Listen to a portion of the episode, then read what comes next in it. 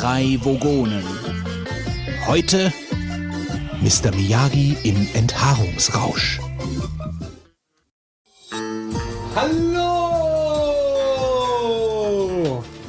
Bei einem kurzen Zwischenstopp auf Kronos, den wir eingelegt hatten, um die neuen Pflegeprodukte von Wolfgangs Bienen an klingonischen Frauen zu testen und zu vertickern, entrannen wir nur knapp dem Tode.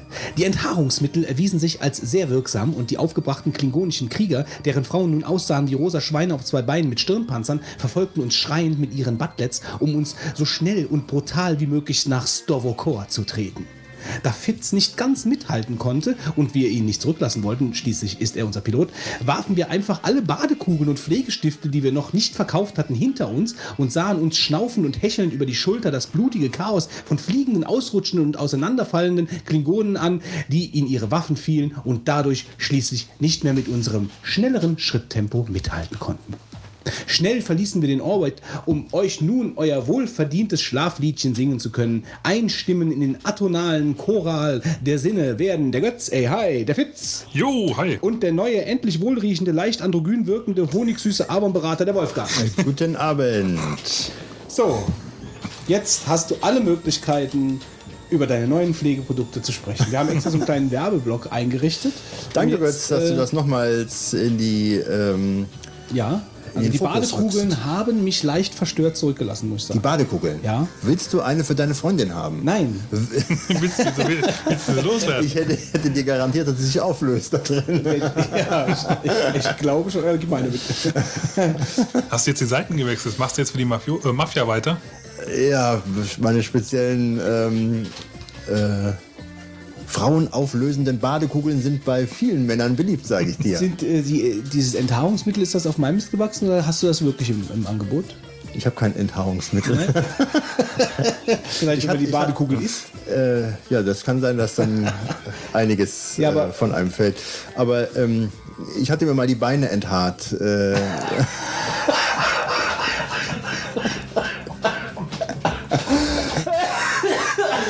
Gott. Warum musst du immer nur so ehrlich sein? ja, ja, nee, aber das war ja schon letztes Jahr. Ich habe das, glaube ich, auch auf Twitter gepostet, oder? Ja, hast ja?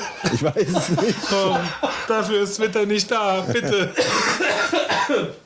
Jetzt Aber- ernsthaft? Du hast Ja, ja, die natürlich. Haare, du hast ja die, also du twitterst ja schon viel, da kommen wir später zu, aber Vorher, nachher glaube ich, habe ich gesagt. ja, Ja, und zwar ähm, wegen, äh, äh, wegen Radsport. Ja? Richtige Radfahrer ent- enthaaren sich die Beine. Richtige Radfahrer. Richtiger. Ist das aerodynamischer, oder?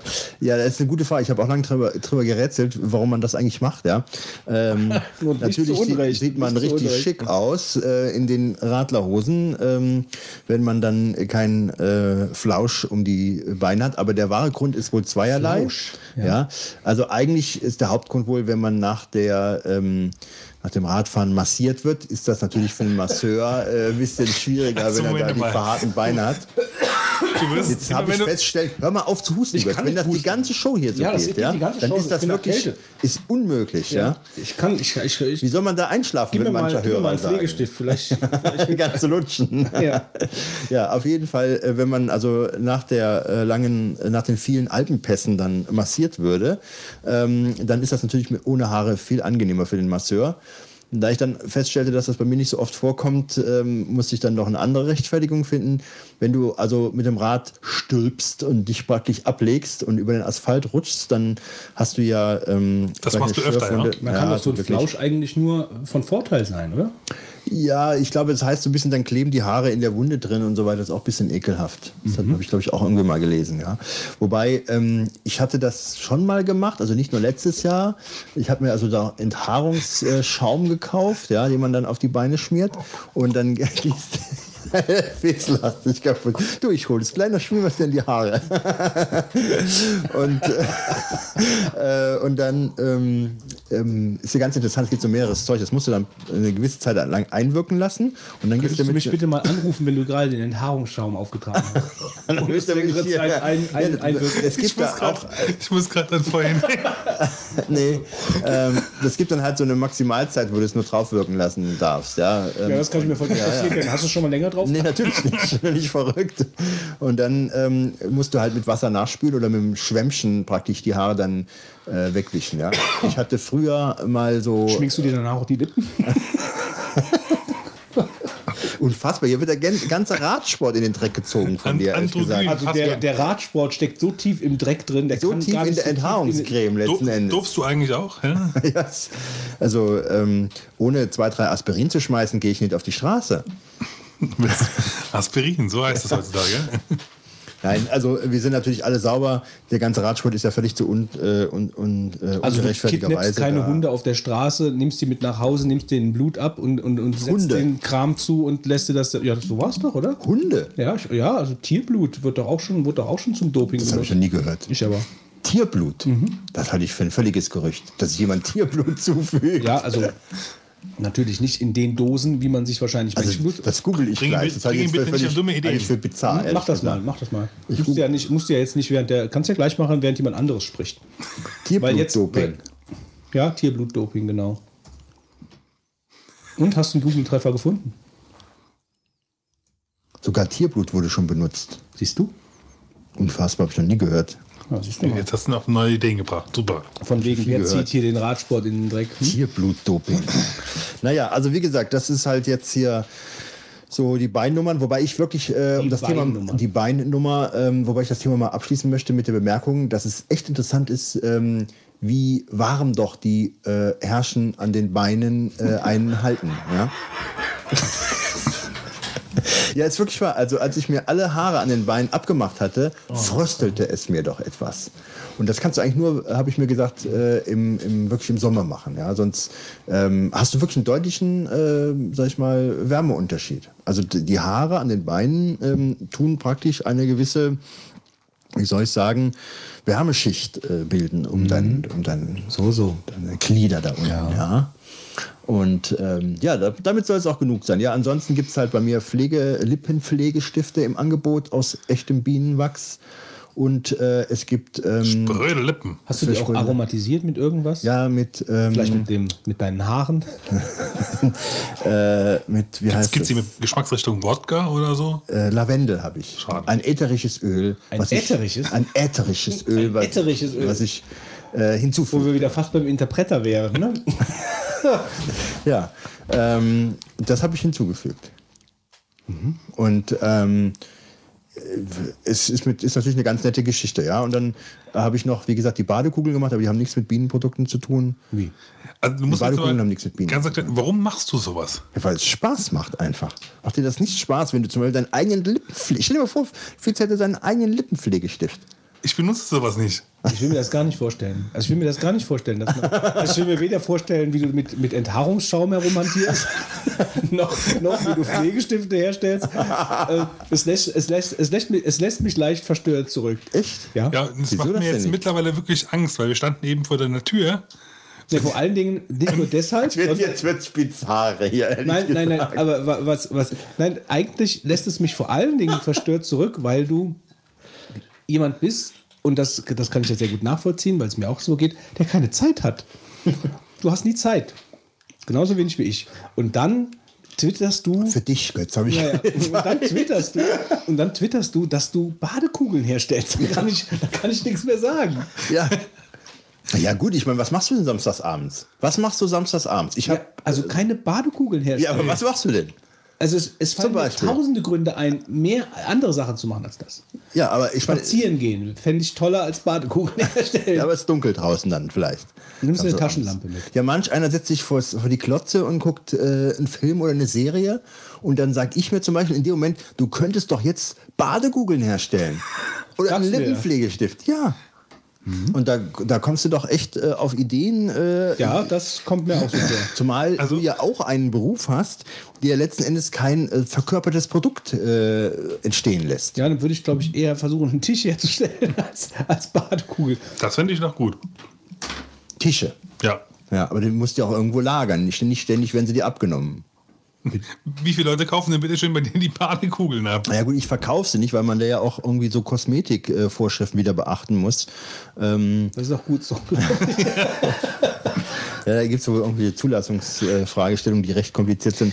Aber ähm, es geht ja auch nicht darum, äh, da jetzt eine Marke. Geben wir, und geben wir uns mal kurz Mühe, das komplett aus dem Lächerlichen rauszuziehen und Ja. versuchen mal gerade ernsthaft damit umzugehen. Wir versuchen es zu. es nicht? Das dauert dann noch nicht lang. Hast du, äh, hast du denn. Ich bin hier im Kreuzfeuer, nur weil ich Badekugeln hergestellt habe. Das ist echt der Hammer, oder? Ja nur, weil ich Badekugel hatte. ähm, hast du dir denn, äh, als du diese bizarren, die, diese Idee hattest, ähm, Badekugeln herzustellen, hast du dir, hast du dann, äh, bist du selbst äh, rezepttechnisch dann, also hast du dir selber ein Rezept überlegt oder hast du im Internet nach Nichts überlegt. Ich suche mir schon Sachen zusammen. Ich suche mir schon Sachen zusammen. Aus Büchern, also im Internet. Du kannst viele Quellen. Gibt es so, eine, so eine Kochrezepte für Ja, gut, das Internet ist doch voll. Ja, oder, sowas. oder also die Tradition der Badekugelüberlieferung, ja? Naja, gut, es gibt da eine ganze Menge Möglichkeiten. Ja, Ja. ja. altes Familienrezept. Ja, ja Und bei den Pflegestiften auch. Also ich meine, Ja. zum Beispiel, die Frage ist ja, wie viel von dem ätherischen Öl äh, man halt in, diese, in diesen Pflegestift reinkippt, damit Na einem ja. nachher nicht die, die Lippen explodieren. Nee, die Lippen wegbrennen. Ja, und dann begegnest du jemand auf der Straße und sagst, hey, du benutzt ja auch Wolfgangsstifte. Meine Lippen sehen genauso aus wie deine. Völlig schwarz gebrannt. Ja. Naja, gut, ich meine. Botox war gestern. Heute ist Wolfgangs Pflegestift. Ja, naja, gut, ich mache das natürlich nach Rezepten. Das kann man sich ja jetzt nicht so einfach ausdenken. Also, Du bist ein Alchemist. hier kann man das schon sagen. ja. Ja, also grundsätzlich, jetzt mal, wenn ich jetzt, wenn ich jetzt nicht gerade hier in dem Podcast sitzen würde, um dich lächerlich zu machen, würde ich sagen, Danke, toll, danke, danke, danke. super. Ja, aber Wie viele Leute kennst du denn, die Badekugeln herstellen? Da muss ich aber trotz. Ja. trotzdem mal ganz kurz widersprechen. Also ich habe, als er das getwitt- getwittert hat, habe ich mir auch schon gedacht, was ein Idiot. Was macht der? also, ja, uns erzählt er immer, keine Zeit, keine Zeit, ja. Und dann siehst du jemanden, hier, was mache ich wohl, was mache ich wohl? ja, er sitzt, sitzt hier auf der Couch und äh, hat nichts zu tun. Ne? Ich könnte jetzt ein paar Badekugeln herstellen. Genau so. Ja, geh ich doch mal zur Kräuterhexe hier in den Wald auf Monreal. Frage ich mal Da musst du nicht so weit gehen. nach ein paar alten Rezepten. Ein paar ganz alte Rezepte, bitte.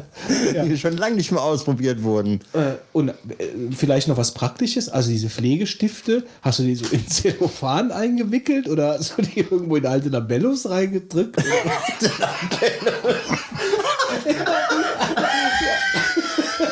Ich frage mich halt, ich meine, das ist doch irgendeine schwierige Pampe, die, die, kannst du dann, die kannst du doch nur in so Zellophan rein, äh, also und dann mit dem Löffel auftragen, Nein. bis im Bus, bis im Bus, auch ich habe raue Lippen und dann packst du irgendeine so eine Pampe aus und schmierst die auf den Löffel auf deine Lippen. Völlig falsch. Ja, wie denn? Ähm, und zwar, du kannst bei Amazon und auch bei vielen anderen Online-Shops, kannst du dir diese Plastikhülsen bestellen. Äh, diese Labello-Hülsen. Ja? Und die habe ich mir bestellt. Ich weiß nicht, kostet das Stück, glaube ich, Boah, das ist ja noch komplizierter als ich dachte. Also das Natürlich. sind ja noch viel weitere Kreise. Du kannst dir so, du kannst dir also als Pflegestippen Hobbyhersteller Hobby-Lippenpflegehersteller. Blanko, Blanko, Blanko, äh, Dinger Ja. bestellen zum Selbstbedrucken oder so und Ja. dann kannst du, den- drückst du den Kram da rein. Ja, also es läuft so ab. Es ist halt bei dem Lippenpflegestift eine Menge Wachs. Und äh, mehr verrate ich nicht. Äh, und äh, und ähm, dann habe ich halt einen Topf gehabt und habe mir ähm, ein, ein Chemie ähm, Glasgefäß gekauft, das du halt erhitzen kannst, ohne dass es springt. Ja, Ein Chemie-Glasgefäß. ja ich weiß, wie heißt denn das? Diese Kolben. Ja, also irgendein Kolben. Ja, Erlenmeyer Ja, die Kolben. Erlenmeyer Ko- Kolben, glaube ich, jetzt gerade nicht, weil der geht ja oben so schmal zu. Sowas wollte ich, brauchte ich nicht. Und dann habe ich halt heißes Wasser reingetan in den äh, Topf und dieses Glas reingestellt. Und dann ähm, habe ich das Wasser erhitzt und habe Wachs in dem ähm, Erlenmeyer Kolben, der keiner ist, reingetan. Und dann ist das Wachs geschmolzen, dann kamen verschiedene ähm, Sachen noch dazu und dann ist das praktisch reingegossen worden in diese äh, Blanko-Lippenpflegestifte-Hülsen. Ja? Und dann habe ich das Ganze fix äh, irgendwo hingestellt, trocknen lassen. Ja? Und die kannst du nachher genauso schrauben wie so ein äh, 3,80 Euro Labello.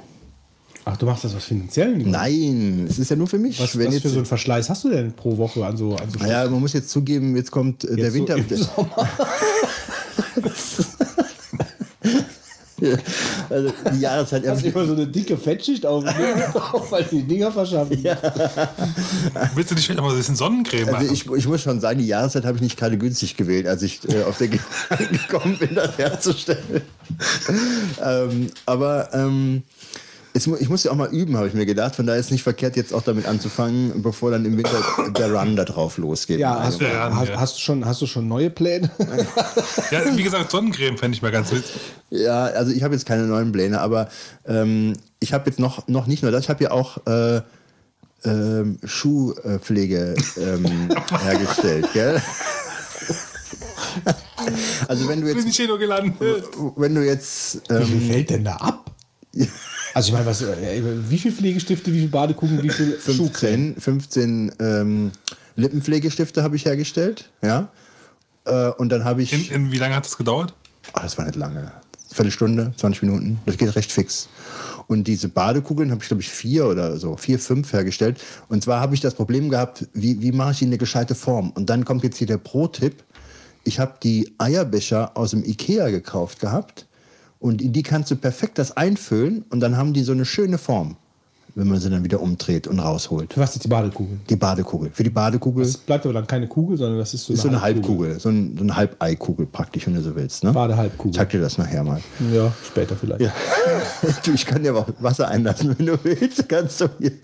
Ähm, Da kann ich mich auflösen. so. Und dann, ähm, äh, ich habe ja Wanderschuhe, wie, wie jeder wahrscheinlich auch, äh, oder viele. Und ähm, ich habe letztens habe ich die Wanderschuhe wieder neu gewachst. Ja? Und dann habe ich mir ein Wachs gekauft gehabt, äh, wo dann drauf stand Bienenwachs. Ja? Und dann habe ich gedacht, das ist ja eigentlich das, was. Da war, Das habe ich ja auch. Da war die Glühbirne über Wolfgangs Nur Kopf. das Problem ist, das Bienenwachs, was ich habe, ist halt knüppelhart. Also knüppelhart nicht, aber ist ziemlich hart. Das kannst du nicht gut auftragen. Und da musst du natürlich was machen, damit es jetzt so eine weichere Konsistenz bekommt. Ja. Und ähm, dann habe ich dann halt auch da ein Rezept gefunden und dann habe ich das äh, hergestellt und habe jetzt so ein- eine Dose und du kannst, wenn du die Wanderschuhe jetzt hier benutzt hattest und willst sie imprägnieren, mache ich das jetzt mit meinem Bienenwachs praktisch. Ja, und dann kann ich das einschmieren und ähm, ja, hält dann äh, die Schuhe vor Feuchtigkeit, äh, schützt sie vor Feuchtigkeit und Dreck und so weiter und ähm, habe jetzt auch äh, für die Wanderschuhe was gefunden. Das sind die drei Produkte, die ich momentan praktisch für mich so ähm, gefunden habe. Ich würde sagen, wir haben dieses Thema erschöpfend behandelt. Ja, mehr ist da auch nicht mehr dazu zu sagen. Ich bin sowieso schon wieder die ganze Zeit Thema, ehrlich gesagt. Völlig zu Unrecht. Ja, ich meine, du, du willst doch den Twitter Kram einfach verkaufen. weniger. Ja, Du willst ich will, die, nee, ich will verkaufen. sie eben nicht Ach, komm, verkaufen. komm, komm. Mein privater äh, Spaß hier. Dein privater, ja, das sowieso. Ja. Wir verlosen heute übrigens. ja. ja, so sieht's aus. Ja, ähm, ich, ich bin nur gerade hier drüber gestolpert. Äh, ich habe ja letztens diesen Reißverschluss-Song gemacht, ja. Ähm, Ja. Und das ist ja tatsächlich erraten worden. Äh, und äh, ich wollte nur sagen, das ist Rocket gewesen von Herbie Hancock. Kannte ich nicht. Ähm, und äh, Also ich kannte es, aber ich konnte mich ich darf, irgendwie ich darf da das ja jetzt nicht abspielen hier, aber wir verlinken das in den Sing doch mal. Rocket. Das kann man nicht singen. Kann man nur mit dem Aber das, Reißverschluss was ich, das, was ich mit dem Reißverschluss äh, angespielt habe, ist genau das, womit der Song anfängt. Direkt am Anfang kommt das.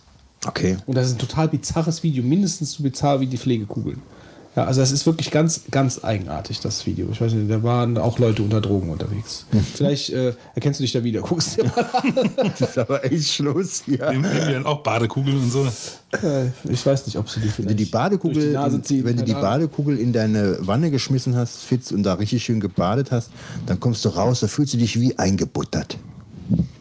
Ja. Es gibt Sachen, so, so will ich mich gar nicht fühlen. Naja, also ich finde es auf jeden Fall spannend, äh, dass du das machst und ich bin darauf gespannt, was, was, was noch dazu kommt. Ja, Weil, wer, wer die noch Idee drin. kommt, äh, Soll ich dir sagen, was meine nächsten Projekte sind? äh,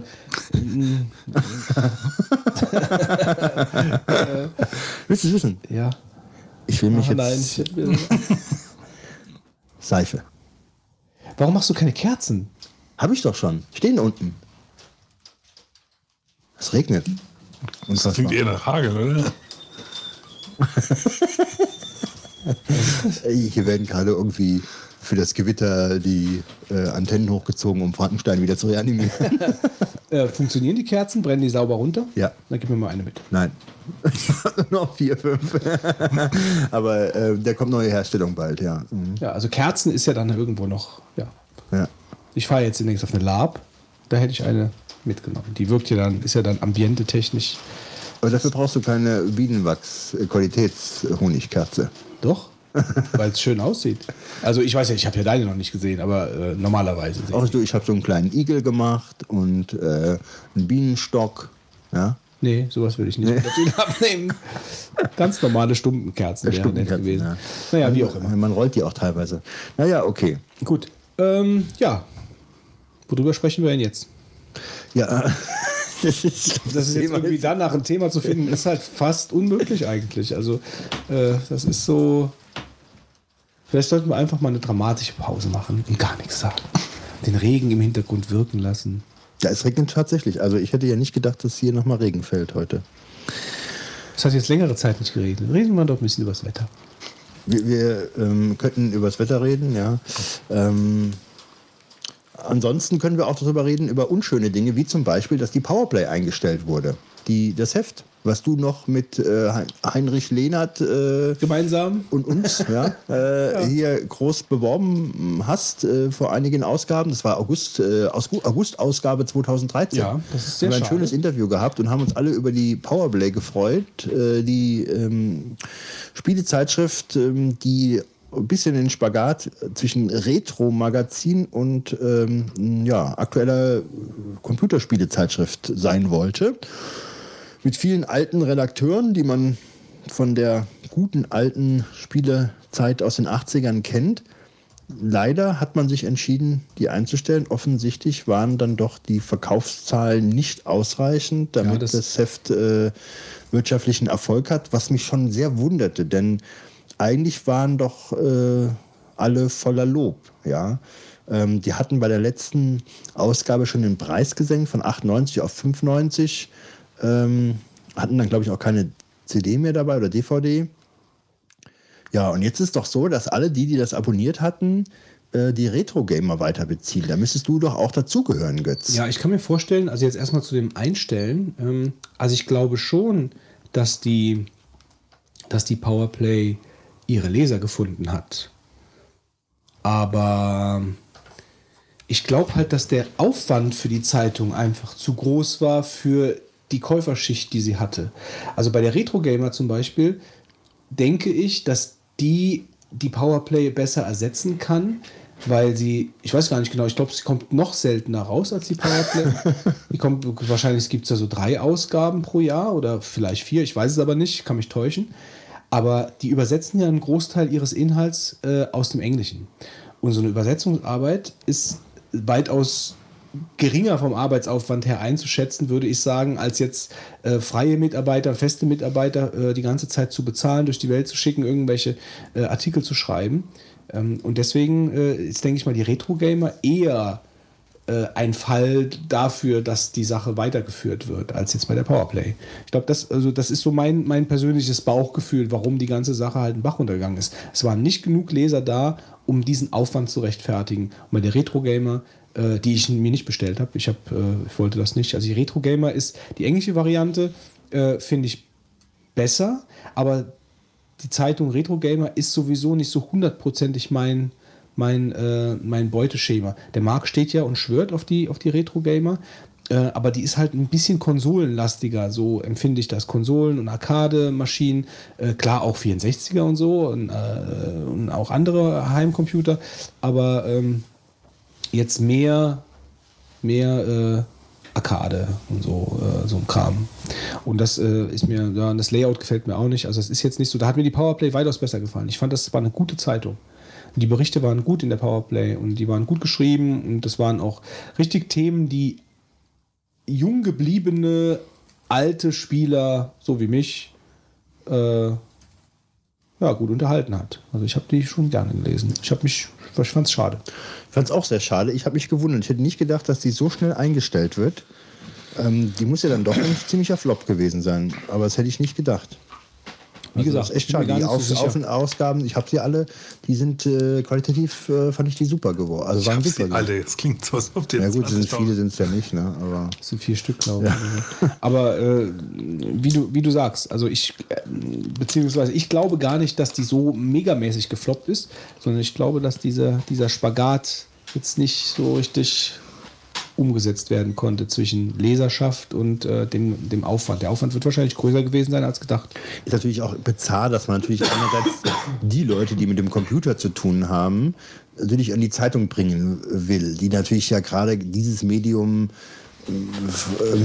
unter Umständen mit am ferntesten sind, ja. Also ähm, zumal ja heute eine ganze Menge über YouTube, YouTube läuft und äh, da gibt es eine ganze Menge Informationen, sich über Spiele zu informieren und äh, das doch sehr online-lastig ist. Also gerade wenn du Spiele vorstellst, gibt es ja fast nichts Besseres, als dir ein YouTube-Video über das Spiel anzusehen. Ne? Ja. Naja, schade. Soweit die Powerplay. Ja, ähm, ich habe jetzt gerade gesehen, Windows XP Support. Ich weiß nicht, ob ihr das gesehen habt, dies, äh, diesen Shooter, der, äh, der, der Microsoft, also das, wo man Windows XP mehr oder weniger selbst äh, äh, abschießen kann, so äh, in Sachen Support-Einstellung. Habt ihr das mitbekommen? Ich hab Du hattest das verlinkt das in einem deiner Tweets, Nein, meiner Tweet. die rumnerven. Ja, ja. genau, da hatte ich das verlinkt. Ich habe es mir aber selber gar nicht so genau angeguckt, aber ich fand die Idee trotzdem äh, ganz spaßig eigentlich, so damit umzugehen. Wobei, ähm, ja, ich denke, es wird auch Zeit, Windows XP einzustellen. Also, äh, Ist das so? Ich habe nämlich gelesen, dass 28 Prozent äh, der Windows-Nutzer noch ein XP drauf du kannst haben. dir, so wie ich das auch nur im Vorbeigehen mitbekommen habe, hat sich ja die britische Regierung für mehrere Millionen Euro äh, weiteren äh, XP-Support eingekauft. Kannst du das auch machen, Götz? Warum sollte ich das tun? Wenn, wenn du genug Cola hast, kannst du das auch machen, ja. Ja, wenn du genug Kohle hast, kannst du dir sein eigenes Betriebssystem schreiben. Ja, aber ist das nicht eigentlich bizarr? Da hast du ein, ein gut ver verbreitetes System und die Leute äh, sind damit irgendwo äh, noch unterwegs und hast also jetzt et- etwas, was funktioniert und was angekommen ist und dann gehst du hin und stellst das ein und ärgerst die Leute noch, die dann vielleicht mal nachdenken, ob sie nicht doch jetzt auf Linux oder Mac-Rechner Ja, ich umstellen weiß nicht. Also ich, da, dafür bin ich technisch da zu wenig drin. Also das, das, ich meine, Windows ist mittlerweile Windows XP, Windows Vista, Windows 7 und dann Windows 8, mittlerweile Windows 8.1. Das, äh, ich denke mal, die Architektur von dem Windows XP ist auch irgendwo das Problem, dass vielleicht einfach dieser Aufwand, dieses System äh, sicher zu halten, weitaus höher ist als bei den neuen Windows-Versionen. Könnte ich mir jetzt mal einfach so aus dem Bauch Das heraus ist anzunehmen, ja. Also normalerweise hast du ja ganz anderen äh, Source-Code-Quellen oder es, eine ganz andere Basis hast du ja eigentlich normalerweise unter dem neuen Zeug drunter, was XP war die Windows 2000 Unterbau, ne? Also das war ja kein DOS-basierter Unterbau mehr bei Windows XP. Das war, glaube ich, 98 das SE Das- oder Das Problem ME ist ja, das letzte. Wenn du natürlich so ein gutes System schaffst, was, womit die Leute auch noch irgendwann mal klarkommen, ja, sie dann halt nicht wechseln. Ist, du hast jetzt, wie gesagt, 30 Prozent von, von deinen Benutzern oder aktiven Benutzern steht, jetzt vor der Wahl, was machen sie denn jetzt? Ja, und äh, da ist natürlich jetzt auch gerade der Sprung zu Windows 8 ein ganz, ganz enormer, weil es halt, äh, also jetzt 8.1 ausgenommen, aber 8 selber ist ja schon sehr, sehr anders. Aber eigentlich nur durch die Kacheln. Sonst hättest du kein Problem. Aber mit den Kacheln ist Richtig, es aber- natürlich, hast du keine Ahnung, wo du da bist. Genau, du fängst halt von vorne an. Und dann kannst du dir echt überlegen, hm, wenn ich eh von vorne anfange, dann kann ich eigentlich auch vielleicht was anderes machen halt. Das Problem ist aber, dass die Leute, die dann diesen Gedanken vielleicht haben, die Alternativen gar nicht kennen. Ja, oder, oder wahrscheinlich dann auch schon vorher Also die gewechselt wissen sind. gar nicht, was Linux ist. Oder, oder also, viele Leute kennen ja überhaupt keine alte, alternativen Betriebssysteme. Die haben vielleicht mal Linux gehört, aber die wissen gar nicht, was das ist. Also im Supermarkt bei uns steht Waschmittel, das heißt Linux. ja, aber trotzdem, also ich finde es von Windows, äh, von Microsoft ja äh, eine unschöne äh, Entscheidung. Wieso? Ja, wie gesagt, also äh, wenn man so ein System hat, was so weit verbreitet ist, äh, die Leute jetzt alle da äh, zu kicken, mehr oder weniger. Es gibt, gibt ja viele, die sagen jetzt auch, ich muss jetzt unbedingt, ich muss jetzt was tun, ich muss wechseln. Mich hat schon jemand gefragt, der wollte sich einen neuen Computer kaufen, weil das jetzt nicht mehr unterstützt wird. Also ich kenne da, habe da schon drei, vier Leute von, vom Bekanntenkreis oder Verwandtschaft gehört, ja. Ja. Mein Onkel habe ich gesagt, lass es, weil er hat nebendran ein, also mach den, wirf den Rechner einfach weg, ja, kopiere die Daten rüber, weil der, der hat nebendran halt einen Mac stehen. Würfel einfach weg. Würfel weg. Würfel einfach weg. Bevor du mich anrufst. Kauf dir Nee, neuen, da ist das Ja, das, schon vor. das ist das doch letztendlich. Du kannst dann hingehen und kannst dann da entweder irgendein neues Betriebssystem aufspielen, was vielleicht nicht läuft, oder aber dich drum kümmern über irgendwas. das Betriebssystem ausspielen, ist ja noch eigentlich der kleinste Teil. Ja? Das Problem ist natürlich dann, das System halt so wieder, also entweder wenn du es neu installierst, so hinzukriegen, dass halt irgendwie so ist oder so ähnlich ist, wie es vorher war, ja, mit, mit allen Programmen, mit allem Zeug. Das ist ja unter, unter Windows ein Riesenaufwand im Verhältnis zum Mac, wo, wo du halt dann diesen äh, Migrationsassistenten hast, der einfach alles kopiert halt, ja.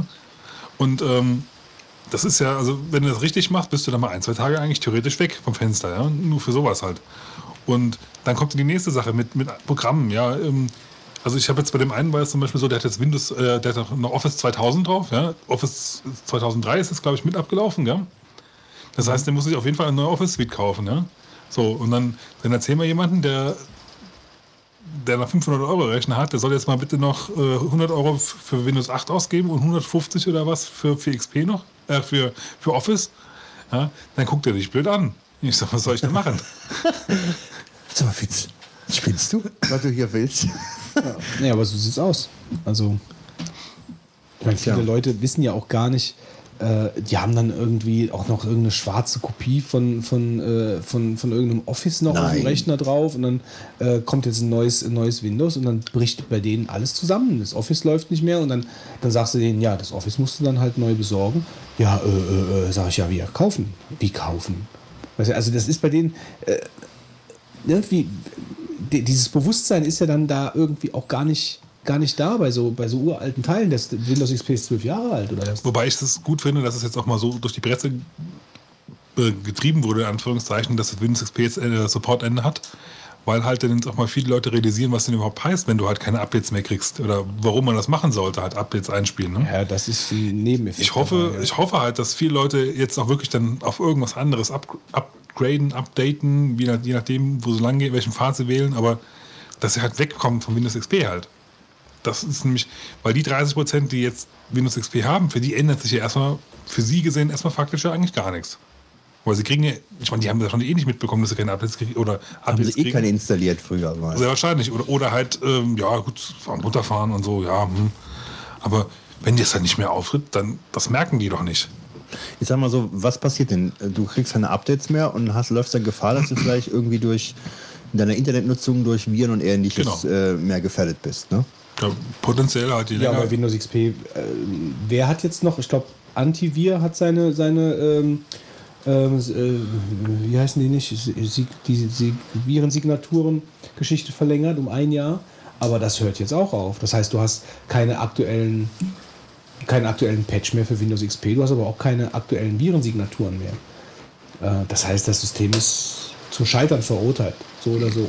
Sofern es halt irgendwie im Internet verbunden ist. Ja, Ne? genau. Also jetzt zum Beispiel der Arcade-Rechner, der läuft auf Windows XP und der bleibt auch da auf Windows XP. Aber der hängt natürlich am Internet, aber mit, da passiert nichts. Also man surft da drauf nicht rum oder so, sondern im Endeffekt ist da nur Dropbox.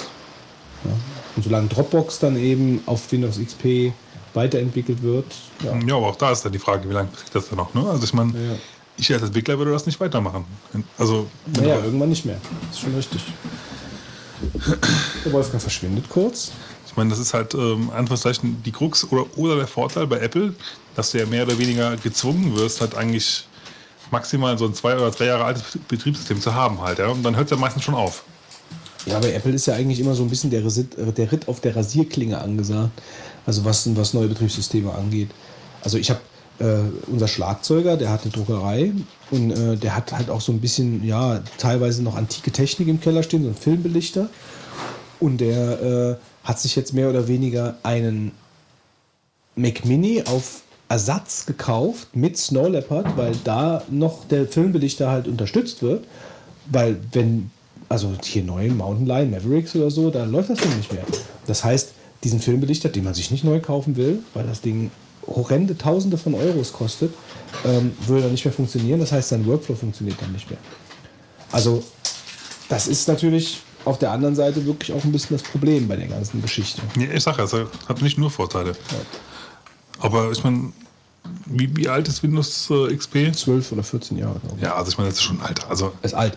Also ich finde das auch anders, als der Wolfgang jetzt das sagt. Ich meine, ich kann Wolfgangs Argumentation verstehen, dass das von wegen dieses, äh, dass jetzt die Leute geärgert werden, dass so eine breite Basis, aber ich glaube einfach, dieses System hat sich einfach über, überlebt. Die Architektur ist nicht mehr zeitgemäß ähm, und deswegen muss es weg. Fertig. Und dann äh, nur, äh, man müsste diese Leute jetzt abholen. Und du kannst die Leute mit der, mit der, mit der Fliesenarchitektur kannst du die nicht abholen. das ist halt genau das Problem halt. Das Also ist halt komplett neu halt. kauften die, kaufen die jetzt ein neues Windows, wenn die sagen dann, ja, ich kaufe mir kein Windows 7, dann kaufe ich mir Windows 8, das ist das neueste, oder Windows 8.1. Und das ist ja auch eigentlich nur als, also es gibt wahrscheinlich nicht nur als Download-Version, aber das ist irgendwie so das, das gängige Ding. Ich glaube 8.1 gibt es nur, ich weiß nicht, aber als Download-Version, ich hätte zumindest Ich meine, es gibt, also, es ich meine, es gibt es nur als DVD, kann das sein?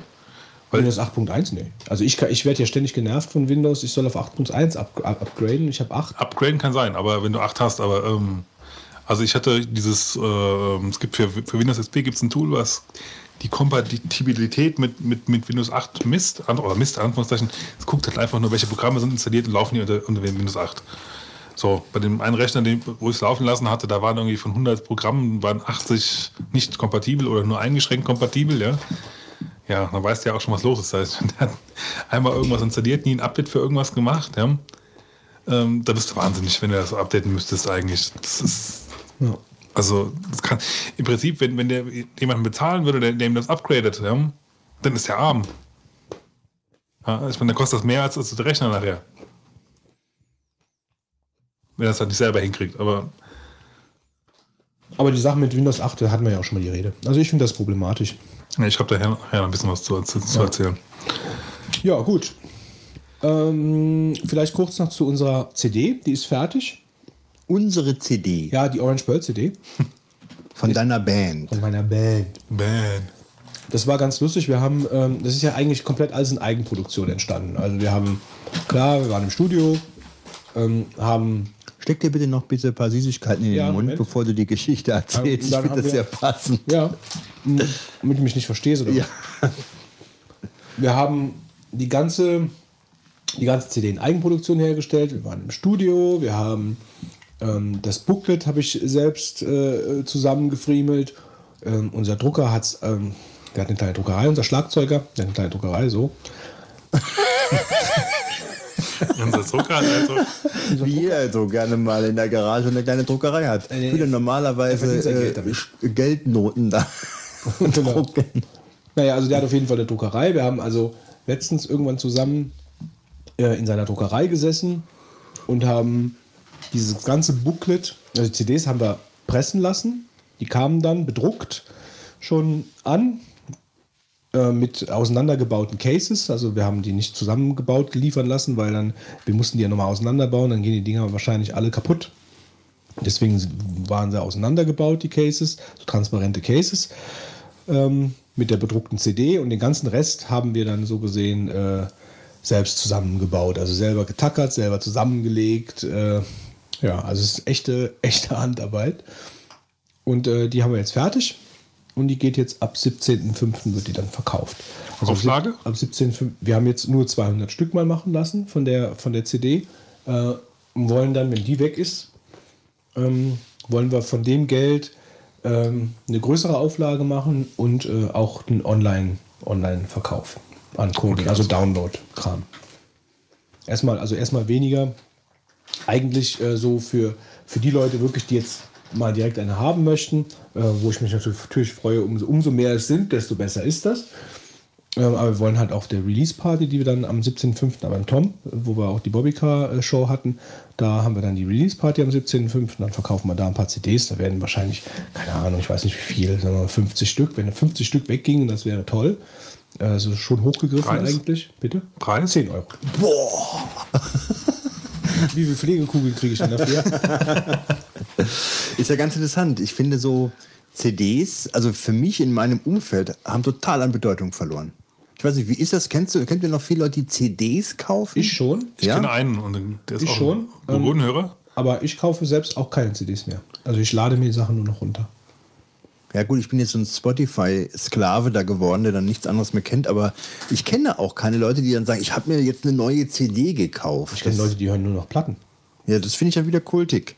Würde ich ja fast auch äh, wollen, aber ähm, Also wenn ich, wenn, wenn, wenn das nicht diese Bequemlichkeit wäre mit dieser gerippten Musik, alle, alles auf dem Server und ich kann von überall drauf zugreifen, dann äh, würde ich wahrscheinlich auch Platten hören. Aber das ist so verlockend, diese, diese, diesen Komfort zu haben, ähm, schnell mal durch deine ganze Mediathek zu jetten und dir dann einen Song auszusuchen, den Spiel, abspielen zu lassen, ähm, dass ich darauf jetzt nicht mehr verzichten wollte. Ja. Aber wir wollen halt jetzt diese, ich finde 10 Euro ist ein fairer Preis. Ich habe, ähm, wenn du sonst schaust, also jetzt wirklich Profi-CDs, ähm, die kosten dann so 16, 17 Euro. Ähm, von daher war das schon in Ordnung.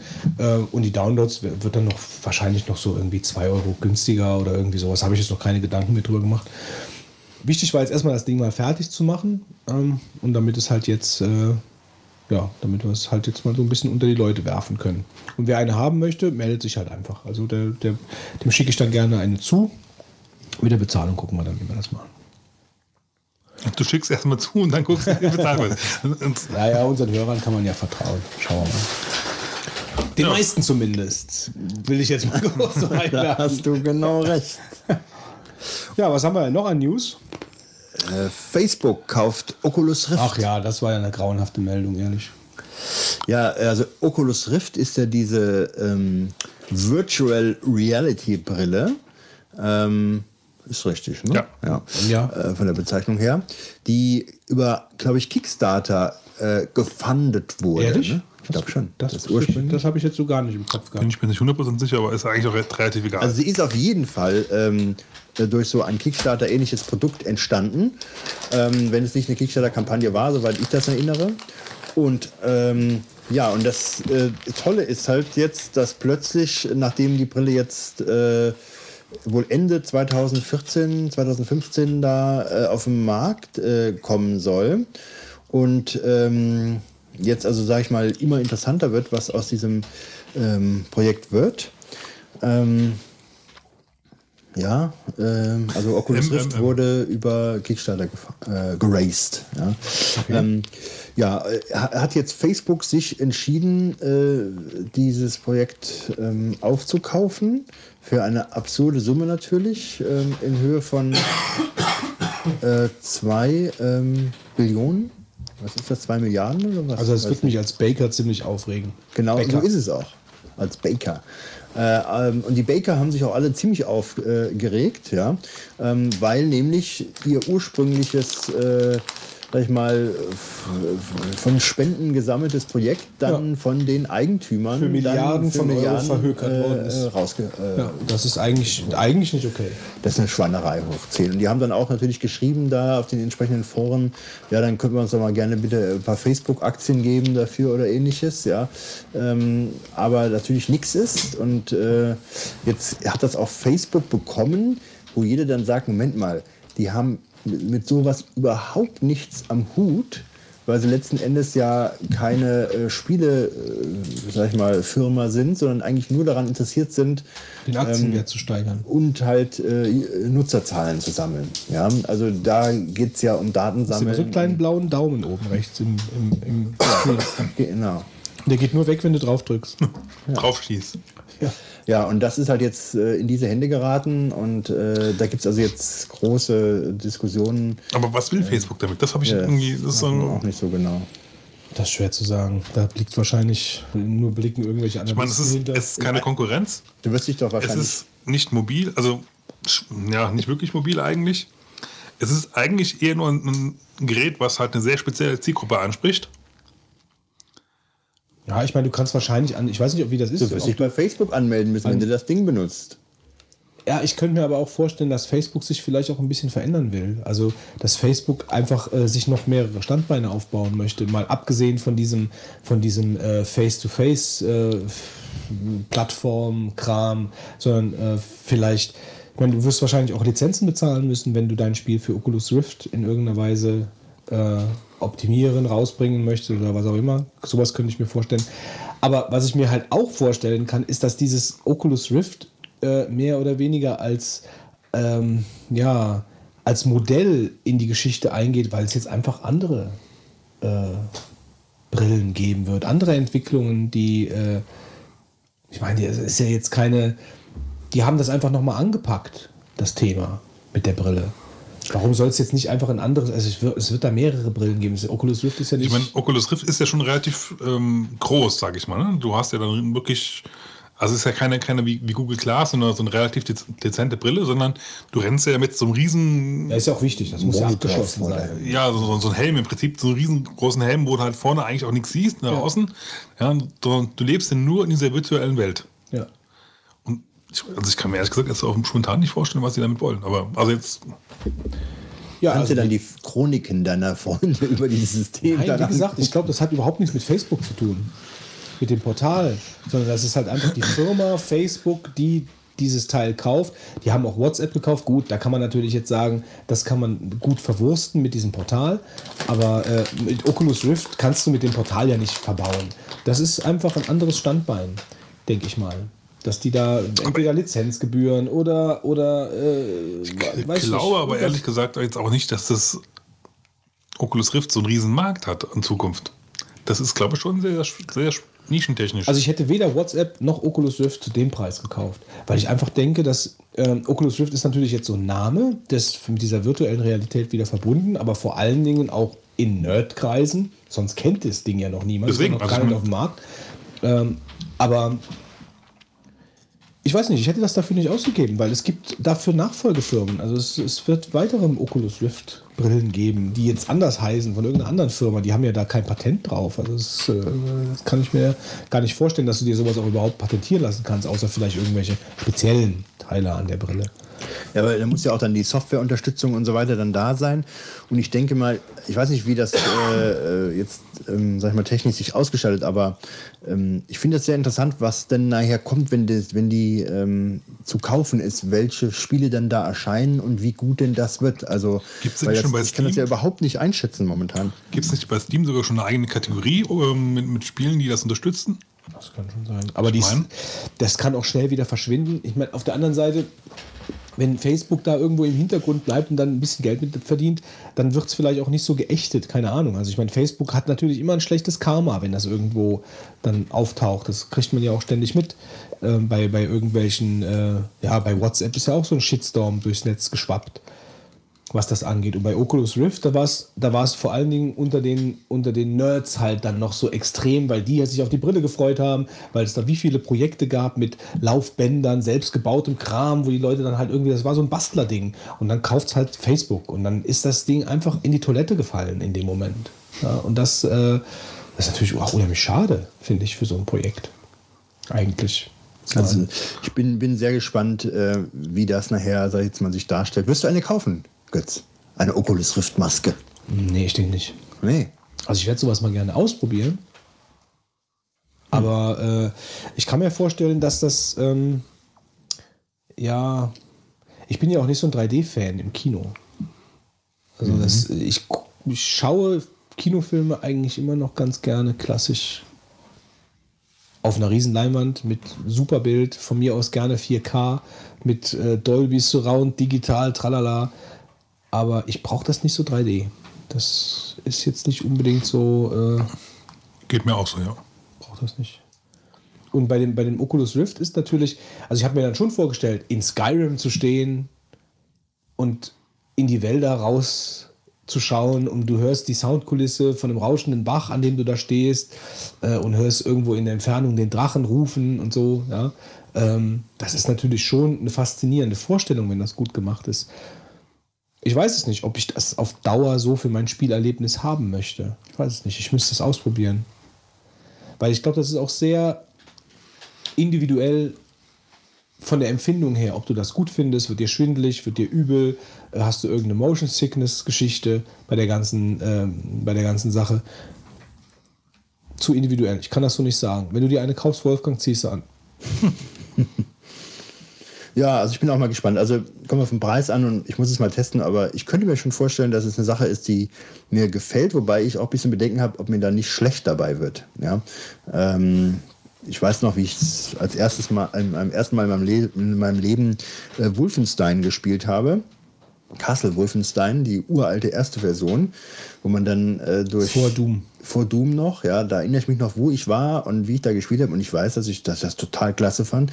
Aber nach zehn Minuten Spielen mir übel wurde, ehrlich gesagt. Also, das äh, fand ich dann doch. Ähm, so eine Sache und jetzt bin ich mal gespannt, äh, der Effekt könnte ja eigentlich wieder eintreten bei so etwas, ja. Ob man da nachher mal, das wirklich gescheit wirklich spielt oder der ob das. Performance zu tun, einfach. Aber ähm, es hat auch noch, auch noch mit anderen Dingen zu tun. Also ich habe äh, letztens noch in einem Podcast, da habe ich mir auch so noch gar keine Gedanken drüber gemacht. Ich meine, du verarschst dein Hirn ja die ganze Zeit in einer Tour. Ja, ich meine, gut, das macht, macht man auch so schon oft genug. Aber du hast dann diese Brille an und sitzt in deinem Stuhl. Das ist mal der Punkt 1. Ne? Läufst, aber, läufst aber durch die Gegend. Und wenn das jetzt super gemacht ist, dann sitzt du immer noch in deinem Stuhl, läufst aber durch die Gegend. Das heißt also, das sind zwei unterschiedliche Reize, die du hast. Du sitzt, aber läufst. Das ist mal das eine. Dann äh, hast du ein Schwert in der Hand. Du hast aber gar kein Schwert in der Hand, sondern eine Maus. Und eine Tastatur. So, und das sind äh, so diese.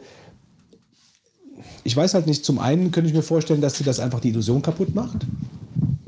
Und zum anderen könnte ich mir auch vorstellen, dass dieses, äh, dass dieses, ja, diese Unterschiede von, von visuellen Reizen ähm, und haptischen Reizen dir das, äh, das verleidet. Weil es dir dann Motion Sickness macht oder, äh, keine Ahnung, irgendwelche blöden Dinge mit deinem Hirn anstellt, dass, dich, äh, dass das Erlebnis einfach äh, getrübt wird dadurch. Also es ist ein Zwischenschritt in der Evolution zur virtuellen Realität in Spielen. Das funktioniert wirklich halt nur, wenn du, wenn du diese, in diesen Videos, ich weiß nicht, ob du das mal gesehen hast, wo die Leute dann mit so auf Gummi aufgehangen in irgendwelchen Laufbändern laufen mit der Oculus Rift an äh, und von mir aus dann äh, ein Schwert in der Hand haben, wo äh, eine, eine, ein, Nunchuck bzw. eine Remote halt eben verbaut ist. Und dann hast du irgendwo so dieses Gefühl, wow, jetzt schlage ich mit diesem Schwert den Drachen. Ne, Das ist dann cool. Ja, und das andere ist dann nur so ein Zwischenschritt. Tja, mal abwarten. Genau. Viel anderes wird nicht helfen. Ja, reden wir noch über Heartbleed. Ja, reden wir ein bisschen über Heartbleed. Das ging ja jetzt letzte Zeit sehr viel durchs Netz. Dass ähm, OpenSSL gehackt wurde. Beziehungsweise nicht gehackt, gehackt ist falsch, aber dass eine Schwachstelle in OpenSSL gefunden wurde, die in ihrer Folge als sehr ja, schlimme Auswirkungen haben kann. Ähm, warum ist es so schlimm? Weil halt sehr viele Services im Internet diese Open Source äh, Library einsetzen von OpenSSL, die kostenlos ist. Ähm, und dadurch im Prinzip eigentlich so gut wie fast alle Dienste mehr oder weniger betroffen sein könnten oder auch sind. Ähm, wir werden noch eine Liste veröffentlichen von, von, einer, von äh, Services, die da anfällig für sind. Und das Problem ist einfach, man, dass halt Angreifer den privaten Key den zur Verschlüsselung auslesen könnten und somit halt auch quasi dann die, die komplette, äh, ja, also man würde quasi die Ver- Verschlüsselung verlieren. Deswegen ist es halt äh, schlimm, weil dann im Prinzip nichts gewonnen wird, sondern äh, man eigentlich ganz gläsern ist, wie halt ohne Verschlüsselung und man Seiten besucht, die diese Verschlüsselung benutzen, hat es ja auch irgendeinen Hintergrund. Das sind ja dann meistens Seiten, wo man halt äh, auch Sachen macht, die Verschlüsselung äh, ja, erfordern, sage ich einfach mal, wie zum Beispiel Banktransfers, äh, Shoppen, Kreditkartentransaktionen oder private Benachrichtigungen oder irgendwas. Was ein Scheiß. Gu- gu- Mal eine Zwischenfrage. Ähm, ich habe da jetzt nicht so richtig wirklich verfolgt und mitbekommen. Ähm, ich habe aber jetzt bei mir gemerkt, dass ich mein, meine ganzen E-Mails, äh, meine E-Mail-Konten dann Nachrichten bekommen habe, dass das Zertifikat nicht mehr gültig wäre. Hat das damit zu tun? Das hat damit zu tun, und zwar, also ähm, liegt es daran, dass jetzt alle Serveranbieter, weil sie nicht sicher sein können, ob sie kompromittiert worden sind, weil man grundsätzlich mit diesem Fehler beide Seiten angreifen kann, sowohl den Server als aber auch ähm, die Clients. Man muss halt nur in der Mitte dazwischen sein und den Verkehr mit, mithören. Ähm, deswegen, aus diesem Grunde, weil man ja auch dann diesen sogenannten privaten Key vom Server zum Beispiel auslesen könnte, könnte man sich wirklich als reellen Server vorgeben. Und dann würde das Problem bestehen, dass halt wirklich jemand sagen kann, ich bin jetzt, ähm, keine Ahnung, deine Bank, Amazon, Ebay oder sonst irgendwas. Und um das zu verhindern, oder die einzige Möglichkeit, um das sicher zu verhindern, ist, indem du neue Zertif- Zertifikate machst, nachdem du diesen Fehler, für den es mittlerweile auch ein Patch gibt, ähm, behoben hast. Moment, aber das äh, habe ich auch eine technische Zwischenfrage, da bin ich auch nicht so drin. Es, es ist ja diese Liste im Netz kursiert, in der so tabellarisch gezeigt wurde, okay, ähm, der und der Dienst ist betroffen, der und der Dienst nicht. So, wenn ich jetzt bei Amazon war zum Beispiel drei No's. Ja, also weder Die war betroffen, noch muss man das Passwort ändern. Die nutzen, ja. Kein, also Die benutzen kein OpenSSL, sondern die das, benutzen. eventuell nutzen sie sogar OpenSSL. Ähm, man muss, aber es gibt Optionen, also es ist eine Option, dieses ist ja nur ein ganz, ganz, ganz kleiner Teil, der dafür anfällig ist von OpenSSL. Ist ja nicht, nicht das ganze OpenSSL, sondern nur ein, eine Unterfunktion, die dafür zuständig ist, damit sie die Verbindung aufrechterhält. Und äh, man kann, man, also es gibt die Möglichkeit, dass man das nicht mitkompiliert und dann ist es auch gar nicht drin. Insofern kann es theoretisch sein, dass es halt auch äh, einfach von vornherein Services gibt, die da gar nicht betroffen waren, wie es dann vermutlich bei Amazon war. Ähm, es gibt auch diverse andere Ersatz, Ersatz-Libraries dafür. Das wäre die andere Möglichkeit, warum es halt bei manchen Services nicht erforderlich ist. Ähm, ja, ich glaube, ich würde wirklich bei den wichtigen Services, bei den kritischen Sachen, die man halt so benutzt, würde ich überall das Passwort tauschen. Ähm, und dann vielleicht mal durch diese Liste durchstöbern und gucken, was man einem so noch auffällt, was man benutzt oder mal benutzen würde oder so vielleicht, wo man einen Account hat, dass man da auch sein äh, Passwort ändert. Ähm, ja, warum, was, was, was passiert da eigentlich technisch gesehen? Ähm, wie gesagt, das ist ja nur eine Teilfunktion von, von OpenSSL, die dafür zuständig ist, wenn ich eine Verbindung mit dem Server aufrechterhalte und länger nichts mehr gesendet habe, ist sie dafür da, dass er das äh, Server oder der Client halt auch noch weiß, die Gegenseite ist noch da. Und wir möchten auch noch weiter kommunizieren. Und wenn man es jetzt einfach sagt, ähm, schicken die halt eine Nachricht zum anderen, die kann beliebig sein, ist also nicht vorgegeben, was schon ein bisschen komisch ist, finde ich eigentlich persönlich. Äh, und du kannst halt sagen, ich bin Horst. Ja, und dann antwortet in meinem Fall dann der Server halt, würde zurückantworten, ähm, ja, du hast mir geschrieben, ich bin Horst, ich bin noch da, hier, alles gut. Und das Problem dabei ist, weil es halt keine feste, äh, keine feste Nachricht ist, sondern man äh, die Länge ja nicht weiß, schickt man quasi noch die, die, äh, die Länge von, den, von der Nachricht mit, die diese, dieses, diese Payload in Anführungszeichen, also diese Nachricht halt hat, die man hinschickt. Und man kann das halt ausnutzen, indem man jetzt halt quasi sagt, ähm, hallo, und ich habe aber nur eine Länge von 1. Er schickt dir dann aber trotzdem halt diese maximale, du, du sagst halt, ich habe die Länge von 16. Oder ich glaube, in, der- in der Realität kannst du maximal 16 Bytes ausnutzen. Ja. Das heißt, du sagst, schickst eine Nachricht, die ist nur ein Byte groß, äh, sagst aber, die ist 16 Bytes lang. Und das, der Fehler liegt einfach darin, dass der Protokoll nicht prüft, ob das zusammenpasst. Das, was du hinschickst und auch die Länge, die, äh, die du angibst. Und er schickt dir dann quasi einfach alle 16 Bytes wieder zurück und greift damit auch Speicher zu, der für Open, von OpenSSL nur genutzt wird. Also ähm, das ist ein, die haben ein Memory Management System, das heißt, in diesem Speicherbereich befinden sich nur Sachen von OpenSSL und damit halt potenziell irgendwelche anderen Sachen, die vielleicht interessant sein könnten. Wie zum Beispiel, ähm, welcher, wenn du einen Server und Server kompromittierst, wenn welcher Benutzer jetzt auf der ähm, gerade drauf zugreift, auf, den, auf irgendeine Seite oder so. Das heißt, du kannst dann auch andere Sachen mit, noch mit, mitlesen, quasi im Endeffekt indirekt, eventuell. Man muss halt nur oft genug abfragen. Also schickt dir quasi eine Nachricht, hallo, aber die Nachricht, ich sag, die Nachricht ist nur eins, also ist 16 lang, also die maximale Länge. Und du schickst mir halt einfach alles zurück, was jetzt danach noch kommt. Und das ist so ein bisschen das Problem. Nicht nur ein bisschen, sondern das große Problem. Und wie gesagt, weil halt wirklich sehr viele Services diesen, diese Library nutzen, weil sie Open, äh, Open Source ist, äh, gibt es das quasi jetzt, gab es jetzt diesen Super-GAU. Große Empfehlung deswegen, wie gesagt, ändert eure Passwörter. Schaut euch die Liste an, die wir euch noch verlinken werden, oder die verlinkt sind jetzt in den Shownotes dann, ähm, mit den Services und im Zweifelsfall lieber einmal mehr ändern als einmal zu wenig. Vielleicht ist es ja auch mal ein guter Grund, sich einen Passwortmanager äh, einzuführen, wie zum Beispiel mein Passwort. Es gibt aber auch andere, ähm, um halt dann für jeden Service zum Beispiel auch ein eigenes Passwort zu haben. damit, falls man dann wirklich noch komprom komprom kompromittiert wäre, dass zumindest nur ein Service wäre. Nicht alle.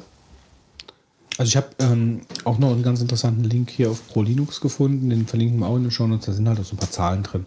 Also dass jetzt 90% der Server mittlerweile wieder äh, also gepatcht worden sind und so. Also Ja, ich meine, du musst eine Zeile Code ändern oder zwei Zeilen waren es. Es war nicht im Endeffekt, von der Arbeit her war es halt nicht viel, ja. Aber es war halt eine Abfrage, oder beziehungsweise eine nicht, nicht vorhandene Abfrage, die diese äh, Nachricht vergleicht auf die Länge. Das musst du einfach abfragen, ja. Ist, ist Hallo genauso lang, äh, ist Hallo vier Buchstaben lang oder nicht? Das- Wahnsinn, ne? Ja, so, ein, ist, so ein Scheiß.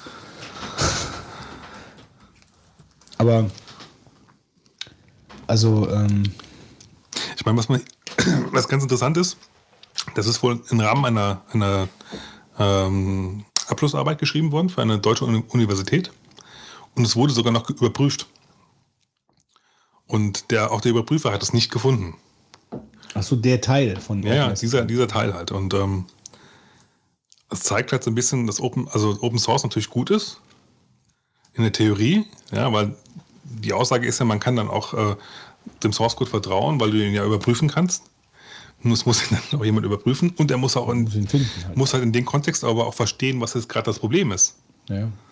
Das, ist, das ist schon wesentlich schwieriger. Also, dass man halt ungefähr rauskriegt, ja klar, hier, ich bin jetzt hier gerade im Teil, da geht es jetzt um, um ähm, ob, ob der, die Gegenstelle noch da ist, ja, und dann schicke ich es halt wieder zurück, ja. Nur dann halt in dem Moment auch daran zu denken, was sind denn so die ganzen Edge-Cases, ja, was könnte dann eventuell auftreten, Verbindung bricht ab. Ja gut, Fitz, aber was ist die Alternative? Also wenn du so einen proprietären Code hast, dann ist es genauso schlimm und du hast äh, noch weniger Ich Transparenz. sage ja nicht, dass, dass Open Source schlimm ist, aber ja, ich nee, sage ich halt, sag, nee, ich meine nur, ist halt auch kein Allhei- Allheilmittel halt, ja. Und nee, das nicht. Aber wenn du jetzt, wenn du jetzt irgendeine Sicherheitslücke in Windows hast, dann äh, ist dann irgendwie klar, es gibt die. Ähm, gut, bei Open Source ist es halt so, irgendjemand findet sie und posaunt sie raus in die Welt. Wobei das ja auch bei den Leuten, die verantwortlich damit umgehen, ja auch nicht so ist, sondern die halten das ja auch erstmal unter der Decke. Ähm, aber sagen wir mal, da kann es im schlimmsten Fall so sein, dass jemand Open Source, der guckt sich den Code an, findet diese Lücke, äh, posaunt sie raus in die Welt. Und dann wird sie relativ schnell gefixt. Bei, äh, bei Apple oder bei, bei Windows-Problemen ist es ja so, dann wird es raus posaunen die Welt oder es gibt sogar schon irgendwelche Exploits für diese Geschichte und es ist überhaupt kein transparenter, wann wird der, wann wird das gefixt oder was, was macht es genau oder also, ne? du kannst nicht nachgucken. Auf der anderen Seite hast du natürlich jetzt eventuell noch das Risiko, dass du jemanden hast, der liest diesen Quellcode durch, erkennt das Problem, sagt es aber nicht. Das hättest du natürlich bei proprietären Sachen natürlich nicht, weil er einfach den Quellcode nicht im Vergleich hat. Ne?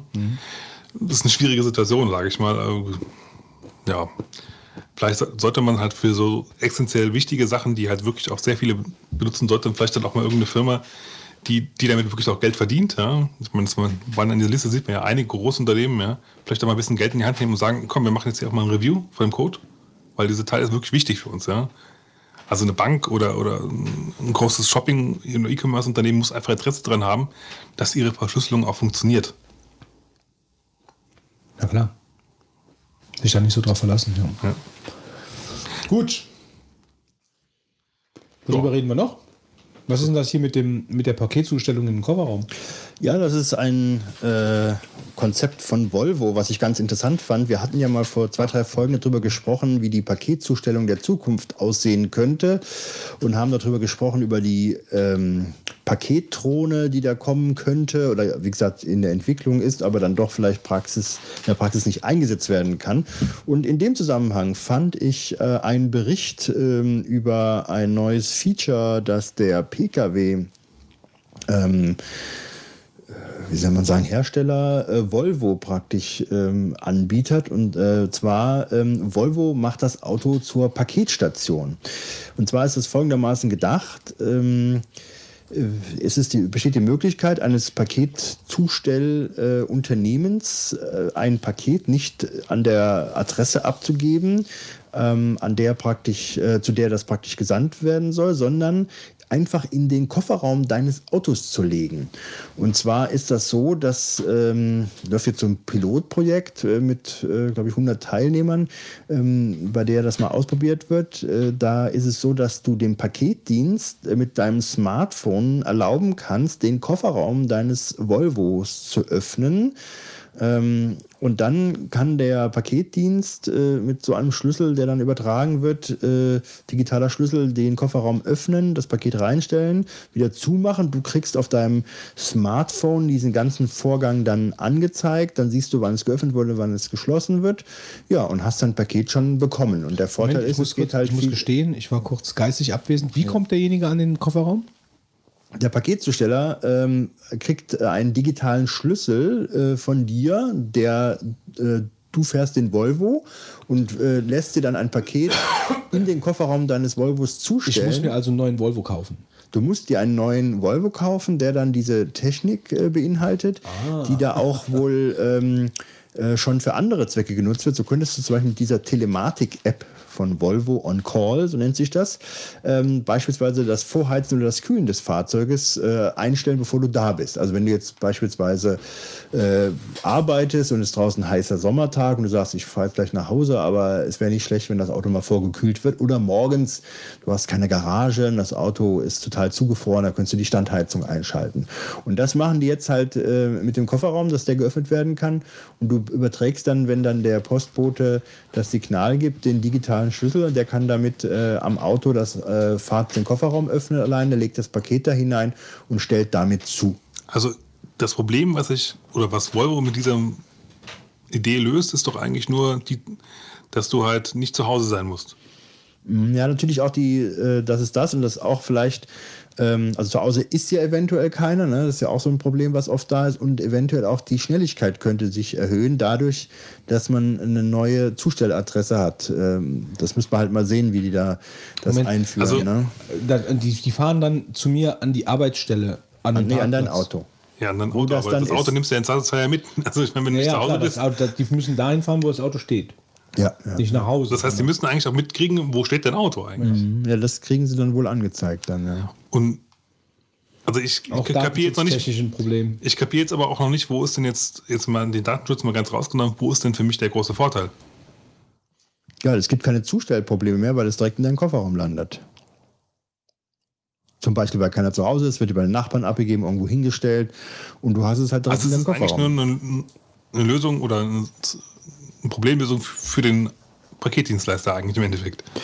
Ja, für dich hat es natürlich auch einen Vorteil. Du musst das nicht jetzt, äh, was, ich meine, wenn du jetzt so einen Single-Haushalt hast und hast jetzt wirklich, äh, je nachdem, wo du in der Stadt wohnst, ist es ja schon ein bisschen blöd, kann ich mir vorstellen. Die Leute haben ja nicht ohne Grund eine Packstation. Was da ich- musst du ja immer vorbeifahren. Also was ich mir jetzt, äh, was ich jetzt am allerwenigsten verstehe, ist eigentlich, gut, ich brauche einen neuen Volvo, beziehungsweise ich brauche ein Auto mit dieser Technik. Ja. Hat das nur Volvo oder hat das auch, haben das auch andere? Von Volvo ist das ein Pil- Pilotprojekt. Also andere äh, Hersteller sind hier nicht genannt. Ja, das, das finde ich halt schon, also erstmal braucht man einen neuen Volvo. ja. Volvo ist groß im Kommen, wie man ja äh, überall hört. Äh, ja, aber dafür, dass ich so ein Paketzusteller für so eine Pilot, also äh, das klingt für mich total nach Nische. Also das sind dann irgendwie, keine Ahnung, in der Großstadt vielleicht, äh, weiß ich nicht, 150 Leute, keine Ahnung, die sich einen neuen Volvo kaufen und dann die Pakete zugestellt bekommen. Gut, Äh, ist natürlich also es richtig. klingt Also für mich nach Marketing, Marketing, bla bla. Also ich denke mal, man ist noch weit davon entfernt, das einzuführen, weil du hast schon recht, das, die Technik müssten ja, müsste ja sehr weit verbreitet sein. Es ist aber halt die Frage, ob du nicht ob es nicht mehr Paketzustelldienste gibt, die diese Option anbieten und du könntest dann beispielsweise mh, beim Versenden ankreuzen, äh, dass hier diese Technik äh, der Empfänger über die verfügt. Ja? So kannst du ja dann vielleicht äh, bei einem Paket, wenn es zugestellt werden soll, kann der Zusteller sehen, ah, hier habe ich noch andere Möglichkeiten. Ja klar, aber dann musst du ja auch diese Logistik aufbauen, dass derjenige, der den Volvo hat, dem Paketzusteller diesen digitalen Key überlassen muss. Das heißt also, es muss in irgendeiner Weise sichergestellt sein, dass es einmal nur der Paketzusteller bekommt und diese, diese logistische Möglichkeit muss gewährleistet sein, dass ich die dem übermitteln kann. Also das, also auch verwaltungstechnisch alles Und so. die Position, also das finde ich eigentlich noch viel schlimmer. Also wie, wie, wie, Das, das klingt für mich halt alles irgendwo nach vollkommen, ja, vollkommener Zukunft. Also äh, ja, wobei, also ich meine, die haben ja heutzutage alle schon, schon äh, ähm, nicht, dass das technisch nicht möglich ist, das Telefon meine ich so nicht. drin, aber aber dass, dass, dass man das wirklich umsetzt, also dass die Zahl der Leute, die das nutzen, so groß ist, dass ich als DHL, UPS, wer auch immer, dann sage, ja, okay, das ist eine realistische Geschichte, das nutzen viele Leute, also das ist, sehe ich gar ich nicht. sehe immer noch keinen Vorteil drin für mich. Also ich meine, was, nutzt es mir als Endkunde? Das sehe ich schon. Also wenn, wenn ich. Wenn ich stehe mit meinem Auto auf der Arbeit, ich stehe, ich bin mit dem Zug unterwegs, mein Auto steht am Bahnhof, ähm, es ist niemand zu Hause und ich möchte mein Paket zugestellt bekommen. Das, sind aber auch in der Regel so ganz, ganz Spezialfälle. Also ich meine, weiß ich nicht, es sind noch viele Leute am Tag nicht zu Hause. Beide Das sind berufstätig. Ähm, aber dann kannst du auch in die Firma liefern lassen. ja, das weiß ich nicht, ob das so gern gesehen ist in den Firmen, dass du halt dir in die Firma irgendeinen Kram liefern lässt. Oder weiß ich nicht, keine Ahnung. Äh, aber Aber Zweifelsfall stehst du dann zum Beispiel in irgendeiner Firmengarage oder, das- oder ja. auf einem Firmenparkplatz. Also Ja, also klar, so Parkhaus oder so ist natürlich auch noch ein Problem. Du bist dann, du bist dann irgendein der Hermes-Attentäter und läufst dann mit dem Paket unterm Arm durch das fünfstöckige Parkhaus und suchst äh, die Karre vom, vom Wolfgang, um dem Paket in den Kofferraum zu legen. Also das, äh, das scheitert so an so einigen Dingen. Aber das ist eigentlich, grundsätzlich das ist eigentlich ganz gut für nicht schlecht. Ja gut, ich meine, der, der, der, Kriegst du einen Zustellungsbericht, ist zugestellt Ja, genau. der, der Zusteller hat dann, glaube ich, dann die Möglichkeit, erstmal das, die Option anzufordern, also äh, so anzufragen, ob denn der Empfänger das jetzt da haben möchte. Der müsste dann halt über sein Smartphone das freigeben. Wahrscheinlich wird man dann mittels GPS-Signal äh, die Fahrzeugposition lokalisieren und der würde dann da hinkommen. Klar, es, ist, es sind einige Detailfragen noch zu klären. Ich will das auch gar nicht vielleicht jetzt als äh, optimales System verkaufen, fand aber die Idee, wo wir ja schon letztens gesprochen haben, wie kann man denn die Zustellung noch verbessern, ähm, fand das ich gar ich nicht auch so, so. verkehrt, Nee, das dass ich man da drüber nachdenkt, äh, am, anstatt in den zehnten Stock da ein Paket hochzuschleppen, Das schon. Äh, vielleicht vor, ins Auto das Ding Aber es scheitert irgendwo schon jetzt, äh, wo wir wirklich nur so brainstormmäßig uns darüber Gedanken machen, finde ich, scheitert es schon an verschiedenen Punkten, die für mich so jetzt gar nicht lösbar sind. Wäre doch vielleicht du willst im Parkhaus zum Beispiel kein Auto suchen. Mhm. Also dann hast du GPS, hast du den Punkt zwar ganz genau, wo das Auto steht, aber das hilft dem Parkhaus ja nicht weiter. Dann wäre es doch fast einfacher, wenn man eine Box entwickeln würde. Ich meine, die, die halt auch so ein Codesystem hat in irgendeiner Form, die aber bei dir zu Hause steht, die halt groß genug ist, um größere Pakete anzunehmen. Du im ja. Garten einbetonierst. Ja, musst du halt dann, aber. ja, dann, dann läuft er halt dahin und macht mit seinem, mit seinem Ding das Ding auf und dann kann er halt auch wertvolle Sachen reintun und dann wird es sich verschließen. Also da muss ich sagen, finde ich eigentlich die Sache mit den Paketstationen nicht schlecht. Also in Großstädten finde ich das mit den Paketstationen Ja, klar. ideal. Dann fahre ich einfach an eine Paketstation und hole mir das, wenn ich, wenn ich es möchte, äh, hole es mir selbst ab. Dann muss ich nicht warten, dann weiß ich, es ist da, kann es mir da abholen gehen, habe meinen Coupon oder wie auch immer, den ich dann da einschmeiße oder gebe irgendeine PIN ein und dann habe ich das Ding. Auf dem Land macht die Sache natürlich komplizierter. Aber gut, das lösen wir jetzt nicht. Ähm, ich würde sagen, wir nehmen uns noch die letzte Meldung vor. Nein? Ich glaube, wir sind durch, oder? Ja, ich, da war irgendwas mit Games bei. Ja, gut, komm. Jetzt ist der Name gefallen, jetzt äh, GameSpy wird eingestellt. Hattet ihr das schon rausgelöscht und ich habe nicht aktualisiert? Nein, wir wollten die News weg. Äh, Ich habe Games bei lassen. übrigens nie genutzt. Nein. Nein? Ich habe GameSpy genutzt. GameSpy ist ja ein Dienst Zur gewesen. Doom-Zeit oder was? Ja, zur Doom-Zeit, Quake. äh, zur Quake-Zeit insbesondere, ähm, mit der man also Spiele praktisch, äh, die man auf dem Computer installiert hatte, äh, in irgendeiner Form mit verknüpfte und die haben einem dann freie Spielserver angezeigt, also GameSpy, und dann konnte man recht äh, komfortabel sich direkt auf diese Server einloggen. Dafür habe ich da früher GameSpy mit benutzt, ja, und dann konnte man Favoriten anlegen von Servern und ja, und das ist aber ein System, was heutzutage überhaupt nicht mehr äh, benötigt wird. Die meisten haben eigene Systeme oder bieten wahrscheinlich die Schnittstellen dafür nicht an, um diese Server zu lokalisieren. Und so sind es immer weniger Nutzer geworden. Aber der Name GameSpy, ich habe ihn jetzt Ewigkeiten nicht mehr benutzt. Aber als ich gelesen habe, es wird eingestellt, da dachte ich, ah ja, da war ja noch was. Und äh, ähm, das ist auch, ich weiß jetzt gar nicht, ich bin ja lange, schon lange kein PC-Spieler mehr im klassischen äh, Sinne. Ähm, ob da jetzt wirklich so der Wandel da ist, dass man jetzt alles über beispielsweise so eine Serversuchfunktion oder überhaupt nicht mehr so transparent äh, äh, über Ich Servernamen. glaube, glaub, da gibt es zwei Richtungen. Du hast halt, wie zum Beispiel bei, bei Counter-Strike, kriegst du halt Ingame alles schon drin. Ja. Und, oder du kriegst halt einfach nur verbinden. So, und dann macht das System den Sucht das Rest. System den Rest aus. Wie bei World of Warcraft. Okay, da wählst jetzt halt theoretisch noch den Server aus, aber ich vermute mal, auch der Server besteht eigentlich re reell aus mehreren. Ja, also, Also es ist ja eigentlich ein bisschen schade auch, weil früher hatte man teilweise dann äh, so, so Lieblingsserver, die einen guten äh, Ping einem realisi äh, also gewährleistet haben. Und ähm, naja gut, es gab halt viele Spiele, bei denen man halt wirklich aussuchen konnte, wohin connectet man sich. Ja, das ist heute war immer weniger. Ne? Früher, sage ich mal, insofern, also ich habe jetzt GameSpy selber nicht so benutzt, aber HLSW, was ja im Prinzip ein ähnliches Tool war. HDSW? HLSW, Das kenne ich gar nicht. Half-Life Server Watch. Nee, das kenne ich gar nicht. Habe ich nie gehört. Ähm, also es hat HSW hat eigentlich nur angefangen damit, äh, nur für Counter-Strike-Server eigentlich, oder für Half-Life-Server im Endeffekt, äh, den Dienst anzubieten, war aber nachher auch für alle Spiele eigentlich, die, die da irgendwie kamen, äh, das Tool, wo, womit du dann connected hast, hatte dann auch so eine Master-Server-Liste, wo halt alle Server dann registriert waren und dann konntest du halt die runterladen und dann konntest du die anpingen. Ähm, es war aber auch gut, also HSW war halt deswegen auch gut, weil du damit Server administrieren konntest, relativ einfach. Du hast eine schöne Clicky-Bunty-Oberfläche gehabt, um halt seine Counter-Strike-Server zu administrieren, Leute zu kicken, Nachrichten zu schreiben, sonst irgendwas zu machen, ne? neu, neu zu starten, neue, neue Map zu starten. Ähm, oder auch, was auch, was früher halt relativ wichtig war, im, äh, bei LAN-Sessions, ähm, da halt Server zu finden. Und das gibt's ja. Also ich habe letztens mal für unsere LAN habe ich mich zufällig mit damit wieder beschäftigt, weil ich gedacht habe, gut, da kannst du eventuell den Server wieder einfach administrieren. Ich hätte jetzt keine Lust, mich da irgendwie noch ganz groß in die, die Command-Line-Fu von, von HSW-Servern einzuarbeiten. Äh, geht aber auch. Also HSW wird, so wie ich das erkannt habe, nicht mehr weiterentwickelt. Ähm, die neuen Counter-Strikes laufen damit gar nicht mehr. Und GameStar glaube ich dann auch nicht. Und ja, also ich glaube, diese Services sind alle mehr oder weniger tot. Tja, traurig. Das war's gewesen mit den News für heute. Dann äh, würde ich sagen, kommen wir zu den 42 Sekunden, Wolfgang! 3, 2, 1, los geht's. Das Caligra-Projekt hat Version 2.8 der freien Office Suite freigegeben. Unter den neuen Funktionen ragen besonders diejenigen von äh, Krita heraus. Wie der deutsche Spielehersteller Crytek bekannt gab, wird die kommende Version der hauseigenen Cry-Engine nun erstmal auf Linux unterstützen. Einen ersten Blick auf die Portierung will das Unternehmen Interessenten während der diesjährigen Games Developers Conference gewähren. Der US-amerikanische Hersteller Valve hat den Quellcode seiner Schicht zwischen OpenGL und Direct 3D freigegeben. 2GL erlaubt es Entwicklern, ihre auf Direct 3D aufsetzenden Spiele und Anwendungen leichter auf Linux und andere Plattformen portieren zu können.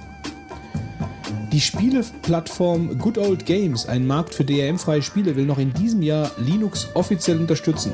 Eine geile Nachricht, Hammer-Nachricht finde ich sogar für alle Linux-Leute. Der US-amerikanische Hersteller Unity Technology Gs hat die Version 5 seiner Spiele-Engine Unity angekündigt. Zu den Neuerungen der neuen Version gehören unter anderem Verbesserungen in der Handhabung von Shadern, Licht und Physik sowie eine überarbeitete Mixer- und WebGL-Unterstützung. System Shock 2, der 1999 erschienene Nachfolger zu System Shock, ist nun auch für Linux erhältlich. Das Spiel erntete großen, großes Kritikerlob und gilt als indirekter Vorgänger von Bioshock. Das GRML-Projekt hat Version 2014.03 der Live-Distribution zur Systemrettung und Systemverwaltung veröffentlicht. Gut ein Jahr hat es gedauert, um die neue Version von OpenTTD, einer unter der GPL stehenden Nachbau der Simulationsklassiker Transport Tycoon Deluxe, fertigzustellen und um bei um den bei der NSA erstellten Open Source Code ähm, einer breiten Wiederverwendung zuzuführen. Ne, Moment, das war ein freudscher Versprecher. um den bei der NASA erstellten Open Source Code einer breiten Wiederverwendung zuzuführen, veröffentlicht die US-amerikanische Weltraumbehörde einen Katalog ihrer freien Software. Cool, oder? Ich jetzt, mir ist aber gerade nicht aufgefallen. Vielen Dank, Wolfgang. Bitte sehr, Götz. Mann, diese Husterei hier. Ja, es tut mir leid. Ich, dann gehe ich halt. Ich leg mich in, dein, ich leg mich in deine Badewanne mit deinen nicht. Badekugeln. Da kann man gar nicht genug reinschmeißen, damit du endlich kuriert bist. Dann äh, würde ich sagen, ähm, wechseln wir die Bänder.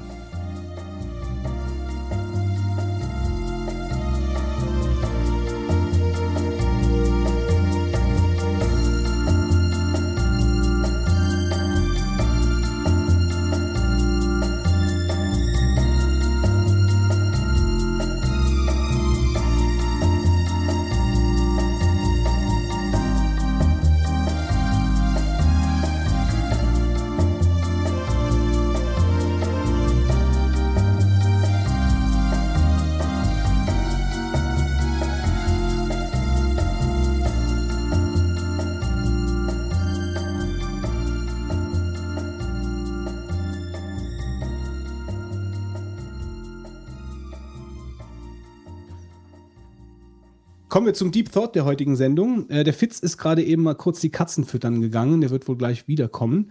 Äh, also jetzt erstmal nur der Wolfgang und ich und unser Gast. Und zwar ähm, ist das die Susanne Jordan, Initiatorin und Chefin von Naga IT, ähm, dem Hersteller einer oder vielmehr der fairsten Computermaus, die es zu äh, kaufen gibt. Äh, und die Frau mit dem coolsten Schreibtisch, den ich hier auf einer Teamseite gesehen habe. Hallo Susanne. Hallo. Hallo. Was ist das für ein geiler Schreibtisch, den du, auf dem du da sitzt oder an dem du da sitzt natürlich? Das ist der Schreibtisch von dem Nationalhelden von Albanien. Äh, Okay, das können wir einen eigenen Deep Thought draus machen. Wie kommst du an, an den Schreibtisch? na, das war einfach in Albanien im Urlaub, haben wir uns an dem Museum immer an diese Ah, dann, ah, okay. Schreibtische gesetzt und ich fand das so cool als Cheftisch. Dann hatte der Wolfgang doch recht. Er hat nämlich gesagt, das ist bestimmt ein Witz. Ähm, Ja, ja. Götz meinte, der steht bei dir zu Hause im ich, dachte, Wohnzimmer. ich dachte, das wäre dein Bürotisch. ja stimmt, ja. Der sah richtig Ja. feudal aus. So, ich bin die Chefin.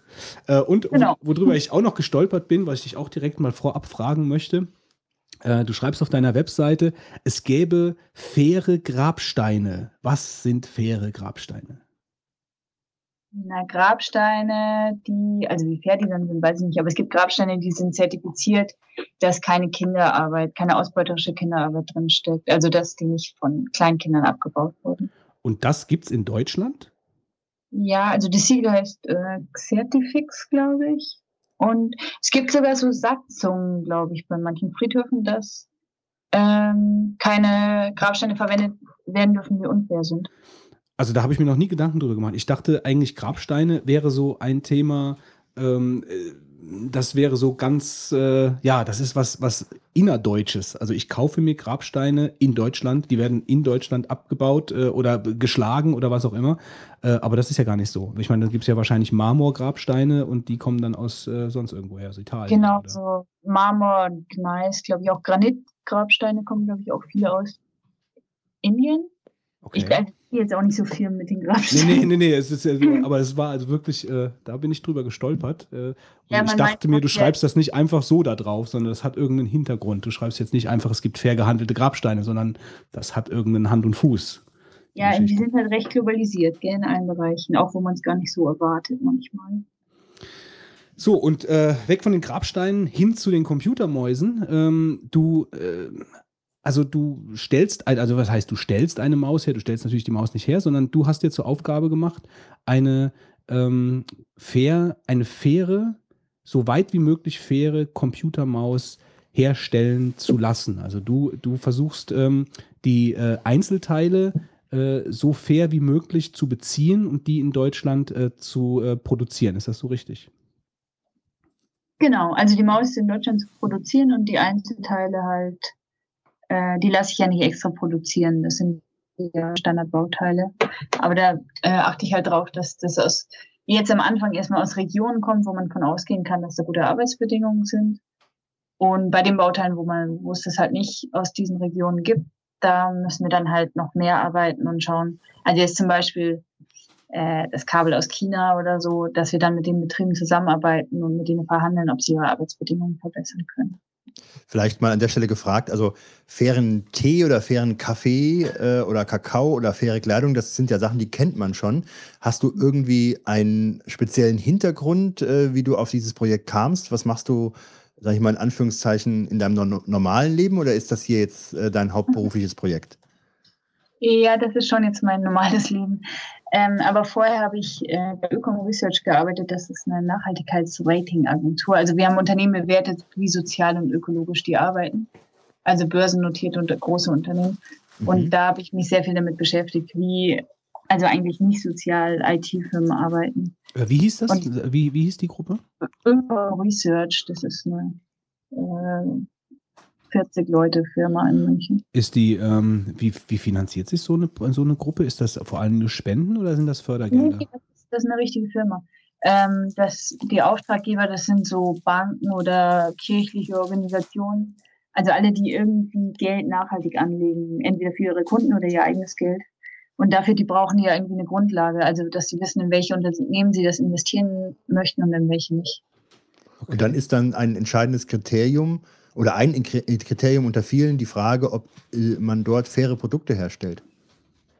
Ja, genau. Also zum Beispiel äh, Apple oder so, äh, wenn dann, wenn man da im Internet halt findet, so Foxconn und selbst der Arbeiter und schlechte Arbeitsbedingungen und so, dann ist es halt ein Punkt. Aha, okay. Ähm, Einfach gesagt. ja. Und dann, wie kamst du dann, ich meine, gut, du bist ja dann schon in dem Bereich dann tätig und wie kam dann wirklich ähm, der Gedanke darauf, sich mit der Frage zu beschäftigen, ähm, wie eine Maus äh, hergestellt sein muss, die fair ist? Wie kamst du auf den Gedanken? Naja, also ich hatte mich halt immer schon, also im Studium auch schon mit so Fairtrade und sowas viel beschäftigt. Ähm, und hatte da halt so beobachtet, dass eigentlich nie große Unternehmen von sich aus sagen, dass sie halt umsteigen. Also, dass nicht große Unternehmen auf Kritik von NGOs irgendwie oder Menschenrechtsorganisationen äh, reagieren und sagen, okay, dann machen wir jetzt alles fair, sondern dass immer kleine Projekte sind. Und dann halt meine Arbeit bei Ökom hat mir halt gezeigt, dass bei den Computerfirmen halt gar keine Anstalten gibt, da irgendwas zu verbessern, obwohl es so viele Berichte gibt, dass da Menschenrechte verletzt werden in der Produktion. Und das beides zusammen hat dann eigentlich, da gab es eigentlich nur die eine Lösung, dass man halt ein kleines Projekt starten muss. Also für mich gab es eine Lösung. Das Ähm, habe ich dann gemacht. Ja, das wäre das wär jetzt mal ganz interessant, so äh, als Einstieg ins Thema, wie, ähm, also du hast bei dieser Ratingagentur gearbeitet und hast dann, Mhm. dann dadurch natürlich auch den entsprechenden Background, sag ich mal, oder du kennst Ja. die, du kennst die Szene, du weißt, äh, worauf es ankommt und äh, wie du, wie du dementsprechend äh, ja, Nachforschungen anstellen kannst. Aber wie bist du dann, also wie hast du angefangen? In, äh, warum die Maus und warum, äh, ähm, ja, oder wie hast, du- wie, wie, wie hast du das ganze Thema einfach begonnen für dich? Also, also, also die Maus, äh, weil es halt sehr einfach ist, also, also relativ einfach. Ne? Also so ein Computer ist halt sehr teuer und sehr komplex ja, und kein Smartphone, da ja. braucht halt jeder was anderes, weil das anderes, weil ein Smartphone ist das gleiche, ist ja eigentlich ein Computer, oder? Im Grunde. Ähm, das geht halt nicht. Und da hat man auch diese kurzen Produktzyklen, das ist natürlich auch ein Problem, wenn man ein kleines Projekt ist. Ähm, ja, eine Maus ist halt recht universal eigentlich. Da hat keine bestimmte Vorlieben so. Also zwei Tasten Scrollrad ist so Standard bei, würde ich mal sagen, sagen vielleicht 80 Prozent der Leute. Ähm, das ist halt praktisch und hat nicht so viele Bauteile, ist halt gut zum Anfang einfach so, deswegen die Maus. Äh, also wie ich dann genau auf die Maus gekommen bin, weiß ich nicht mehr. Ja, wahrscheinlich ja auch aus dem Grund, also weil weil es einfach Genau. auch überschaubar ist von den Bauteilen her. Das ist ja natürlich sehr nachvollziehbar. Und jetzt, ähm, wie bist du da dran gegangen? Also hast du eine Maus genommen und hast sie auseinandergeschraubt und hast dir die Einzelteile angesehen und gefragt, ähm, wo kriegt man die jetzt her oder wie, wo kommen die eigentlich her und welche Arbeitsschritte durchlaufen die oder wie bist du vorgegangen? Genau, also im Grunde bin ich schon vorgegangen, also ich bin immer so ein bisschen durcheinander vorgegangen, weil ich am Anfang auch nicht wusste, wie ich vorgehen soll. Also ich wollte es halt einfach machen. Und also ich weiß, dass ich ganz am Anfang habe ich, also es geht ja auch viel um Rohstoffe, ne, um den Rohstoffabbau, dass da keine sklavenähnlichen Zustände herrschen. Ähm, deswegen wollte ich eigentlich mit den Rohstoffen anfangen und die Idee war eigentlich nur Recycling-Rohstoffe. Und deswegen war, glaube ich, einer der ersten Schritte, dass ich ähm, bei der Deutschen Affinerie angerufen habe, weil die ähm, recyceltes Kupfer haben, ähm, ob sie mir sagen und gefragt habe, ob sie mir sagen können, ähm, wo ich halt ein Kabel aus recyceltem Kupfer herbekomme. Und das konnten die mir nicht sagen. Und äh, ich habe dann ziemlich schnell gemerkt, dass das nicht so einfach ist mit Rohstoffen, weil halt viel recycelt wird, aber kein Mensch weiß, wo das Recyclingmaterial dann verwendet wird. Mhm. Genau, also von der Seite ging es irgendwie nicht. Da habe ich dann das irgendwie ein bisschen aufgegeben und habe halt dann von der Montageseite angefangen und dann wirklich genau eine Maus aufgeschraubt, geschaut, was drin ist und dann überlegt, wie ich es machen kann und geguckt, welche Bauteile ich zum Beispiel halt aus Deutschland noch bekomme oder äh, was vergleich, also Länder mit vergleichbaren Sozialstandards und dann so peu à. Ähm, was mir da jetzt mal so als Frage in den Kopf springt, ähm, ich meine, das hört sich jetzt, das hört sich jetzt so einfach an, äh, sich, sich selber ähm, oder die Recherche anzustellen, ist das Bauteil jetzt fair gehandelt oder nicht, aber das ist es doch sicherlich nicht, oder? Also jetzt eine Firma, ähm, äh, bei einer Firma anzufragen und dort nachzufragen, ist euer Bauteil jetzt fair gehandelt, wird während der Kinderarbeit, wird der Kinderarbeit genutzt? Also ich meine, die Auskunft bekommst du doch so leichtfertig nicht, oder? Beziehungsweise andersrum gefragt, die Firmen, die dann sagen, ja, bei uns ist alles fair gehandelt, die müssen das ja aufgrund von irgendwelchen Standards wahrscheinlich auch zertifiziert nachweisen. Ähm, also das, da bin ich ganz anders dran gegangen, einfach aus, also wegen meiner Erfahrungen bei Ökom halt. Also ich gebe überhaupt nichts auf Nachweise auf Papier, muss ich ehrlich sagen. weil da kann man alles behaupten und es wird auch alles behauptet. Deswegen habe ich das gar nicht nachgefragt, Mhm. sondern jetzt, wenn man jetzt so die Lieferkette von der Maus anschaut, das, was da als fair gekennzeichnet ist, das sind halt alles Bauteile, die eben aus Regionen kommen, wo man davon ausgehen kann, dass, also in Deutschland würde ich ausschließen, dass es ausbeuterische Kinderarbeit in, Fabriken, in Elektronikfabriken gibt. Mhm. Und so, also so ist, war dann das Vorgehen. Und jetzt, wie, das habe ich vorher schon angedeutet, mit dem, also jetzt ist, haben wir halt alles so, was, was ich jetzt so finden konnte an Bauteilen, die halt aus solchen Regionen kommen, sind eingebaut in der Maus. Und jetzt geht's halt den nächsten Schritt, dass man die Bauteile, die eben jetzt aus China zum Beispiel kommen, dass man da wirklich zu den Firmen geht, aber mit denen zusammenarbeitet. Da brauche ich jetzt auch nicht fragen, ist das fair? Weil die sagen mir dann, was ich hören will. Ja, klar. Sondern ich muss halt hingehen, das angucken, mit denen reden, denen erklären, was unter der Idee Fair IT halt zu verstehen ist und die irgendwie überzeugen, dass sie halt mitmachen. Ähm, aber jetzt nochmal gerade rückgefragt, was, was deutsche Mhm. Firmen angeht. Also, wenn du jetzt zum Beispiel sagst, okay, ich brauche jetzt den und den Widerstand oder ich brauche jetzt Mhm. äh, eine LED oder sonst irgendwas und dann fragst du bei einem, bei einem deutschen, ähm, bei einem deutschen Großhändler an, der das, der das vertreibt oder äh, fragst du bei, nur bei Firmen an, die das auch wirklich in Deutschland herstellen? Weil ich meine, das für dich, wenn du sagst, du traust Papier nicht, weil Papier ist geduldig, Mhm. dann musst du ja irgendwo eigentlich ja fast in die Fabrik reingehen, damit du auch weißt, dass die Bauteile, die du jetzt von dieser Firma beziehst, nicht selbst importiert werden aus, äh, aus, aus irgendwelchen äh, fernöstlichen Ländern, sondern Ja. wirklich da vor Ort produziert werden. Also zum Teil habe ich mir die Firmen jetzt angeschaut, zum Teil auch nicht, aber also da würde ich den Firmen schon glauben, wenn sie sagen, die produzieren das hier und das ist wirklich alles von hier. Also ich, das frage ich dann schon nach, ob das wirklich hier produziert wird und die Standorte sind und so. Mhm. Ähm, weil da traue ich äh, traue ich ihnen nicht zu, dass sie mich da so dreist anlügen würden. Mhm. Also ich hatte eine Firma, die haben gesagt, sie haben einen Schalter, die Maus aus Deutschland irgendwie so oder haben so, einfach so lange nachgefragt, äh, bis sie dann gemeint haben, naja, ist eigentlich nur Handelsware, wir wissen gar nicht, wo sie kommen. Mhm. Also das findet man schon raus eigentlich. Also wenn mich da jemand anlügen würde, das glaube ich, würde ich schon merken. Okay. Also jetzt gerade die Bauteile, die da verbaut sind, also Lima oder so, die haben halt einfach ihre Standorte hier. Und es ist im Sicherheitsdatenblatt ist auch oft angegeben, wo der Produktionsstandort ist. Also die müssen dann wirklich dreist lügen und ähm, gegen Gesetze auch verstoßen. Okay. Ähm, ich rufe dich gerade nochmal an. Wir haben ein bisschen Soundprobleme. Vielleicht ist die Verbindung Ja. besser, wenn wir es nochmal probieren. Ich, dire direkt. Warte.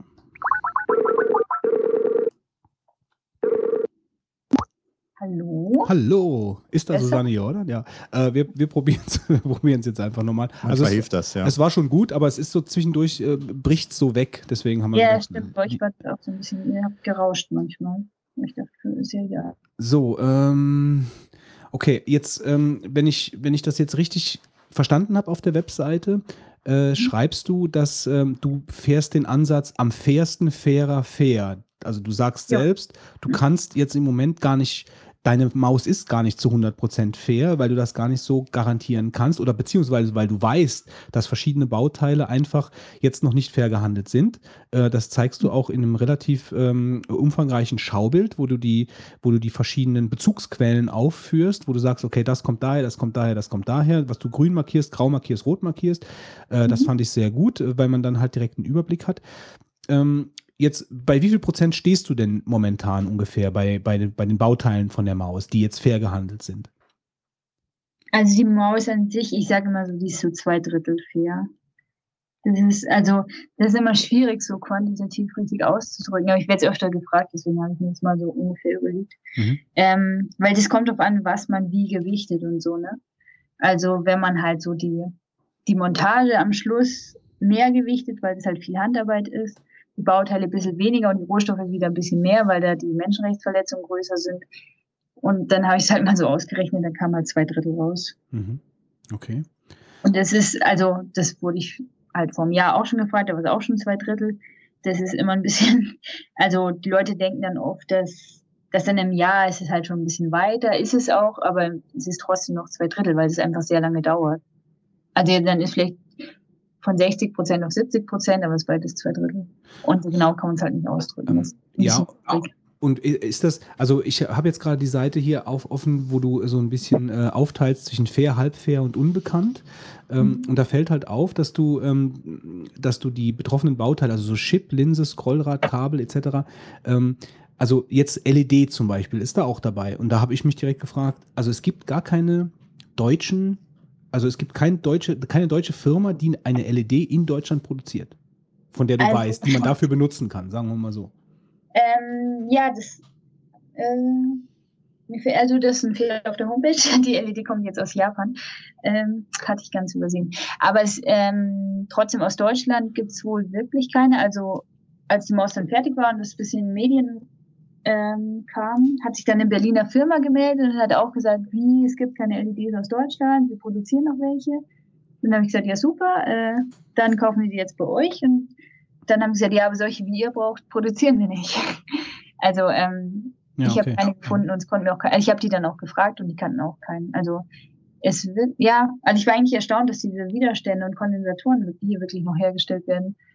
Aber so auch Kabel oder so gibt's hier einfach nicht. Ja, und Scrollrad zum Beispiel ist doch einfach nur so ein Plastikrad, äh, Genau. Rad, oder? Das, genau, das ist, ähm, das kann man halt, das ist halt kein Standardbauteil, das ist das Problem. Also aus, aus China kann man, das, kann man das als Standardbauteil kaufen, aber hier aus der Gegend nicht.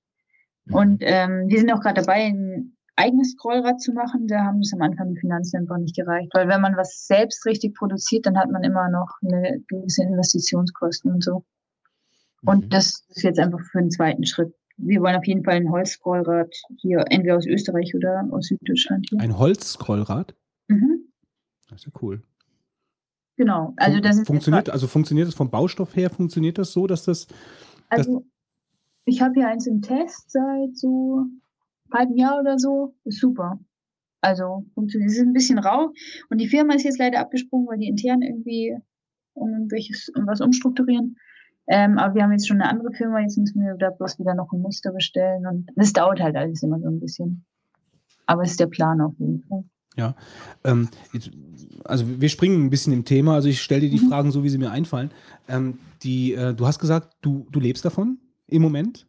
Äh, nee, ich habe jetzt meine Hauptarbeit. Okay, okay. Der Haupteinnahmequelle. Weil das wäre nämlich jetzt so ein bisschen die Frage gewesen, also weil du hast ja auch ein Team ähm, oder da sind ja Leute, das, du machst das ja nicht in Eigenregie, sondern du bist ja äh, jetzt, sagen wir mal, stehst dem Projekt vor, aber da sind ja noch Genau. andere Leute äh, im Hintergrund oder die dir, die dir helfen oder die, die Mitarbeiter, wie auch immer, also das weiß ich ja jetzt nicht, das ist jetzt im Endeffekt auch die Frage, ähm, weil wie wird das denn angenommen? Also, also ich kann mir vorstellen, dass es, äh, als, als du als du das initiiert hast und als die Maus dann Mhm. fertig war, wahrscheinlich relativ viel los war, so Computerzeitungen und äh, Ja. die, die Medien äh, gerieten in Wallung. Ähm, hat sich das denn auch in bare Münze ausgezahlt und äh, ist das Interesse sehr dann abgeflaut danach oder äh, bist du sehr zufrieden? Also es waren jetzt, also zuerst mal ganz kurz, also ich lebe nicht davon. ich kriege Geld dafür, aber es gibt noch andere im Team, die mehr dafür kriegen. Ähm, ich habe andere Jobs, wovon ich mehr lebe eigentlich. Mhm. Ähm, genau, also es ist noch sehr viel mit ehrenamtlicher Arbeit. Es gibt auch welche, die auf der Teamseite auch sind, die nur ehrenamtlich arbeiten. Alles ganz unterschiedlich. Ähm, dann zu der Frage, äh, genau, also als es die Maus rausgekommen ist und das relativ viel in Medien war, das hat man schon sehr gemerkt. Also das war auch echt super, weil wir dann ratzfatz tausend Mäuse verkauft hatten und das, äh, ja, das war schon eigentlich fast zu viel, weil da war ich noch ziemlich alleine so und da war das eigentlich viel zu viel. Hast die ganze Nacht schon Mäuse Ja, zusammengeschraubt. Das doch ziemlich unfair dann. ja, genau. Schlechte Arbeitsbedingungen. Ja, da habe ich wirklich noch viele Mäuse umgeschraubt, weil wir dann, da konnten sich, da konnte man es im Internet noch so bestellen, ich möchte bitte eine grüne Schale mit einer weißen Taste und einer marmorierten Taste und so. Oh. Und ähm, da habe ich echt noch viel selber geschraubt. Ziemlich bald die Werkstatt übernommen und so. Ähm, genau, aber es war auf jeden Fall super mit den, also so, da hat man auch gesehen, so die Heise-Leser sind sehr aktiv und die Quergucker, die sind auch sehr aktiv. Da hat man immer gleich direkt nach der Berichterstattung hatten wir dann sau viele ähm, Bestellungen. Gut, das ist natürlich auch ein, riesige, ein riesiges, ja, ein riesiges Einzugsgebiet jetzt bei der Sendung Quer oder auch bei Heise. Das ist natürlich, da kommen. Ja, man merkt es schon, weil äh, nach dem Spiegelartikel war es nicht so und nach, nach der Süddeutschen auch nicht. Mhm, Also okay. das merkt man schon, aber es gibt halt einfach so aktive, ja, so einen aktiven Teil der Bevölkerung, der halt bestimmte Zeitschriften liest anscheinend oder Sendungen guckt Mhm. und so einen passiven, also wo man das dann, die dann halt nicht sofort eine Maus kaufen, sondern halt dann vielleicht, wenn sie eine brauchen, kaufen wir halt die oder so. Also, genau. Fand ich interessant auf jeden Fall. Ja. Und ähm, ich meine, du musst jetzt hier keine, äh, keine konkreten äh, Geldsummen äh, nennen, aber äh, in, wo bewegen wir uns denn so? Im, im vierstelligen, im dreistelligen, im zweistelligen Mausverkaufsbereich? Ach so. so pro, Äh, wir- pro Monat oder pro Jahr? Also, Also das Pro ist immer schwierig, schwierig zu sagen, weil es einfach echt auch auf die Medienberichterstattung ankommt. okay. Ähm, also das meiste wurde schon 2000, Ende 2012, Anfang 2013 verkauft. Mhm. Also vor Weihnachten, als viele äh, Medien halt das auch berichtet haben und eben Weihnachten war. Und jetzt haben wir insgesamt so 3500 Mäuse, würde ich mal sagen, verkauft. Also es ist so dann irgendwann abgeflacht und jetzt plätschert es so dahin, was ich aber auch irgendwie so ganz faszinierend finde, dass, dass es gar nicht stoßweise ist, sondern so, als hätten sich die Leute abgesprochen, dass jeder, also dass jeden Tag zwei, drei Mäuse verkauft werden. Naja, jetzt werden alle 99 Hörer der drei Vogonen werden jetzt eine Maus kaufen. Genau, Ähm, Teils. Die Maus selber kostet 29,90, glaube ich, oder? Ja, genau. Und ähm, zu den technischen Eigenschaften, ich weiß noch, zu den Zeiten, als wir ähm, sehr viele Computerspiele gespielt hatten, hatten wir auch immer ein besonderes Augenmerk auf die Maus gelegt, dass die in irgendeiner Form gewisse, was war das so, Abtast, äh, Abtastrate. Abtastrate oder sowas hatte. Ähm, gut, da ist jetzt die Maus ja sicherlich nicht für ausgelegt, aber was, was ist das für eine Maus? Kannst du vielleicht dazu was sagen, technisch? Also das ist so eine Standard-Büromaus, würde ich sagen. Also was die meisten Leute halt haben. Also die Auflösung ist relativ hoch, weil die Chips einfach mittlerweile ziemlich gut sind. Ähm, Mhm. Ich weiß gar nicht, 1000 dpi vielleicht. Ähm, also auf dem Glastisch funktioniert sie nicht so gut und sonst funktioniert sie nicht so gut. Ähm, und sonst bei Tasten Scrollrad und auf Sonderwunsch kann man das Scrollrad auch als dritte Taste bestellen. Also das haben wir jetzt nicht als Standard reingemacht, einfach deswegen, weil viele Leute das halt nicht benutzen. Und wir wollen ja auch eben nicht mehr Material einbauen, als nötig ist. Und wenn's, wenn der Kunde es dann nicht verwendet, dann ist da einfach ein Schalter, der keine Funktion hat. Und deswegen haben wir gesagt, wir machen es auf Sonderanfrage. Es sind ja im Prinzip auch, also zumindest mal jetzt die, obwohl auch die fair gehandelten äh, Bauteile natürlich auch, aber auch die unfairen äh, Bauteile, das sind ja Standard-Maus-Bauteile, würde ich ja, Ja, jetzt mal sagen. mhm. Ne? Also von daher, der Sensor, der da drin ist, der ist dann halt auch momentan zumindest noch auch in einer ganz normalen äh, Maus, die ich so äh, irgendwo, eine Billigmaus, die ich sonst irgendwo aus Fernost dann beziehen kann. Ja, das ist ganz interessant bei diesem Sensor, der ist wirklich in jeder. Also es ist bestimmt in 70 Prozent der Mäuse kam mir so vor. Also der Standardmäuse so, ne? Mhm. Mhm. Also weil ich hatte ja am Anfang halt geguckt, wo man den kaufen kann und es war wirklich, eigentlich hatten alle PixArt äh, Chips drin. Also das ist echt ganz interessant so. Ähm, Nochmal vielleicht zu der, äh, zu der Herstellung der einzelnen Komponenten. Mhm. Ähm, wenn man jetzt darüber nachdenkt, dann sagt, denkt man natürlich, gut, da gibt es wahrscheinlich Kinderarbeit oder die Arbeiter sind nicht richtig geschützt äh, beim Abbau von irgendwelchen Metallen oder ähnliches in Minen. Ähm, was hast du denn dafür, hast du da äh, Erfahrungen oder was sind da vielleicht dein, dein Hintergrundwissen, ähm, weil du sagst auch teilweise hast du Firmen besucht und dich da selber vergewissert. Kannst du Mhm. vielleicht darüber was erzählen, was so die Probleme eigentlich sind und was du da erfahren hast? Mhm. Also ähm, selbst besucht an unfairen Firmen habe ich jetzt in China welche. Also ja, relativ unfair halt, ne? Ähm, da wo eben unser Kabel produziert wird und der Stecker für das Kabel und dann noch die Taster und der Drehgeber fürs Scrollrad. Ähm, das sind dann einfach so, wie man sich halt so vorstellt, dass sehr lange Arbeitstage sind, so 10 bis 12 Stunden, also 11 Stunden hatten ganz viele. Ähm, beim Mindestlohn, der halt auch nicht so hoch ist meistens. Ähm, also jetzt mit dem Gesundheitsgefährdung habe ich da in dem Bereich jetzt nicht so viel gesehen. Das ist zum Beispiel in der Chipfertigung, glaube ich, auch oft ein Problem, weil die in Reinräumen arbeiten. Also das habe ich nicht besucht, das weiß ich noch von meiner Arbeit bei Ökom halt. Ähm, dass sie auf den Reinräumen arbeiten und da ist dann, ich glaube, Enexan, auf jeden Fall so ein, äh, so ein chemischer Stoff, der ziemlich krebserregend ist zum Beispiel. Und da gibt's, es ist, kommt immer aufs Bauteil drauf an, was genau für Probleme sind. Also in den Fabriken selbst hat man, gibt's auch Kinderarbeit, aber das ist nicht so das Problem wie jetzt in den Minen zum Beispiel. Also was bei der Maus auch noch relativ ungelöst ist, sind ja die Rohstoffe, also die Metalle, die verarbeitet sind. Ähm, da sind halt ganz schlimme Formen von Kinderarbeit. Also so Siebenjährige, die da auch unter lebensgefährlichen Bedingungen arbeiten und also so wirklich ganz schlimm. Äh, da mal kurz eingehakt. Also du sagst, du hast die Firmen in China besucht, aber wahrscheinlich mhm. dann noch in deiner Funktion äh, bei, der, bei der Organisation, äh, die, die dieses, bei dieser Ratingagentur oder nee, schon nee, nee. später? Jetzt gerade ähm, im äh, Oktober. Und wie bist du denn da vorgegangen? Also hast du die Firma, du hast die Firma angesprochen, hast gesagt, du bist, äh, du bist eine Produzentin aus Deutschland, die eine Maus herstellt und du möchtest dir die Fabrik anschauen oder wie? Weil, das würde mich mal interessieren. Ja, ähm, nee, das war auch äh, Glück bisschen. Also unser, also das Kabel habe ich über einen deutschen Lieferanten gekauft, also über einen deutschen Händler. Und der hatte sich schon länger da Gedanken gemacht mit fairer IT und so und war dann ganz begeistert, als er das dann festgestellt hat, dass wir eigentlich zusammenarbeiten. Äh, und der hatte das dann vorgeschlagen, dass wir ein bisschen da zusammenarbeiten und hatte, ähm, den hatte ich dann gebeten, mir ein paar Firmen vorzuschlagen in China, die vielleicht offen wären für so eine Idee.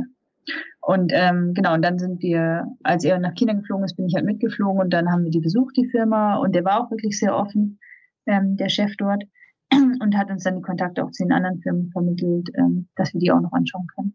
So lief das. Aber das war ja dann schon, du hast ja gesagt, dass, dass die Firma eigentlich von dem Chef jetzt, der ja relativ offen damit umgegangen ist, ja dann doch auch relativ unfaire Arbeitsbedingungen hatte. So habe ich dich ja richtig genau, verstanden. Genau. So, das heißt ja, also da ist dieses Bewusstsein, ist da auch einfach ein vollkommen anderes. Also die wissen so gesehen, also sie nehmen das, wie deren Arbeitsbedingungen dort vor Ort sind, auch gar nicht als so unfair wahr. Ja, das ist auch so ein echt größeres Problem, also für mich zumindest. Ähm, bevor ich nach China gefahren bin, habe ich auch ganz viele Leute gefragt, wie man fair für China definieren könnte, aber da konnte mir leider auch keiner helfen. Äh, man muss natürlich aufpassen, dass man da nicht kolonialistisch irgendwie wird ne? und sagt, was wir als fair empfinden, so müsst ihr jetzt arbeiten. Auf der anderen Seite will ich aber auch nicht davon leben, dass Leute wirklich ausgebeutet werden. Und das ist so eine Schwierigkeit, dass man erstmal rausfindet, wo wollen wir überhaupt hin zusammen. Aber ich denke schon, dass man sagen kann, dass zu viele Stunden bei zu geringer Bezahlung einfach nicht fair ist. Und dass man, da muss man sich halt irgendwie einigen, also das ist jetzt auch so ein Prozess. Wir haben auch eine NGO aus Hongkong, also die ja so ein bisschen so zwischen den beiden Kulturen vielleicht vermitteln kann ganz gut, ähm, mit der wir zusammenarbeiten und die schauen sich die Firma jetzt höchstwahrscheinlich auch nochmal an und machen auch ein Training mit den Arbeitern. Und ich hoffe, dass wir einfach zusammen da irgendwie ein Verständnis finden können, was fair ist. Und dass wir dann das auch umsetzen können, dass das in der Firma dann dieser, äh, dieser Definition von fair entspricht. Also ich frage mich auch, ähm, also es gibt ja, Foxconn hast du ja gerade eben schon erwähnt, mhm. äh, ein großer Zulieferer oder ich glaube mittlerweile auch gar nicht mehr so großer Zulieferer von, von Apple, weil ich glaube, da gibt es mittlerweile auch äh, irgendwelche Probleme bei der Zusammenarbeit. Aber auf jeden Fall war ja Foxconn die Firma, die äh, um ihr, um ihre kompletten, ihr komplettes Firmengebäude, beziehungsweise dort, wo die Arbeiter mhm. leben, äh, Netze gespannt hat, ähm, weil die Leute in den Tod gesprungen sind, wenn man sich vorstellt, äh, jetzt ein Siemens, äh, die hier irgendwo in Deutschland sitzen würden, so Netze spannen.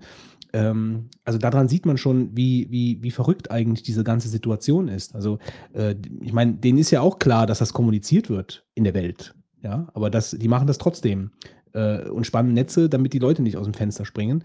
Äh, und deswegen war so ein bisschen meine Frage, wie dort denn eigentlich diese Arbeitsbedingungen überhaupt empfunden werden, weil irgendwo ist ja, ja da ein bisschen äh, ist ja was im Argen, würde ich jetzt mal sagen, von der, von der Wahrnehmung her. Ja, das ist, wie gesagt, das ist halt die Schwierigkeit, das wirklich rauszufinden. Also so, weil wenn es halt immer so ist, wird es natürlich auf der einen Seite schon als, als äh, normal angenommen äh, und vielleicht manchmal auch nicht hinterfragt, ob es jetzt so sein muss, sozusagen. Auf der anderen Seite haben wir vielleicht auch zu hohe Ansprüche, ich weiß es nicht. Also das ist einfach, also ich kann da leider nicht so eine klare Ansage machen, weil das. Nee, ist klar. Aber du hast auf jeden Fall für dich jetzt gelernt, dass du, äh, oder wahrscheinlich in dem Projekt auch gemerkt, dass man, oder wusstest es von vornherein schon, dass man die, die, ähm, dass man Zugeständnisse an seine eigenen Ansprüche machen muss in der ganzen Geschichte. Ja, beziehungsweise man muss einfach ein bisschen sensibel vorgehen, glaube ich, und auch gucken, was ist für die wichtig. Also, was ich schnell gelernt habe, also ähm, ist, dass zum Beispiel den Chinesen, also da wo ich war, und ich glaube auch im Allgemeinen vielleicht, wenn man das so sagen kann, ähm, Essen sehr wichtig ist. Die würden vielleicht unser Kantinenessen als völlig unfair empfinden oder so. Mhm. Ähm, und sonst, also wenn, wenn man so Berichte liest über die Arbeitsbedingungen, dann wird oft auch das Essen kritisiert von den Arbeitern und da denkt man sich immer so, naja, also sind vielleicht hohe Ansprüche, aber das ist für die einfach viel zentraler als ähm, Überstunden oder so. Mhm. Und da muss man natürlich halt auch so ein bisschen Ein rausfinden, Gespür für entwickeln, wichtig ja. und wann, also für mich sind halt faire Arbeitsbedingungen, wenn es den Leuten gut geht und die ein Leben haben und die irgendwie eine Chance haben, sich zu entwickeln. So. Ähm, genau, aber was, was es jetzt konkret vor Ort bedeutet, muss, genau, muss man ein Gespür entwickeln. Und ähm, jetzt nochmal zurück nach Deutschland. Also deine, ähm, also du musst ja die einzelnen Bauteile, die du beziehst aus äh, verschiedenen Quellen, die du dann äh, mehr oder weniger dann momentan halt als fair deklarieren würdest, äh, die musst du ja auch assemblen hier in Deutschland. Die musst du ja irgendwie zusammenbauen. Ja. Ähm, und äh, welchen Weg bist du da gegangen? Also das war eigentlich das, was am ehesten schon feststand. Also, weil wir machen da ja das mit einer Integrationswerkstatt zusammen in Regensburg. Ähm, also diese, diese Endmontage, das ist eigentlich relativ leicht, weil da gibt's in Deutschland einfach viele, die es anbieten, ob das jetzt solche Werkstätten sind oder einfach private Firmen. Das wird halt hier noch relativ viel gemacht. Also sucht man sich einfach eine Firma raus und gibt es einen Auftrag. Das äh, gerade, also das, eine, eine integrative Werkstatt, das heißt also Behinderte, ähm, die, die soweit praktisch motorisch fit sind, können diese Mäuse dann, äh, bauen diese Mäuse dann zusammen. Ähm, ja, also das sind jetzt keine Behinderten, sondern psychisch Kranke. Okay. Also das ist, das ist so ein bisschen die Idee hinter der Werkstatt ist, dass ähm, psychisch Kranke, die aus irgendeinem Grund aus dem ersten Arbeitsmarkt rausgeflogen sind, ausgeschlossen sind, Ja. also weil sie vielleicht Drogen genommen haben, ganz viele oder Depressionen hatten, also so, dass man halt nicht arbeiten kann. Ja. Ähm, die sollen eigentlich wieder an den ersten Arbeitsmarkt rangeführt werden und arbeiten da halt erstmal nur weniger Stunden, haben nicht so den Druck und so. Ähm, ich habe jetzt gehört, dass viele dann einfach gar nicht mehr aus dieser Werkstatt weg wollen, weil da so gute Arbeitsbedingungen sind äh, weil es eigentlich die Arbeitsbedingungen sind, wie sie sein sollten, halt auf den Menschen zugeschnitten. Ne? Mhm. Ähm, da, Entschuldigung, da auch ein Satz von deiner Webseite, den ich mal kurz vorlese, der mich auch sehr erstaunt hat. Äh, die Mehrkosten, die durch die höheren Lohnkosten hierzulande entstehen, werden zum Teil dadurch ausgeglichen, dass die Ausschussrate in solchen Betrieben, also solchen integrativen Werkstätten, wesentlich geringer ist als in Großbetrieben, in Billiglohnländern, wo sie oft mehr als 20 bis 50 Prozent beträgt. Also das hat mich, da bin ich sehr drüber gestolpert. Also eine Ausschussrate von über, also von bis zu 50 Prozent der Produkte, die im Endeffekt im Müll landen, weil sie nicht anständig zusammengebaut wurden. Verstehe ich das richtig? Ja, also das habe ich auch bloß halt irgendwo, hat mir jemand erzählt oder so. Habe ich keine Erfahrung mit, aber scheint so zu sein. Weil es lohnt sich halt einfach nicht, da so viel Sorgfalt reinzustecken. Es ist halt immer noch billiger im Endeffekt Mhm. bei so einer Massenproduktion. Eine Frage mal, ähm, wir haben ja eigentlich in den letzten ähm, Jahren so einen Öko-Boom in Deutschland, dass man Obst äh, in der Bio-Variante bekommt, aber auch in der anderen, äh, ohne, diesem, äh, ohne dieses Label. Und jetzt gibt es ja auch andere Produkte, die dann halt ähm, entsprechend angeboten werden. So ist das ja jetzt hier irgendwo auch, ähm, sag ich mal, mit der Maus dann, äh, dass man in diesen Bereich hineingeht, zwar jetzt nicht Bio, aber ähm, fair gehandelt, dass man da sich mal Gedanken macht, woher kommt das und was geschieht da eigentlich bei der Herstellung.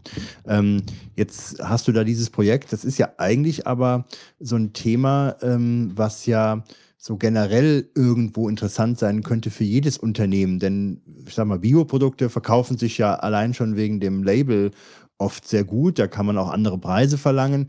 Äh, fair gehandelt ist ähnlich zu sehen.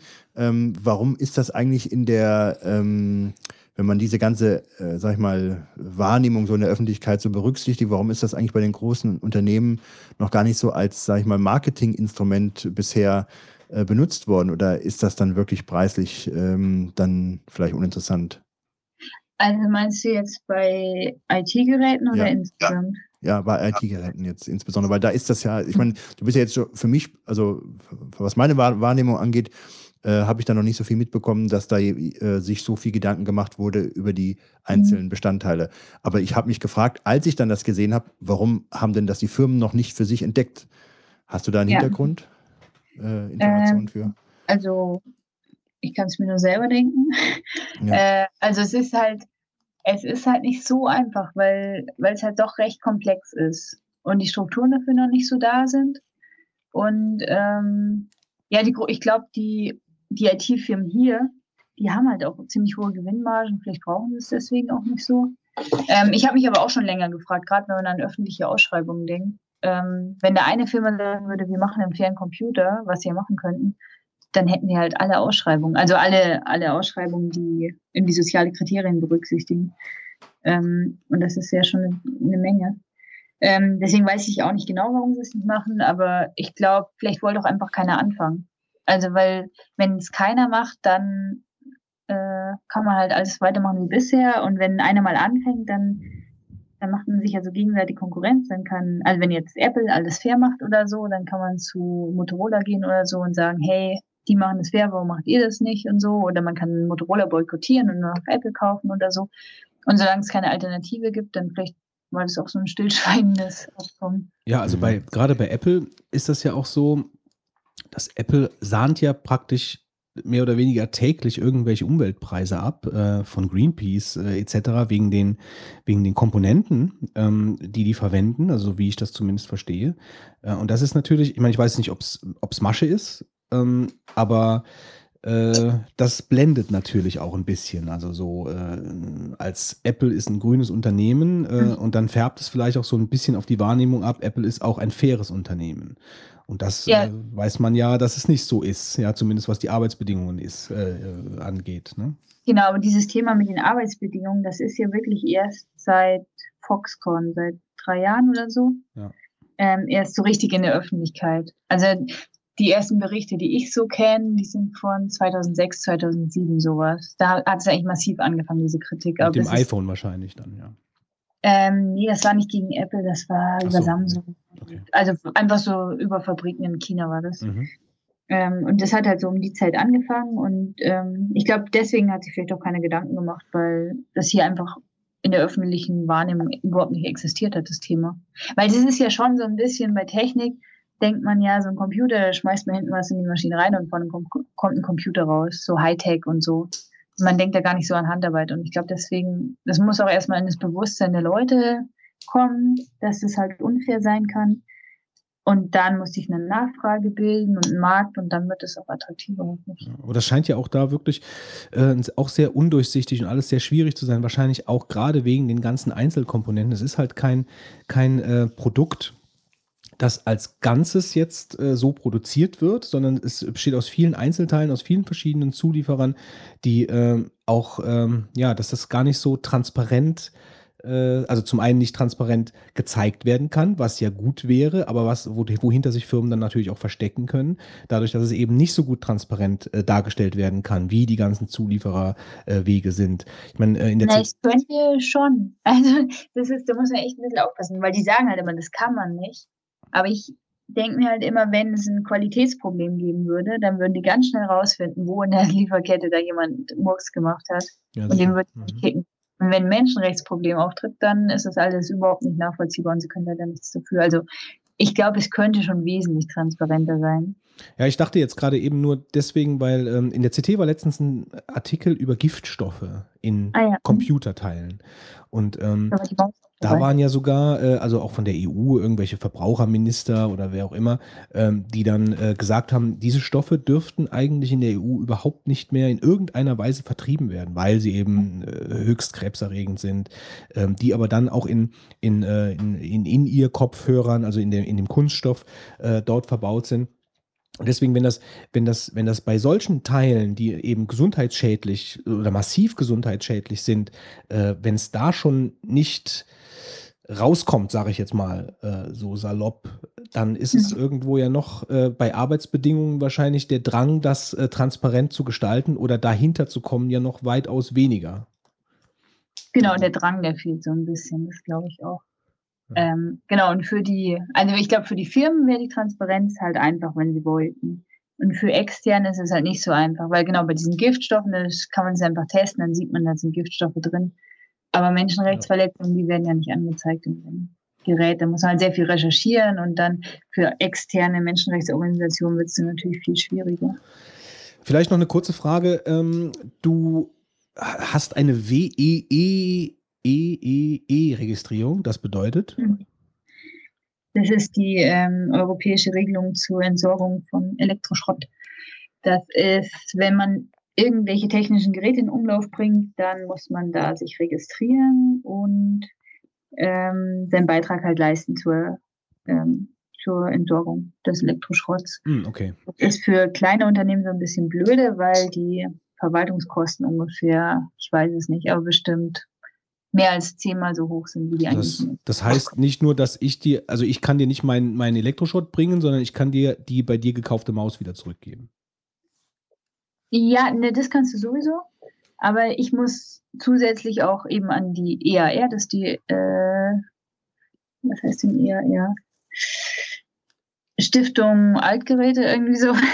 Okay. Ähm, bei der muss ich mich registrieren und ähm, also das läuft dann halt so, dass jedes Unternehmen mal so einen Container zum Entsorgen kriegt, sozusagen. Also es ist dann so geregelt eben, dass alle Firmen an der Entsorgung irgendwie beteiligt werden. Und hast du, ähm, hast du mal darüber, äh, hast du natürlich, ich frage trotzdem so, hast du darüber nachgedacht, die, ähm, die Maus, also ich habe gesehen, du hast Kooperationen mit, äh, mit einem Weltladen äh, oder eine Weltläden und auch äh, verschiedenen Computerläden, äh, wo du wahrscheinlich auch regional dann oder machst du das deutschlandweit? Hast du da deutschlandweit Partner schon mittlerweile Ja. gefunden? Bis deutschlandweit. Okay. Äh, hast du, ist das eine ideologische Sache, warum du zum Beispiel nicht über Davanda, Amazon etc. verkaufst oder hat das andere Gründe? Das hat andere Gründe. Also Amazon würde ich jetzt in der Tat ideologisch wahrscheinlich eher nicht machen, weil es halt nicht so zum Konzept passt, wenn die so schlechte Arbeitsbedingungen Ja. haben. Bei Davanda habe ich das jetzt nicht gehört. Ähm, aber das, der Grund ist, dass wir so eine geringe Gewinnspanne haben. Also wir haben eigentlich keine, so gut wie keine Internethändler. Also wenn ein Laden, also so ein physischer Laden, die Mhm. Maus ähm, verkauft, dann hat er ja den Vorteil, die Leute können die Maus angucken, anfassen und die haben keine Versandkosten dann. Das heißt, sie können dann noch ein bisschen was draufschlagen und haben dann eine höhere Gewinnspanne. Also wir können halt nicht viel Rabatt geben und deswegen ist das, also mit diesem Internet, wir haben in der Schweiz einen Partner, die über Internet verkaufen und das ist auch immer so ein bisschen, also man, da müssen wir halt immer eine extra Rechnung schreiben, das lohnt sich für uns halt überhaupt nicht. Also das ist ein großer Aufwand und ähm, bringt eigentlich nichts. Abschließend äh, noch eine Frage, wie ist das mit der Zukunft ähm, eures Projekts? Habt ihr da Pläne oder was denkst du, wird in den nächsten zwei, drei Jahren da passieren? Ähm, also ich hätte gerne, dass sich, also dass wir viele andere Projekte anregen, die in die gleiche Richtung arbeiten, damit wir Synergieeffekte haben. Ähm, dass es halt dann faire Kaffeemaschinen, faire Mixer und sowas gibt. Also einfache Geräte, die so einfach sind wie die Maus, die aber andere Projekte dann bauen. Ähm, genau, und hier bei Naga IT selbst ähm, wird die Maus halt immer weiterentwickelt, also in Bezug auf Fairness. Also jetzt ist halt gerade das mit dem Scrollrad aktuell, also schon länger, aber es dauert halt so lang. Und es mit dem Kabel. Dass dann nicht nur das Kabel fair ist. Also mein Ziel wäre schon in absehbarer Zeit ein wirklich faires Kabel zu haben, wo das Kupfer aus einer fairen Quelle kommt, wo der Stecker fair produziert wird und wo das Kabel dann fair produziert wird. Das wäre ganz prima. Ja, gut. Dann äh, vielen Dank für das interessante Gespräch. Und wir hoffen natürlich, dass äh, alle unsere Hörer jetzt äh, so angetan sind von der Idee der fairen Maus, äh, dass Mhm. ihr demnächst dann halt auch in der Bilanz nochmal eine kleine Kurve seht. Die wird nicht groß Mhm. sein, weil wir so viele Leute haben wir mit unseren 99 Hörern jetzt nicht. Aber auf jeden Fall vielen Dank an dich für die Zeit, die Ja, du dir genommen hast. Ich war ja auch selber aktiv und auch so ein Projekt anfangen. Das passt noch besser. Okay, Kontaktadresse geben wir dann gerne weiter. Beziehungsweise, also die Internetseite wollen wir nochmal darauf hinweisen. www.naga-it.de werden wir auch nochmal verlinken bei uns in den Show Notes, äh, dass man direkt Kontakt aufnehmen kann. Maus kann man bei dir jetzt bestellen. Ähm, Gibt es irgendwas zu beachten noch? Oder? Die gibt es vor allen Dingen in verschiedenen, du kannst die Ja. verschieden dir zusammenstellen. Also es gibt die mit verschiedenen Tasten und mit verschiedenen, also mit verschiedenen Farben jetzt nicht direkt, aber du, äh, du kannst, du kannst die, die Maustasten selbst so ein bisschen farblich äh, bestimmen Ja. oder transparent Mhm. auch, ne? Genau, die Transparente, die leuchtet schön grün. Ja, super. Okay. Ja, herzlichen Dann Dank und viel Erfolg Dank. in der Zukunft. Bis dann. Ich danke euch. Tschüss. Dann tschüss.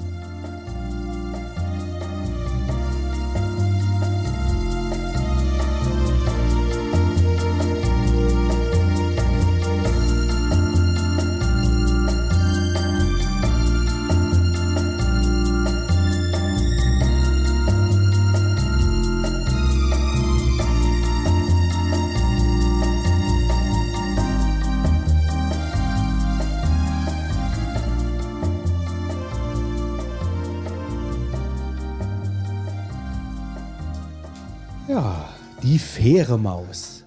Die faire Maus. Die faire Maus. Würde denn eigentlich so eine Katze eine faire Maus essen Das wollen? fragen wir doch den mal den Fitz.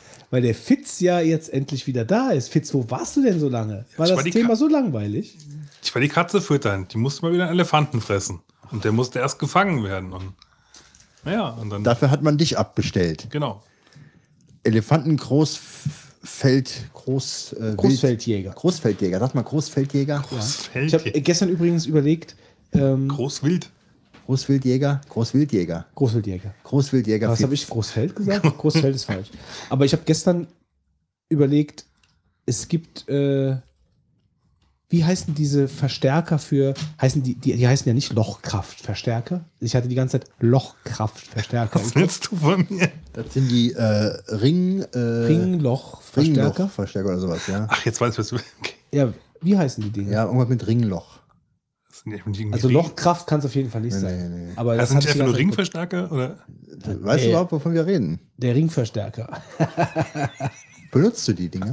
Äh, ich hätte gestern welche gebraucht, ausnahmsweise. Hast du dir Seiten rausgerissen aus Nee, bei, einem... bei, der, bei der Probe, nee, bei der, ich habe ich hab mir, äh, um, damit ich bei der, äh, meine Texte auf der Bühne, habe ich nicht mehr als, als früher hatte ich so einen, praktisch so Ein Typ, der dir das so, vorhält, Ja, nein, praktisch. so einen. Ordner Okay. äh, mit Licht äh, auf einem Notenständer stehen und dann konnte Hast ich mal drauf gucken. Das wollte ich aber von der Bühne runter haben. Und dann habe ich mir so ein kleines Prompter. Heftchen gemacht, auf, äh, was auf mein Keyboard geklebt ist, was du umblättern kann, was, Mhm. was man nicht mehr so sieht. Ähm, und das, das habe ich mir selbst gebaut. Und da habe ich gelocht und ja, da reißen jetzt langsam die Dinger aus. Deswegen brauche ich Lochkraftverstärker. Aber die nicht Lochkraftverstärker heißen. Aber sie heißen so ähnlich. Lochverstärkungsring. Lochverstärkungsring. Schon verrückt, oder? So ein Lochverstärkungsring. Naja, auf jeden Fall war das der Deep Thought mit der Susanne Jordan und der fairen Maus. Und äh, der Fitz ist wieder da, ein Glück. Und jetzt würde ich sagen, Kommen gehen wir zur Typomatik. Und dann will ich direkt bei der Typomatik, wo du hier so, sage ich mal, diese alten Lochkraftverstärker ausbuddelst, die wir ja eigentlich in den 80ern in der Schule dann Ich habe die eventuell... Nie benutzt. Nein, ich habe sie gehabt. Ja, das kann ich mir vorstellen. Du warst so ein Lochkraftverstärker-Benutzungstyp. Wo ich doch immer die Seiten rausgerissen habe. Nee, nee, du warst so ein Akkurater, glaube ich. ich war ein Akkurat. Ja, ja. Aber der, gerade der Akkurate geht doch hin und äh, Schreib die Seite neu. äh, nee, aber der würde dann doch jegliche, sag ich mal, Lockerungen der Seite schnell durch solche Ringelchen dann da wieder stabilisieren, ja? Ja, würde ja, voraussetzen, hast du dass das gesagt, oder dass du das gemacht hast? Ja, aber du hast doch gemeint, ich wäre der Akkurate gewesen. Ja, eben. Ja, und der macht das dann immer. Genau, du hast es doch, ja. Ich habe es doch gemacht. Ja, eben, deswegen Ja. bist du ja der Akkurate. Ja, okay. Gut, haben wir uns missverstanden. Das heißt, man muss das Aber alles nochmal lesen, denn weil sonst ist es ja, ich meine, das tritt ja nicht beim ersten Mal auf, sondern es muss ja quasi wieder und wieder gewälzt werden. gewälzt die Seiten. Hast du die Seiten gewälzt früher? Ich habe keine Seiten gewählt früher. Du hast ja auch keinen äh, Lochverstärker benutzt. nee, nee. Ich habe erst gar nicht mitgeschrieben. Ich brauchte sowas nicht. Ja, also ich äh, will dann aus diesen 80ern, äh, aus der kleinen Geschichte aus den 80er Jahren, will ich direkt noch was hinterher schieben. Und zwar einen Podcast, den ich empfehlen möchte. Young in the 80s. Hast du, Götz, davon schon gehört? Ist das ein Deutscher oder ein Englischer? Ist ein Deutscher. Und ich weiß ganz genau, jetzt habe ich etwas gefunden, wo ich dir mit eine Freude mache mit dem Podcast, wenn du ihn hörst. Denn dieser Podcast ist mit Christian Schmidt. Das ist Christian Schmidt aus dem Stay Forever Podcast, ähm, der mit Gunnar Lott ja ähm, diesen äh, Podcast macht. Und Christian Schmidt hat sich entschlossen, mit seinem Bruder, dessen Vorname ich vergessen habe, aber mit Nachnamen heißt er ziemlich sicher Schmidt, äh, ähm, einen Podcast zu machen, der sich Young in the 80s nennt.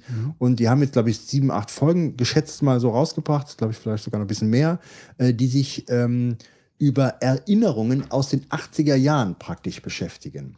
Und Du, du stellst das jetzt gerade so hin, als ob das so ganz besonders wäre. aber ich meine, das ist ja eigentlich, das ist ja ziemlich abgedroschen mittlerweile. Nein, aber- Also nicht, dass das, ich will das jetzt gar nicht, ich will das jetzt gar nicht mies reden oder so. ähm, ich werde da auf jeden Fall rein, äh, reinhören.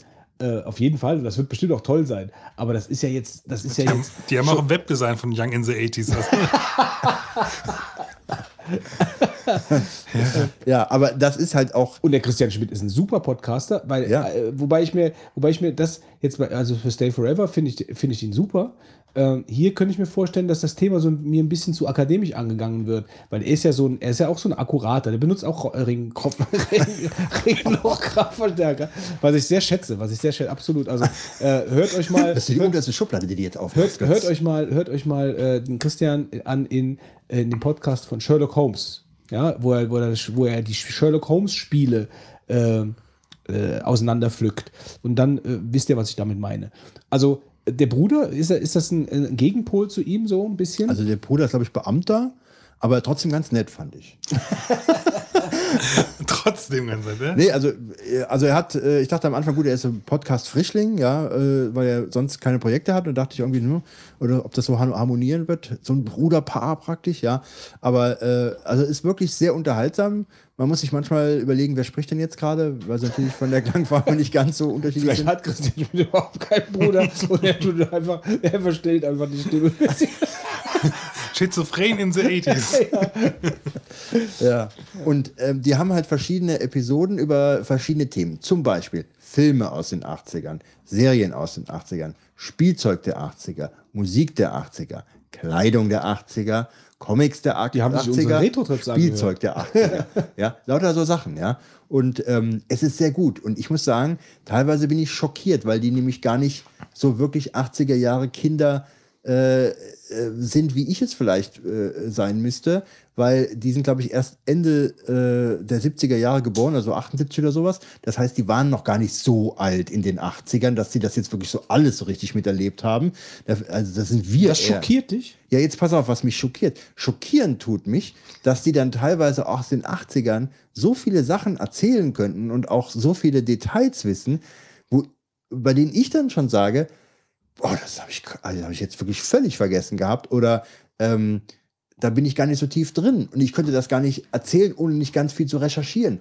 Und dann frage ich Und mich, ich glaube, genau das passiert bei Christian Schmidt im Podcast. Ja. Genau das Ja. passiert. Und wenn sein Bruder Beamter ist, dann kann ich mir das auch doppelt und dreifach vorstellen. Weil der Christian ist nämlich ein Akkurater. Also so, und das meine ich vollkommen positiv. Der ist einfach ein ganz Akkurater. Und der, der macht sich ganz genau Gedanken, worüber er spricht, wie er darüber spricht. Äh, nicht so wie wir, sondern da, da, wird, da wird vor der Sendung ganz genau überlegt, worüber quatschen wir. Äh, hier Recherche, äh, das und das, das kann ich mir gut vorstellen. Und das davon gewinnt, da, also da gewinnt der Podcast sicherlich durch. Ja, also ich war, für mich war es halt erschreckend, wie wenig ich, der ja noch mehr 80er-Kind ist als die beiden da, eigentlich davon erzählen könnte. Ich meine, ich habe vor vielen Sachen habe ich dann den Aha-Effekt gehabt, aber was die dann noch wissen, wenn man mich zu den Themen fragen würde aus den 80ern, ich käme nicht mehr darauf und man müsste wahrscheinlich ganz viel recherchieren. Aber ich fand es auch ein bisschen erschreckend, dass ich das so vergessen habe, aber die zwei so viel davon noch wissen und dann ja eigentlich noch weniger wissen dürften als ich. Das schockieren dich an. Ja, das, mich, das hat mich schon schockiert. Also ich habe das angehört, das darf doch nicht wahr sein. Dann hast du direkt mal dich mal in die Badewanne gelegt. Mit der eigenen Badebombe. Badebomben auch? Ja. Badebombe. So. Na, ich werde auf jeden Fall reinhören, Wolfgang. Ja, also das Danke ist sehr, sehr eine Empfehlung. Zum Beispiel, was ich toll fand, äh, die haben zum Beispiel die Reden die auch über Spiele, aber wahrscheinlich nicht. Das hat er ja dann über Computerspiele Computerspiele weiß, weniger. glaube ich, nicht, nee. Eher so die weltlicheren Themen. also die haben zum Beispiel über Spiele über die Databahn gesprochen. Kennst du die Databahn? die Databahn. Darda. D-A-R-D-A Bahn. Die Darda-Bahn. Nein. Die hast, du, hast du keine Darda-Bahn gehabt Nein. früher? Konnte ich mir nicht leisten. Was ist das? Eine Dardabahn, das ist so eine aus Plastikschienen äh, wie eine Carrera-Bahn aufgebaut, aber nur hat nur eine Spur, ja, und die hat links und rechts hat die so Begrenzungs, äh, sag ich mal, Leitpfosten, die dann hochgehen und dann hast du so ein Matchbox-artiges Auto gehabt. Da, das drückst du auf das Auto drauf und dann kannst du nach hinten ziehen äh, und dann irgendwann geht's dann nicht mehr. Und wenn du dann dieses Auto auf die Dardabahn setzt und dann loslässt, dann fährt dieses Auto mit einem Affenzahn durch diese Plastikschienenbahn, die mit Loopings gespickt ist, ja. Und äh, du hast einen Mörderspaß. Ich glaube, wir hatten das. hast kann, das einen Mörder- kann das sein, dass du schon mal über die Dardabahn erzählt hast? Irgendwann mal vor, irgend, vor Urzeiten? Ja, vielleicht Irgendwas das. 40, Ich hatte 50 eine TCR. Das sagt mir wiederum gar nichts. Das du mit überholen. Das, da konntest du überholen. Kannst du überholen. Ne? Hier kann man nicht überholen. Das ist nur eine Spur. Und jetzt habe ich, weil ich das so gut fand mit der Dardabahn und ich mich daran erinnerte, habe ich überlegt, ob ich mir eine Dardabahn kaufe. Samstagabends, ja. Du hast zu viel Zeit. Du hast wirklich zu viel Zeit. Wenn Ja. du dir überlegst, du, du stellst Badekugeln her, Pflegestifte und überlegst, in der Dardabahn zu kaufen. Das ist einfach eine Spur zu viel. Wolf. So, und dann habe ich bei Amazon geguckt, die kosten gar nicht viel. Also wenn jemand jetzt, sage ich mal, äh, ein Kind hat, ja, mit dem er das rechtfertigen kann, ohne sich dermaligen blöden Sprüchen wie von dir ausgesetzt zu sein, dass man sich eine Dardabahn kauft. Dann nämlich immer sagen kannst, hier, ich habe ein Kind, das muss mit der Dardabahn spielen. Wolfgang, pass guckst- auf, pass auf, ich, ich sag dir jetzt was. Wenn du dir eine Dardabahn kaufst, ja, dann sagst du mir und dann komme ich den ganzen Nachmittag zu dir spielen. ja, Ja, das, ist mal, das ist wirklich ernsthaft. Und ich komm dachte- den ganzen Nachmittag zu dir mit der Dardabahn spielen. Ich dachte, Wolfgang googelt jetzt schon auf Ebay nach Kindern. Dann ziehe ich, ich zieh meine Schuhe unten aus an, bei dir unten an der Haustüre, ja? Ja, das Grüß muss deine auch Mama, sein. komm hoch zu dir und dann knien wir uns hier auf den Boden und äh, bauen die Dardabahn auf. Machen Fotos für die Shownotes. mal. Aber ich habe jetzt natürlich auch in den Amazon-Bewertungen reingeguckt. Du darfst die Autos, also Dardabahn wird übrigens jetzt, sag ich mal, in China natürlich billig produziert, wahrscheinlich aus giftigem Plastik. Wahrscheinlich schon, ja. Und äh, aber die Autos, die du jetzt da wohl mitgeliefert bekommst, die sind wohl echt von minderer Qualität, sodass man den Geheim, der Geheimtipp, der Pro-Tipp ist, dass man die Autos für die Dardabahn wiederum auf Ebay kauft, die alten. alten. Original. Und es gibt ja wohl auch die Motoren, die man so aufzieht, die kann man wohl auch in die neuen Autos einbauen. Das wäre wohl nicht kompliziert. Das kannst du ja schon mal vorher erledigen dann. Ja, also wenn es dann dazu kommt, ja, wobei ich ehrlich gesagt sage, das ist etwas, was für den Herbst oder Winter nochmal interessant wäre. Wenn ich denn eine Dardabahn kaufen würde, würde ich sie jetzt nicht für den Sommer kaufen. Weil du hast ja für den Winter die Pflegestifte schon hergestellt. Ja, genau. Wir könnten uns dann, wenn wir mit der Dardabahn spielen, ständig die Lippen, die Lippen soft halten. Ja, das ist schön. Da können wir auch könntest- Geschmeidig. du könntest die auch die, Dardabahn draußen aufbauen. du könntest die, die Bahn ja auch einwachsen. Ja, könnte man auch noch machen. Naja, aber das war halt sehr schön. Also an die Databahn hatte ich nämlich nicht mehr gedacht ohne den Podcast. Toller Markenname. Ja. Und äh, was ich ganz toll fand, ähm, war auch, also viele alte Filme, die sie dann vorgestellt haben. Ganz toll, Karate Kid. Ja? Karate Kid äh, ist ja ein super schöner Film. Und ähm, ach, wobei, ich hätte jetzt am Ein liebsten. super schöner Film. Ja, ich weiß nicht, wann hast du letztes Mal Karate Kid geguckt? Schon länger her. Wischen, polieren. Wischen. Genau, Polieren. pass auf, genau das wollte ich dir jetzt hier zeigen. Ja? Zeig, zeig's Äh, mir. und zwar. Meinst du jetzt, du meinst den alten mit, äh, mit dem Macchiaccio, Ma- Ma- Ralph Macchio oder wie der heißt, ne? Also nicht die, die neue Version mit äh, Chucky Chan und äh, die alte Jackie Version. Chan. Jetzt Jackie. pass auf. Ja- Jackie Chan, Jackie Chan und Bruce Willis sein Sohn. Rechte Hand. Polieren. Linke Hand. Auftragen. Polieren. Einatmen durch Nase. Ausatmen durch Mund. Stell mir gerade Wolfgang mit, seinen Sticks vor. Nicht vergessen atmen. Das ist sehr wichtig. Auftragen. Polieren. Auftragen. Musik von Kleine Farben. Ja, das, das ist äh, Mr. Miyagi. ja. ja, in Karate Kid, äh, der dem jungen Zögling äh, zeigt, äh, wie er, sag ich jetzt mal, dort das Auto zu waschen hat und außerdem den St- Zaun streicht. Da Kannst du dich noch auch an, Garten, an den Garten erinnern von Mr. Miyagi? Wo ich mich immer gefragt habe, wie, wie hat man Zeit, so einen Garten herzustellen? Nee, das weiß ich nicht mehr. Ich würde den Film jetzt aber gerne nochmal sehen. Hm. Ja, komm, wir ich auf, das- wir gucken. Ja, weil ich meine, der, der, der, junge äh, Typ wird ja gemobbt, glaube ich, da in der Nachbarschaft. Ja, ne? genau. Und äh, durch den alten Typen kriegt er dann ja. entsprechende Moves, ja. um dann den anderen. Ist, ist so, eine, Mal zu to- geben. so eine total stereotype Klamotte aus den 80ern. Weißt du, der böse Karate, Karate-Lehrer, der äh, in, seinem, in seinem Dojo, oder wie das hieß, ne? so heißen ja diese, oder? Ja, kann Ja, gut sein. so, der da die, die bösen Typen ranzüchtet ähm, und äh, dann gegen den Karate Kid äh, in, diesem, in diesem Turnier dann äh, kämpft, oder? So war es doch. Ja, da ist irgendwie sowas. Ja, ja, Ja, das ist doch im Endeffekt der Aufhänger von dem Film. Also das ist doch das, wo, wo sich nachher dramatisch gipfelt. Mit diesem Schwanen, mit diesem ja, Schwanen. Genau. Das war doch die, der Endmove, oder? der Endmove, genau. Ja. Naja. Also du tippst Karate Kid oder wo ist der Tipp? Nee, äh, der Tipp ist der Podcast. Der Karate Kid Podcast? Nein, der Young in the 80s. Ach, wir sind noch bei dem, okay. Ja, ich dachte, wir sind jetzt hier bei Karate Kid. Wie kommen wir in Karate Kid? Die sind wunderschön. Wir sind mal wieder vollkommen Da dachte ich- abgeschweift, Da dachte ich halt, wir wären jetzt, äh, ich, ich bin über unsere eigene Abschweifung gestolpert. Also, okay. Also Karate Kid. Was, was hast du noch?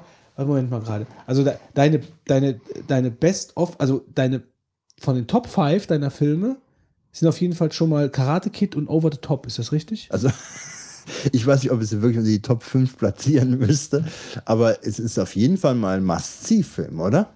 War es Over the Top nicht? Nee. Natürlich. Natürlich. Das ist doch kein Must-See-Film. Das ist Schrott. das ist Schrott. Das ist doch kein Must-See-Film. Also, over Lächerliche Klamotte von, von äh, Unfassbar. eine, eines du hast alternden. ihn nicht verstanden. Anders kann ich mir das gar nicht vorstellen. Was kann man denn da du nicht davon verstehen an dem Film? Ja, Ich, also, ich, bin, ich denke immer noch, du meinst einen anderen Film. Irgendwann sitzen wir gemeinsam auf der Couch, äh, wachsen uns die, die Lippen ein und dann, Während und dann, ihr unten dann die, die Haare und- und- äh, entfernt und und dann, und dann kommt, ja genau, wir entfernen uns dann gleichzeitig die Haare und fahren danach dann noch ein bisschen rund. mit der Dalabahn. Genau. Und dann sehen, dann kommt im Fernsehen Over the Top. Und dann sag ich, ich, ich Du wusste doch, du meinst einen anderen Film. du drehst dir die Mütze rum wahrscheinlich, wenn der anfängt ja, zu meinst, laufen. du meinst tatsächlich Over the Top. Gut, nächster Tipp. Es ist wie, als wenn ich eine Maschine starte. Dun, dun, dun, dun, dun. Ja, und dann dreht er die Mütze rum. Wenn er die Mütze rumdreht, sagt, äh, ähm, wie heißt er, Topper Harley heißt er, glaube ich, äh, dann ist es so, als wenn Topper Harley? Top Harley ist der Top Gun, oder? Achso, so heißt der, so heißt Sylvester Stallone im Film. Ja, gucken wir mal nach. Wie heißt er wirklich? Habe ich das? Nein, nein, nein. nein. Das Das, ist zu viel Detailwissen. das brauchen wir nicht. Ich brauche weniger Topper Harley ist das Details. Hotshots. Oh Gott, dann habe ich das. Äh, Didi der Doppelgänger. Dann gucke ich lieber Didi der Doppelgänger als Over the Top. die, die der Doppelgänger. Kennst du den? Ja, aber schon ein bisschen. Lincoln, oh Gott, Lincoln Hawk heißt er. Nicht Topper. Natürlich. Lincoln Hawk, Hawk. musste doch irgendwas Hawk. mit, irgendwas mit Hawk musste doch sein. Und weißt du, wie der, der andere äh, böse Typ heißt? Bull Hurley. Ja, ich ich, ich wäre gerne bei diesen, bei diesen Sitzungen dabei, wo die Produzenten über den Namen sitzen und sagen, wie heißt man? Ja, Hawk ist gut. Hawk, der heißt Hawk. Und der andere, Bull wäre gut. Bull. Bull Hurley. So, der nächste Tipp. So, der nächste Tipp ist, ähm, jetzt ist die Zeit vorbei, in der man mit den Winterreifen fährt, die sich ja super gelohnt haben für diesen Winter, muss man ja sagen. Ähm, und ich wollte eine Internetseite empfehlen, wenn ihr noch keine Sommerreifen gekauft hat äh, und welche benötigt und immer noch auf den Winterreifen fährt, aber sagt, ich kann eigentlich mit den Winterreifen jetzt nicht mehr fahren, dann ist es Zeit für die Sommerreifen. Der Der wäre die Internetseite www.reifen-vor-ort.de. Und zwar ist ja so, wenn du Reifen kaufst, dann hast du eigentlich immer das Problem, dass du dir sagst, naja, ich will gute Reifen haben, sie sollen nicht günstig, die sollen nicht teuer sein, nicht günstig äh, sollen nicht günstig sein, sollen nicht teuer sein. Und das Problem ist, du willst sie ja nicht irgendwo sonst wo kaufen, sondern du willst sie ja in der Gegend kaufen. Und dann hast du eigentlich das Problem, da Preise zu vergleichen, weil das ja auch ein bisschen schwierig ist, da so einzelne Marken äh, jetzt in verschiedenen Geschäften zu ver vergleichen. Da musst du ja jedes Mal dir ein Angebot erstellen lassen. Und die Seite www.reifen-vor-ort.de ermöglicht dir eine Reifenhändler-Preissuchmaschine der Anbieter in der Region. Das funktioniert so, dass du erstmal die Reifengröße eingibst und danach die Postleitzahl und dann bekommst du eine Liste, und dann klauen sie die Reifen. kommen die vorbei und nehmen sie die weg. Genau. Dann gibst die Straße ein, gibst den Autotyp an, und bauen sie bei dir ab und in der Parallelstraße jemandem wieder ans Auto dran. Ja, und äh, die tun dann, äh, sag ich mal, die verschiedenen Reifen, die angeboten werden, dann in deiner Gegend ähm, mit äh, sogar noch, äh, sag ich mal, Testberichtsurteilen äh, verknüpfen ähm, und äh, dann die Preise der regionalen, äh, sag ich mal, Autohändler, die bei dir das auch in dem System registriert sind, mit ähm, Preis noch pro Rad zum Einbau und ähm, was haben sie dann noch gemacht? Äh, ich glaube, werde noch so ein, glaube ich, Wuchten oder ähnliches, glaube ich, einstellen. Weiß ich nicht. Auf jeden Fall, das kommt noch hinzu. Du kannst also sehr genau sehen, ähm, was für Reifen in deiner Region von den örtlichen Händlern angeboten wird. Und kriegst dadurch natürlich unter Umständen einen sehr guten Preis. Ja, Dafür müssten die Händler aber mitmachen, ne? ja es machen auch relativ viele mit, finde ich. Also man findet in der Gegend schon einige. Also bekannte Namen würden auftauchen, Fitz, wenn du hier bei uns die Postleitzahl eintippst. Und das ist also meines Erachtens ein tolles System, um günstig äh, neue Reifen zu kaufen und da zu vergleichen. Ähm, ja, und die sind natürlich, sich da ins System Und wie viel hast du jetzt gespart? also ich habe es jetzt erst einmal benutzt. Ich kann das jetzt nicht sagen, ähm, wie viel da jetzt da direkt spart, weil ich habe halt da den günstigsten Preis dann dafür bekommen.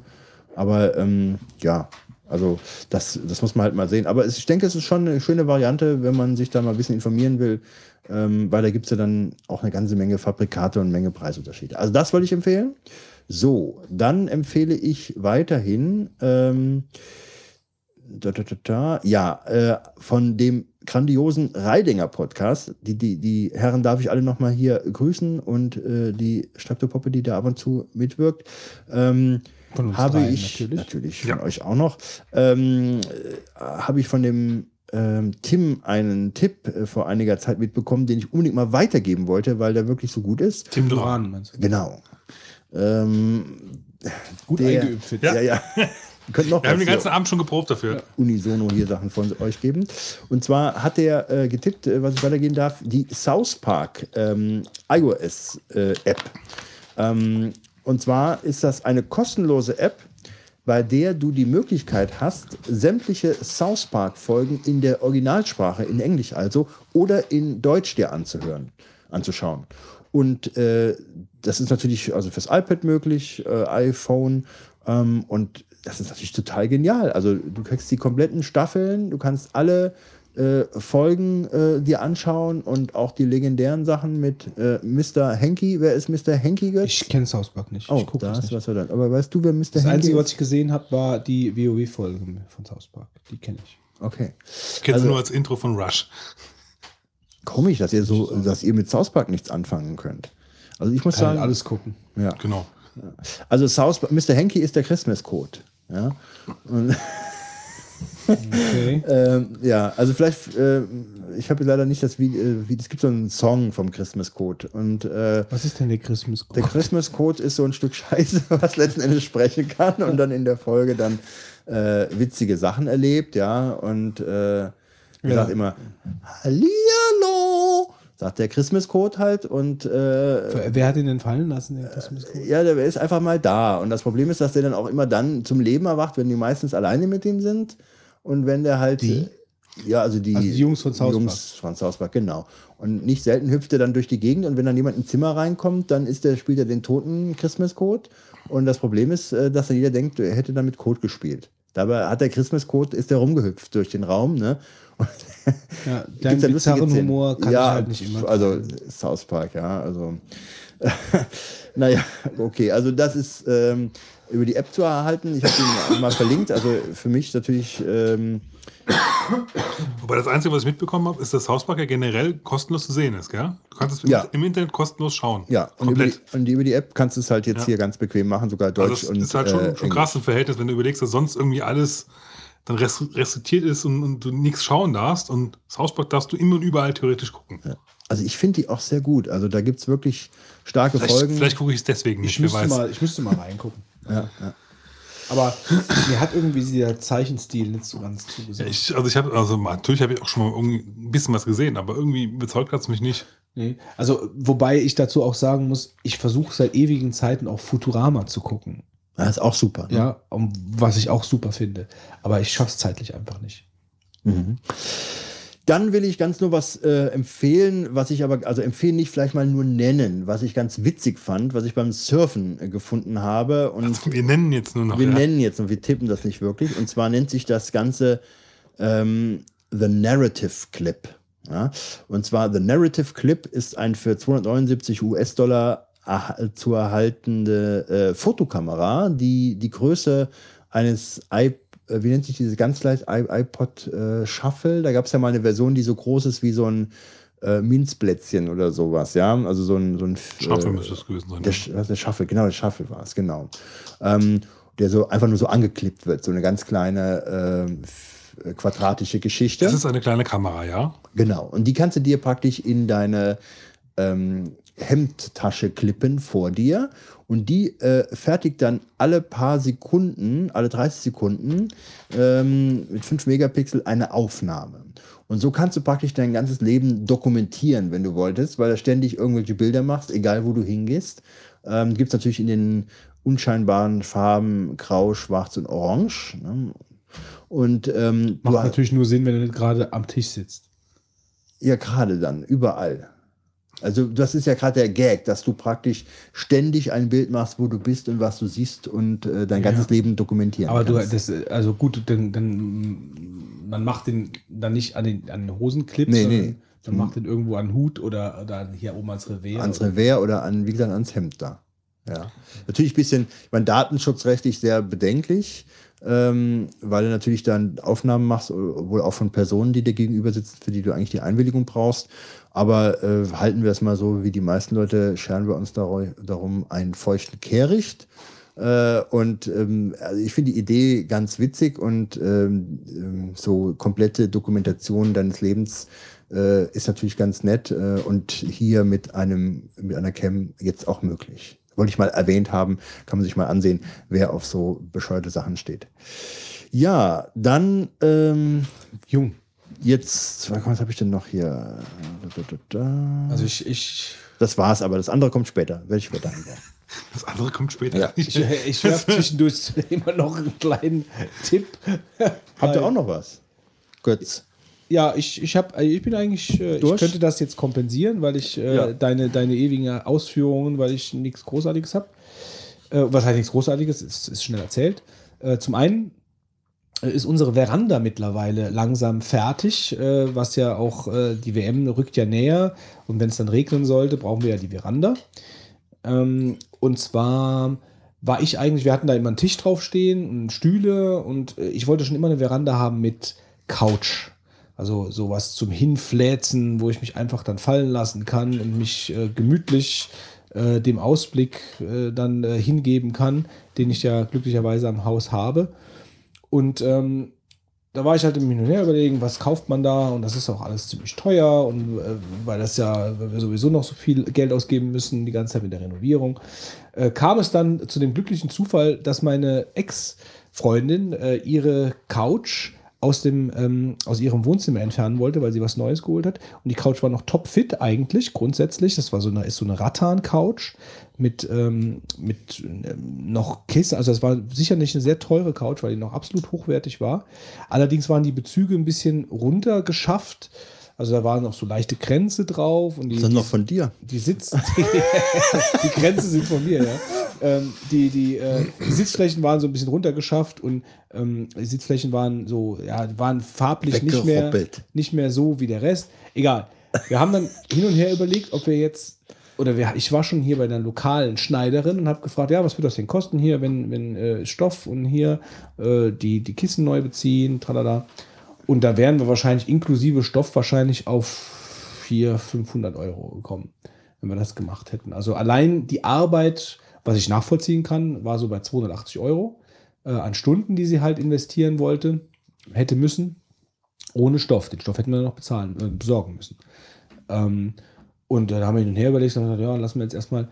Und dann kam äh, meine Freundin auf die glorreiche Idee, die Kissenbezüge zu färben. Und dann haben wir uns schwarze Farbe gekauft. Schwarze Textilfarbe. Ich habe schon nicht mehr, ich habe schon nicht mehr gefärbt seit, weiß ich nicht, als ich früher irgendwie in den 80ern so Batik-Shirts Hast du auch Interesse an Badekugeln herzustellen? Ja, ja, ich musste eben noch dran denken. So weit bin ich, bin du ich, bin ich gar nicht, bin ich so gar gar nicht nicht Aber es war, es war auch gar nicht meine Idee. Also von daher, ich habe das nur ausgeführt. Ähm, Also ich habe gefärbt. Und das, das ist eigentlich ganz, ganz, ganz lustig. Also man, man, man, du musst dann den Stoff wiegen. Also du kannst halt, es gibt dann so eine Farbskala auf dieser Packung, die kostet so 17 Euro, glaube ich, hat diese, diese, diese Farbpackung gekostet. Und dann kannst du halt, siehst du die, farbliche Abstufung dann sagst du, so und so viel Kilo Stoff äh, bringt den und den Farbton, dann musst du noch Salz draufkippen, also du brauchst dann für eine Packung von, dem, von der Farbe, brauchst du ein, äh, ein Pfund Salz, was du noch mit in die Waschtrommel ähm, reinkippst. Die Schritte sind, welche waschen, damit sie sauber ist, welche färben mit dem Kram und dem Fixierer und dem ganzen Salz und dann nochmal die Wäsche waschen, um äh, den, äh, ja, den Rest Farbe rauszuwaschen und die Farbe dann eben zu fixieren, also so, dass sie halt drin bleibt. Und äh, das Ergebnis ist ganz toll geworden. Die, ähm, die, die, die Kissen haben eine richtig, eine richtig schöne dunkle Farbe äh, bekommen. Man, von den Grenzen und so sieht man gar nichts mehr. Das ist alles, das ist alles weg. Ähm, eingefärbt eben in dieses Schwarz. Und diese weißen Applikationen, die halt auf dem Stoff drauf sind, die sind halt auch hell geblieben, wie vorher auch. Also die haben die Farbe gar nicht angenommen. Ähm, und wir sind hochzufrieden. Und das alles für einen insgesamten Preis von, glaube ich, 40 Euro, die wir dann ausgegeben haben für das, äh, für das Färbemittel. Ja, also wer dann halt mal noch mal so eine, vielleicht mal vor einer ähnlichen Situation steht, vielleicht einfach mal bedenken, äh, man könnte ja mal probieren, das zu färben, weil neu beziehen, also solange man natürlich die, die, die Bezüge halt von der Couch auch abnehmen kann, aber das kann man ja bei vielen, dann lieber mal färben. Äh, wenn, man dann, wenn man dann immer noch neu beziehen muss, dann kann man das ja immer noch machen. Also wenn das Ergebnis jetzt nicht wunschgemäß ist. Und dann Rattan, das vielleicht auch noch als kleinen Tipp, weil, der, weil die Rattan-Couch, das ist ja eine Couch, Rattan ist ja so eine Art, ja, ist ja Holz. Ähm, und weil die draußen steht und ich so ein bisschen Bedenken hatte, dass die dadurch, dass sie draußen steht, vielleicht auch dann leichte Stockflecken irgendwann bekommt, ähm, habe ich die komplett mit, mit äh, Osmotiköl eingepinselt, äh, die ich normal, das ich normalerweise benutzt habe für den Boden äh, zu ähm, ja, einzuölen. Das ist so, so ein, ja, ist ein Öl, so ein Teaköl. Ähm, Osmo ist eine relativ hochwertige Firma. Eimer kostet, keine Ahnung, 40 oder 50 Euro. Äh, den hatte ich halt noch, hatte ich noch übrig ein bisschen. Und äh, damit ist das jetzt, ist das Holz jetzt geschützt. Ja, das ist das. Ähm, das. Der andere Tipp ist eine Software für Apple Mail. Ich glaube, ich hatte darüber schon mal irgendwas erzählt. Ich hatte in Shownotes mal gesucht, also in, auf unserer Webseite. Ich habe es nicht gefunden. Wenn, dann ist es schon lange her. Das ist ein Tool für also eigentlich nur für die Leute interessant, aber für die auf jeden Fall interessant, die viele Ordner in Mail haben. Also zum Beispiel ihren, äh, ihren Mail-Client auf einen Server zugreifen lassen, auf einen EMAP-Server, wie jetzt bei uns in der Firma. Wir haben für jeden Kunden äh, einen Ordner, wir haben für jeden Dienstleister, also jeden Dritt, Drittanbieter von irgendwelchen so Druckereien so ein Kram haben wir einen Ordner. Äh, alle möglichen. Also wir haben ohne Ende Mail-Ordner und müssen ja natürlich auch unsere Mails alle archivieren. Das heißt, wir verschieben dann unsere Mails, die kommen in den jeweiligen Ordner. Wenn man jetzt Postbox zum Beispiel benutzt, das ist ein alternativer Client unter Apple, der hat so eine Funktion integriert, mit der kann man einfach über so eine, weiß nicht, wie nennt sich diese Suche? Inkrementelle Suche, also dass man einfach anfängt zu tippen und er zeigt einem dann die Ordner an, die dann eben diese Buchstaben beinhalten. Genau, ich glaube, das heißt inkrementell. Also Fuzzy Search auf Englisch, aber was, wie man es auf Deutsch jetzt Ja, ich glaube, das ist Fuzzy Search, inkrementelle Search, wie auch immer. Ähm, dann äh, bei Postbox ist das halt so, man drückt einfach einen Hotkey und dann äh, tippt man den Ordner, in dem man die Mail verschieben möchte. Äh, und dann tauchen die Mails, äh, die, die Mail-Ordner tauchen dann auf von dem String, den man da eingegeben hat, drückt Enter und die Mail ist in diesen Ordner verschoben. Ähm, Postbox benutze ich aus manchen Gründen halt nicht mehr, die jetzt hier zu weit führen würden. Ähm, und, aber es gibt halt ein Add-on für Apple Mail, das heißt Mail Act-On, ist mittlerweile in der dritten Iteration erschienen und das rüstet Mail genau für diesen Fall nach. Und äh, das Tool will ich halt nicht mehr missen, weil wenn man, wenn man diese Funktionalität nicht hat in Mail äh, und so viele Ordner hat und die ganzen Mail aus der, Mails aus der Inbox verschieben muss und nicht einfach archiviert einfach oder in irgendeinen Ordner werfen möchte, ähm, um seine Inbox wieder leer zu bekommen, äh, für den ist das Teil Gold wert. Also das ist wirklich toll.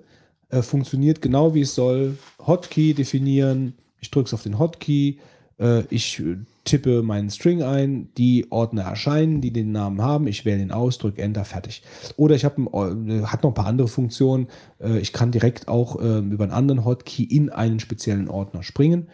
Ähm, ja, das war es eigentlich schon, was das Teil macht.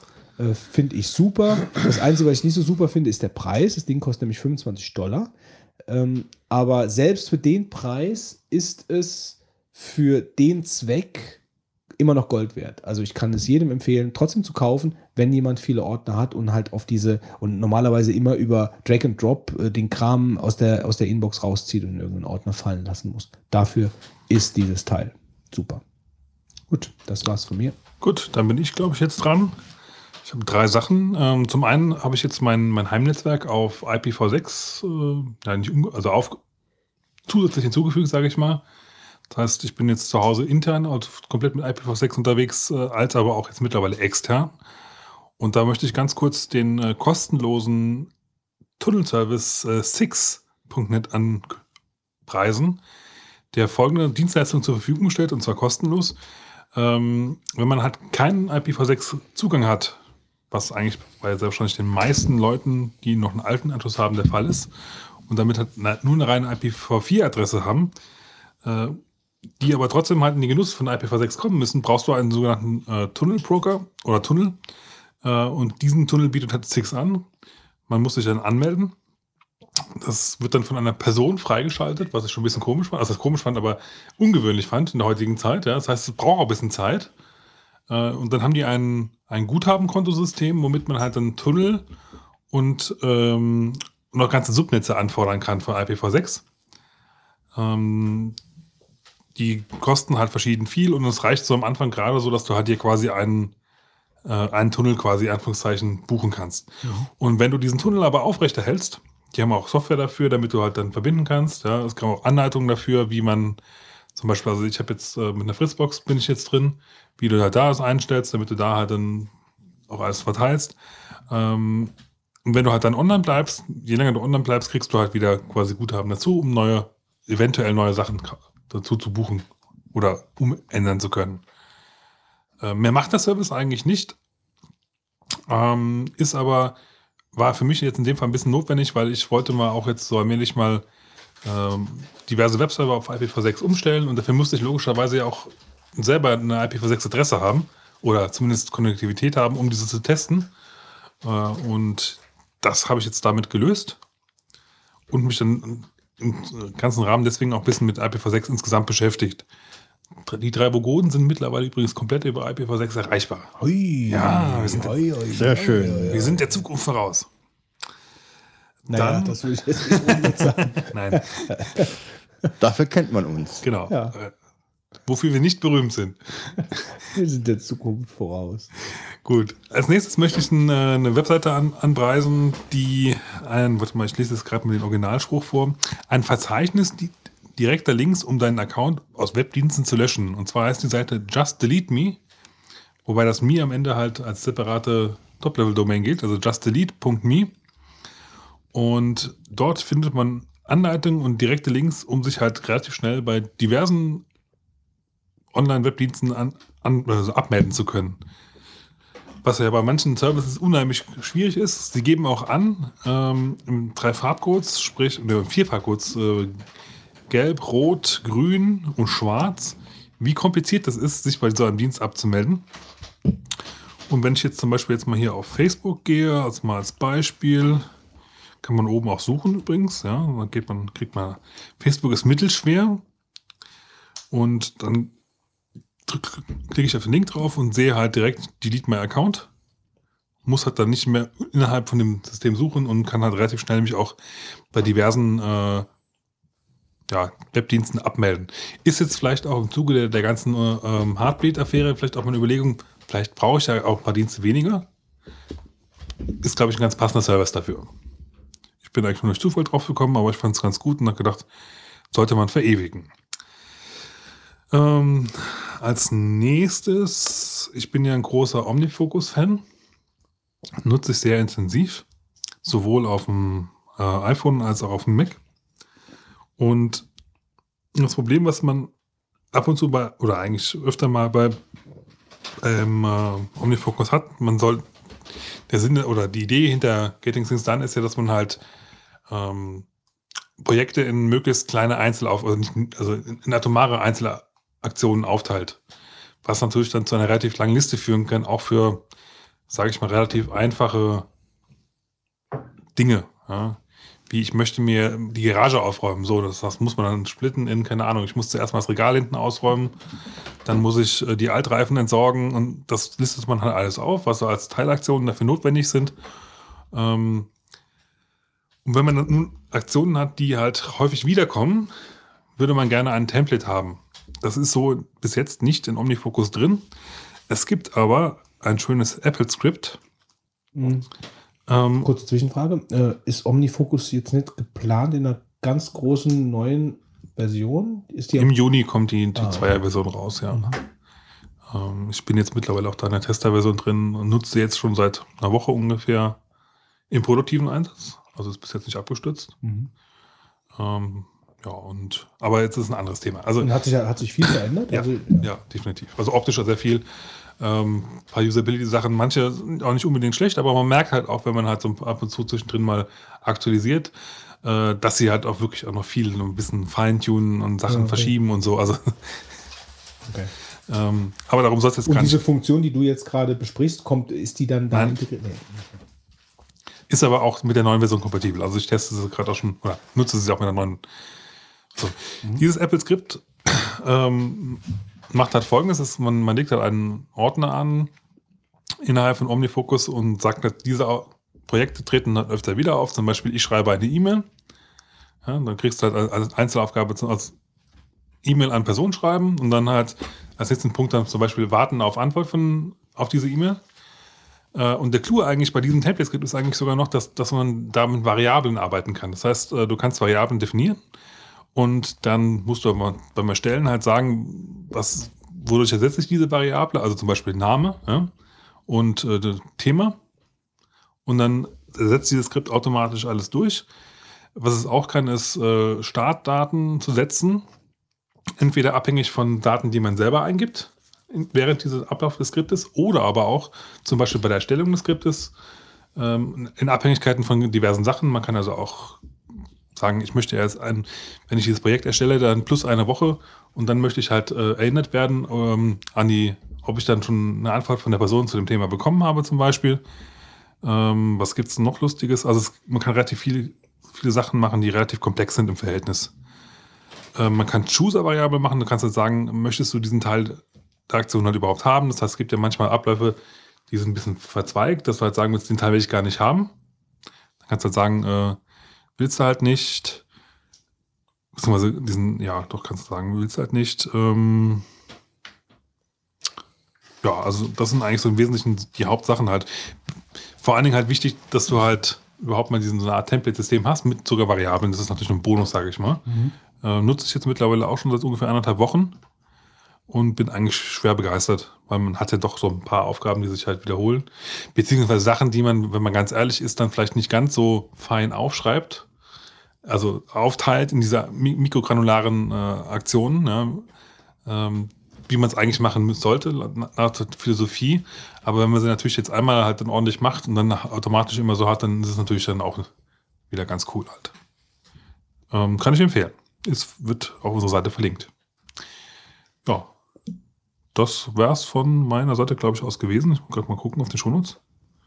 Sekunde, bin gerade hier so ein bisschen woanders.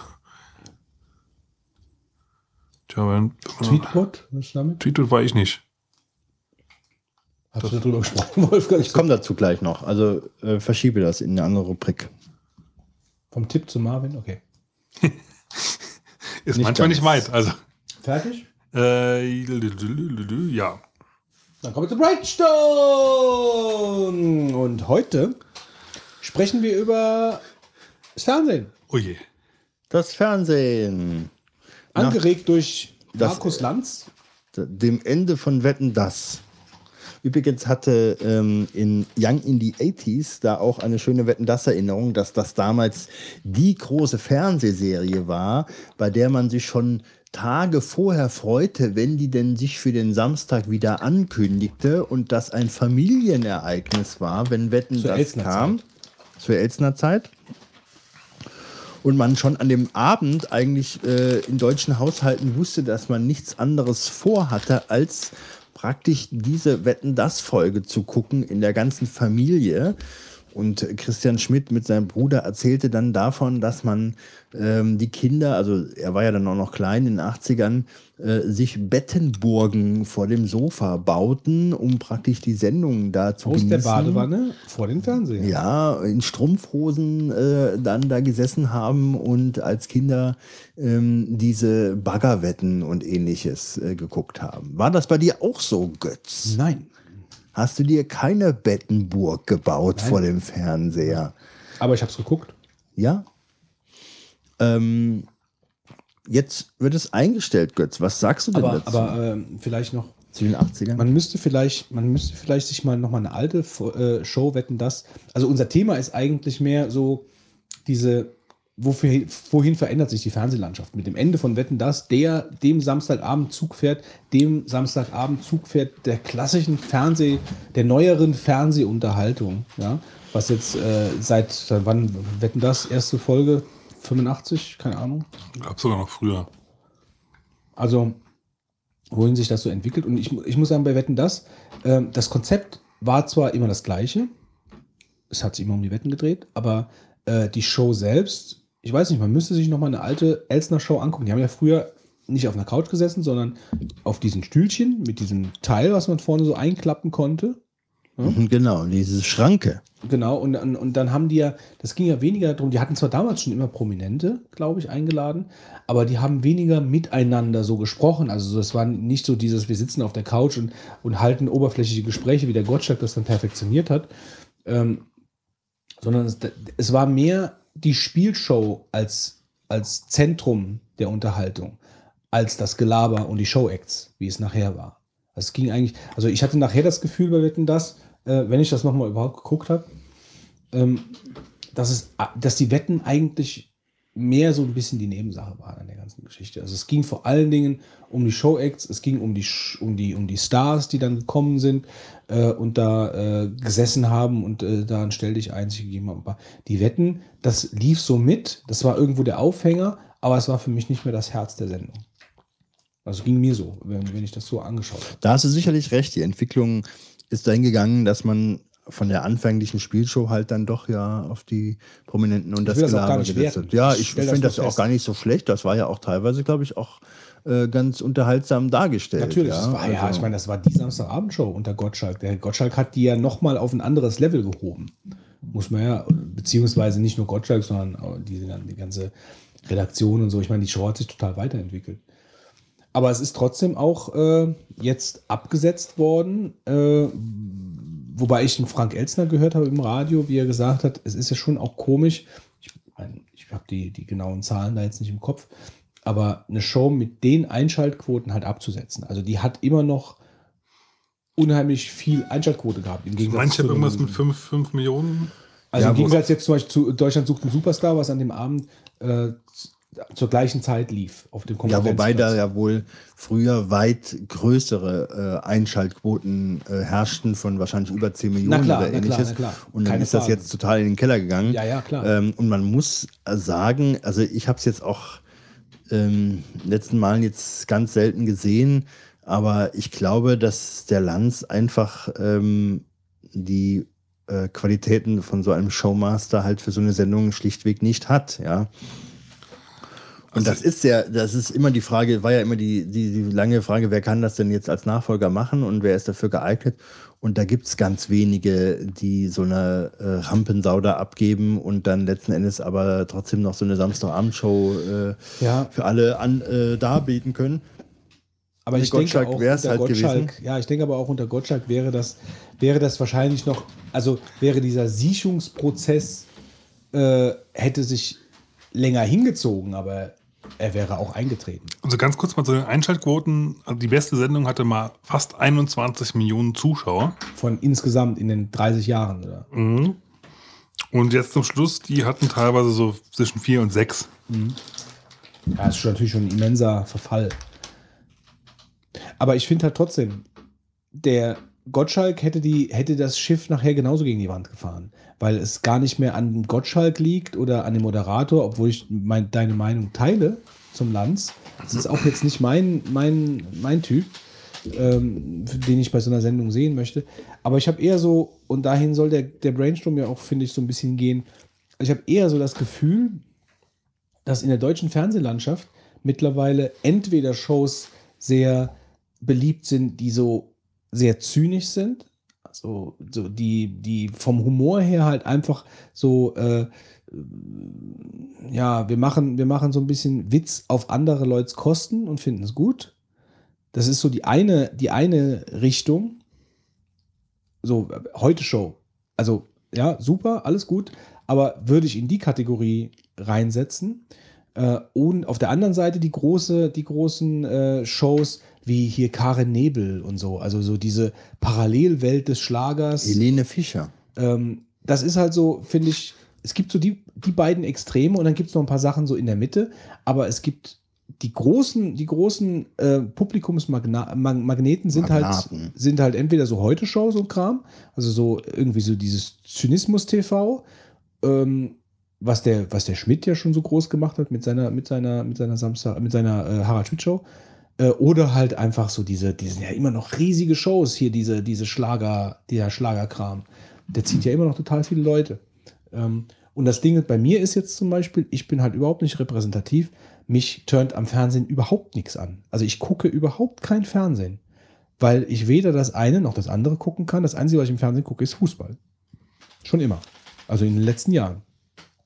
Oder äh, ich nehme ja, äh, also ich meine, ich gucke natürlich schon, ich setze mich schon auf die Couch und gucke Fernsehen, aber ich schaue dann Filme, die ich mir aus dem Internet runtergeladen habe. Äh, also jetzt keine illegalen, sondern so von Online-TV-Rekorder oder sowas und gucke mir die werbefrei an. Das mache ich auch. Oder Serien. Aber ich, Fernsehen, das klassische Fernsehen, also wenn, wenn du da mittags reinguckst, du kannst das halt nicht gucken. Also das, das trifft mich halt überhaupt nicht als Zielgruppe. Ähm, vielleicht nochmal ganz kurz zu, zu, der Ausgangsfrage. Also ich glaube halt einfach auch, dass sich da insgesamt hat, die ganze also ich glaube, wir sind wirklich nicht repräsentativ, wir nee, drei jetzt nee, in der Hinsicht, aber ich glaube, insgesamt hat sich das doch schon von der, von der Art her, wie, wie Leute jetzt mittlerweile Fernseh konsumieren insgesamt, ähm, auch sehr stark geändert. Zu gegenüber früher, wenn du halt sagst, du hast früher dann halt mit der ganzen Familie davor gesessen, ja, klar, aber da konntest du ja auch nicht viel anderes machen, außer halt vielleicht eventuell Badekugeln machen oder sonst irgendwas, ja. ja dann, dann hast du halt das gemacht. So, heutzutage kannst du ja so viel. Also Internet, du kannst, wie viel, wie viel Sender du hattest ja früher auch teilweise nur. Ja, guckt nur, ihr noch Fernsehen? Also guckt, guckt ihr beide Fernsehen, Wolfgang? Gar nicht mehr. Also ich habe jetzt höchstens mal eine Sportveranstaltung geguckt, so Fußball oder sowas, aber ähm, ansonsten eigentlich nicht. Also ist halt zufällig vielleicht mal, aber ich habe jetzt nichts, was ich überhaupt wirklich gucke. Mhm. Fußball, Nachrichten, aber auch alles nicht regelmäßig. Wobei also Nachrichten gucke ich auch, streame ich aber übers iPad, über WLAN, gucke mir nur die Nachrichten an und dann fertig. Guckst du auch keinen Tatort? Nein. Nee. Tatort ist ja wohl bei vielen jetzt so in, dass man das sonntags abends gucken muss. Ich hatte es einmal gesehen und habe das nicht verstanden, äh, dass da sich so eine Faszination draus entwickelt hat, weil so gut sind die ja nicht. Ja, ja gut, das ist natürlich sehr subjektiv dass die nicht so gut sind. Andere werden dir da widersprechen und sagen, äh, sie finden es super. Wir hatten ja sogar schon mal einen Marktbeitrag nur über Tatort. Das gucken viele. Auch viele von meinen Freunden gucken das. Äh, ich weiß nicht, ob die, die beteiligen sich nicht bei dieser Twitter-Geschichte. So, das gibt es ja mittlerweile auch, dass dann während der Sendung getwittert wird. Ähm, es hat ja einen festen Namen, keine Ahnung, fällt mir jetzt nicht ein. Aber äh, ich ertappe mich dabei, dass ich irgendwelche Leute dann plötzlich mal im Fernsehen sehe und das sind scheinbar Berühmtheiten und ich kenne die nicht, mhm. weil ich kein Fernsehen gucke. Ja, ja. Weder vom Namen noch vom Gesicht. Ja, die dann in irgendwelchen Shows praktisch äh, durch irgendwelche Shows bekannt geworden sind, ja. Äh, also ich weiß auch nicht, also ähm, ist es ja auch ein Zeitfresser. Jetzt natürlich, was auch so allgemein ähm, natürlich diese Serien sind natürlich auch sehr beliebt und diese sag ich mal, Dienste, wo du die Sachen dann streamen kannst über Watch Ever oder Netflix oder wie sie dann alle heißen oder dieses Amazon Prime. Ähm, es sind ja sehr gute Sachen dabei, die dann auch teilweise im Fernsehen kommen, aber fürs Fernsehen zu gucken, hätte ich sie überhaupt kein, äh, keine Muße mehr. Also im Fernsehen, wo ich dann eine gewisse Uhrzeit habe, das ist dann schon, also dass ich mich danach richte, äh, nee, das äh, ist, also muss jetzt Donnerstag um 21.15 Uhr das gucken. Gibt, ja? gibt zwei Sachen, die mich wirklich abhalten davon. Das ist einmal die, diese festen Zeiten und zum anderen die Werbung. Mhm. Ja? Kann, ist nicht mehr zu ertragen, sowas. Nee, das, das, geht nicht. Deswegen, ich lade es runter mit rausgeschnittener Werbung. Aber was man für, früher für Toleranzen hatte, ne? dass man sich das alles ja, man kannte es halt nicht anders.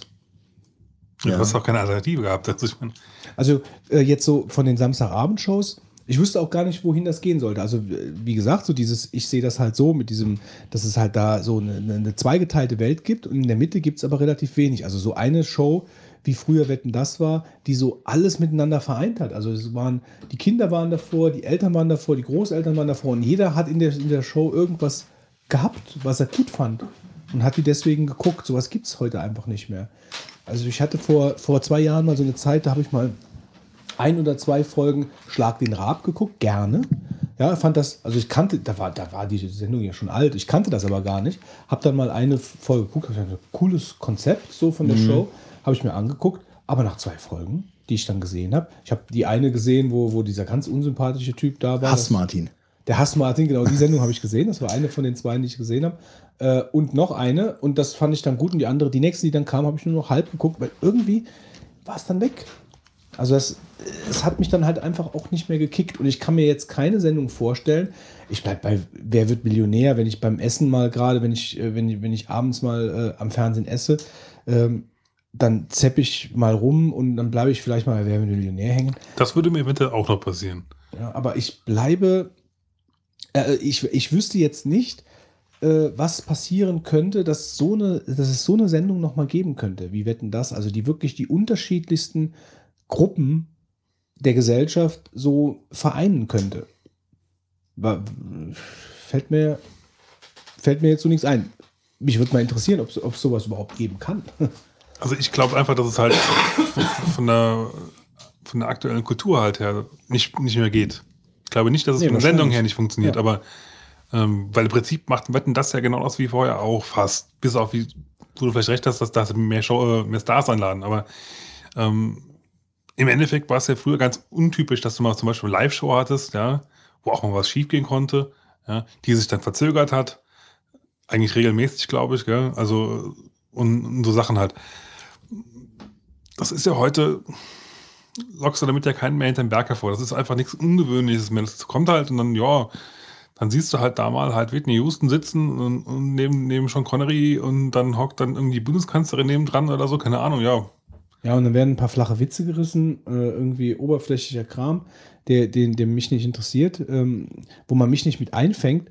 Und ich kann mir auch einfach vorstellen, dass so diese verschiedenen Gruppen, also dass heute Kinder mit, mit zwölf oder so, äh, viel weiter von ihren Eltern entfernt sind, auch in den in, in Interessen her, äh, als das damals halt war. Ich glaube, du bist auch vielleicht, oder ist, sind die jüng- jüngeren Generationen auch ein bisschen abgestumpft, sage ich mal. Weil man einfach so viele Sachen, auch, ich sag jetzt mal, vielleicht krasse Sachen im Internet sehen kann. Jetzt krasse Anführungszeichen, wenn du zum Beispiel Jackass hast oder sowas halt, ja. Gab es ja früher gar nicht sowas. Was, Jack, was? Jackass. Ja, wo Leute sich halt irgendwie, keine Ahnung, die, die bescheuertsten Experimente machen, um, um sich dabei weh zu tun, ja. Und so, dann siehst du halt an jemanden, der äh, mit der Nase Badewannen erkennen kann. Jo. Das ist halt dann irgendwie, weißt du, du siehst halt täglich halt ganz andere Sachen halt, die eigentlich meistens sehr viel krasser sind eigentlich. Da fällt mir jetzt gerade ein, was ich, ein, nettes Konzept, äh, da, wo ich dann auch gedacht habe, seit Jahren, also was heißt nett? Also an, ein anderes Konzept war diese Sache mit dem Wiegald Boning, wo die in irgendeinem Haus irgendwie Sachen machen, die man nicht machen soll. Also irgendeinen Kram in die Mikrowelle reintun und dann das filmen, was passiert, wann das Ja, das ist ja im Prinzip so. Ja, ja. Jackass und Das haben die wahrscheinlich dann so. genau aus, aus Mythbusters und so zusammengebaut. Aber dass sowas im deutschen Fernsehen kommt und halt dann auch noch halbwegs erfolgreich ist, weil es gab eine zweite Staffel. Das heißt also, es, es muss halbwegs erfolgreich gewesen sein, hat mich irgendwie auch schon gewundert. Ja? Wie ist das? Ich weiß nicht, wie das heißt. Okay. Keine Ahnung. Ähm, aber auch so diese, ähm, ähm, worüber ich letztens gestolpert bin, war diese Sache mit dem, das habe ich aber im Internet, äh, irgendwie ist das geteilt worden, die, äh, wo sie den Raab verarscht haben mit dieser äh, Kassilen oder Blamilen. Weiß nicht, habt ihr, habt, ihr das mit, habt ihr das mitbekommen? Wolfgang? Nee. Das war halt ganz spaßig, das könnt ihr euch mal angucken. Ähm, und zwar war das, ich kenne die Namen alle nicht, in ZDF äh, Neo oder in irgendeinem einen diesen, diesen öffentlich-rechtlichen Spartensendern, Jugendspartensendern, gibt es scheinbar irgendeinen, äh, irgendeine Sendung, die hat, glaube ich, einen Grimme-Preis sogar bekommen. Der Name von dem Moderator, den kenne ich auch nicht, der fällt mir auch nicht ein. Auf jeden Fall hatten die, es gibt auch dieses Blamieren oder Kassieren bei Schlag den Raab. Ja, das ist irgendwie, oder bei Schlag den Raab oder aus TV Total. Und da kommt dann dieser Elton und stellt halt irgendwelche Fragen dem Raab und dem, dem, dem Kandidaten und dann müssen die das beantworten. So schnell wie möglich. Und äh, dann ist diese ZDF-Neo-Sendung hingegangen und hat diese, dieses Blamieren oder Kassieren in einem totalen China-Look in einem Studio nachgestellt, mit so bunten Figuren, die halt dann irgendwie reinkommen und äh, mit dem Moderator schunkeln und alles nur auf Chinesisch und so haben das dann nachgestellt. Total geil. Also so richtig, wie man sich das auch vorstellt, wie das in China ablaufen würde. Und haben das dann ins Netz gestellt. Ohne wo dass, war das? Ohne dass klar war. Ähm, wie, wo war das? Das ist irgendeine Show, ich weiß nicht, ob es jetzt bei Z, ich glaube bei ZDF Neo ist das. Äh, ich glaube, der Moderator heißt irgendwas mit Schöne, Schöneberger oder Schöne irgendwas. Und das ist halt schon lustig. Also die haben, die haben dann äh, äh, diese Sendung in diesem China-Style total nachgebildet mit, mit chinesischen äh, äh, Schauspielern oder, oder, oder äh, wie, wie Statisten ähm, und haben das dann ins Netz gestellt, in der Hoffnung, dass die Redaktion von TV Total darauf aufmerksam wird. Und so war es dann halt auch. Und äh, war natürlich nicht klar, dass das ZDF Neo ist. Und der Raab hat dann in seiner Show gesagt, meine Zuschauer, sie denken gar nicht, wo wir überall gesehen und kopiert werden. Und hat das dann gezeigt und sagt dann so, normalerweise sollte man ja fragen und hier von wegen, was kostet das denn und so. Und hat dann diesen, diesen, diesen Ausschnitt gezeigt von dieser Sendung. Aus diesem, aus diesem äh, chinesischen Fernsehen, was aber ZDF Neo war, was total, total abgedreht, äh, das ist das wahrscheinlich.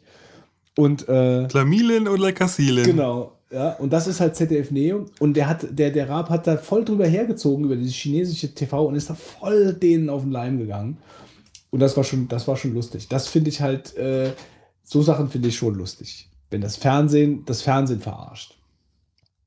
Ja, nur kriegt Aber man sie ja nicht mit, wenn man aber- kein Fernsehen guckt. Aber das ist halt sehr selten. Ja, eben, du stolperst dann im Netz irgendwie darüber. Ähm, aber so eine, ja, so, so, so, sowas wie Wetten, das wird es, glaube ich, so auf lange Sicht nicht mehr geben. Ich meine, die sind ja auch am Munkeln, ob das wieder, ob es wiederkommt, ne? Also ob es so ein Reboot halt dann passiert. Aber ich glaube, so eine Sendung ist dann halt einfach, ja. Die wird dann, wenn so rebootet, dass sie dann. ja, was sich- willst du da machen? ja, sie geht dann auf, auf denke ich, auf eine Sparte. Also entweder jüngere Leute oder ältere Leute. Aber du schaffst das, du schaffst diesen Spagat nicht mehr. Das heißt, wenn ich mir einen Reboot vorstellen kann, dann als, als Sparte, aber nicht mehr als äh, Samstagabend Familienshow für alle. Das glaube ich dann nicht mehr, dass das geht. Und ich sehe auch sonst, ich meine, diese ganzen, was gibt es sonst noch im Fernsehen an Shows? Diese ganzen Wissensshows hier mit dem Hirschhausen und so, sowas gibt es ja auch noch. Weiß nicht, wie das heißt. Darfst mich nicht Ja, fragen. also da, da, da stolpert man auch mal drüber, aber das ist alles nicht so yogisch war, so Science, Dokutainment-Kram. Das, Was müsste denn nach deiner Ansicht nach geschehen, damit das, Das Fernsehen attraktiver wird? das Fernsehen kann nicht attraktiver werden. Das Fernsehen ist zu, zu einkanalig. Es ist nicht interaktiv genug. Hm. Zu wenig Mitmachmöglichkeit, zu wenig, einfach zu wenig Interaktion. Aber ist denn da jetzt bei Filmen, die man die sich Bei Filmen on demand oder sowas, die mitmach. Nee, das ist das, das Fi- Filme gucken ist könnte kein sagen, Fernsehen. Es gibt ja auch genug Shows, also ich meine, wo du anrufen kannst, um mitzumachen oder sowas. Keine Ahnung, sowas wie Total Recall. Nee, nicht Total Recall, wie es? Running Man. So. Wir jagen einen hier durchs Land und alle ja, Leute sowas wird suchen. wahrscheinlich, sowas wird wahrscheinlich mal irgendwann, könnte ich mir vorstellen, ganz, äh, so, sowas würde den momentanen Trend auf die Spitze treiben. Das heißt, irgendjemand wird auf Leben und Tod gejagt und du guckst dabei live zu. Das sowas hat was. Einschaltquoten. nee, sowas hat Einschaltquoten. Sowas, sowas wird erfolgreich sein. Ja? The Running Oder- Man ist ein Buch von Stephen King, um es zu eine vervollständigen. Kurzgeschichte, glaube ich. Weiß ich nicht. Ich glaube schon. Guck Ich glaube eher nicht. Google doch mal. Running Man, Kurzgeschichte, Stephen King. Schauen wir mal, was du für Treffer bekommst. Ist die Frage, was du als Kurzgeschichte dann definierst. Eine. Kurzgeschichte ist eine Kurzgeschichte, Wolfgang. Ja, findest du? Ja. Gucken wir doch mal. Du, di, du, du, du, di, du, du. The Running Man is a science fiction novel by Stephen King, first published under Pseudonym Richard Bachmann. So. Wenn man Also Novel sagt ja eigentlich schon was. Das ist ja eigentlich dann keine Kurzgeschichte. keine Kurzgeschichte. Mhm, Ich denke auch, es war länger. Mhm. Ähm, aber sowas könnte ich mir halt vorstellen. Oder du hast so eine Gerichtssendung und du kannst dich als Zuschauer da einklinken. Du kannst zum Beispiel mitdrücken, ob der Typ verurteilt wird oder nicht. Klar. Oh je. Ja, so Sachen könnte ich mir vorstellen. So, so, da geht das Fernsehen mal irgendwann hin. Weil das Fernsehen sonst keine Chance mehr hat zu überleben. Die müssen immer weiter in der Ecke drehen. 317 Seiten, Götz. Ja. Die Kurzgeschichte. Ja, ich glaube, ich habe das vertauscht mit dem Rasenmähermann, weil der Rasenmähermann ist eine Kurzgeschichte von Stephen King. Nein. Nein, doch. Nee, Quatsch, ich weiß es nicht. Nee, nee, das stimmt. Rasenmähermann ist, glaube ich, eine, ja. Was ist denn das beste Stephen Stephen King Buch, Keine Ahnung. was du gelesen Also hast? ich habe ich habe ich habe früher äh, also ich vertrete ja die Meinung Stephen King ist ein sehr guter Autor, der hat ja stand meiner Meinung nach zu oft zu Unrecht äh, in dieser in dieser Schundroman-Ecke, was ich gar nicht finde. Äh, also ich habe ich habe damals als weiß ich nicht mehr wie alt ich war S gelesen und ich habe es nicht fertig gelesen, weil ich es so gruselig fand. Du dich Ich habe mich äh, gegruselt, ich habe mich total gruselt weggewendet? Also S war schon deftig. Ich, äh, Und dann habe ich, ähm, dann habe ich irgendwann aufgehört, ähm, Stephen King zu lesen. Ich weiß nicht mehr, was ich alles gelesen habe. Ich habe nicht viel gelesen von ihm.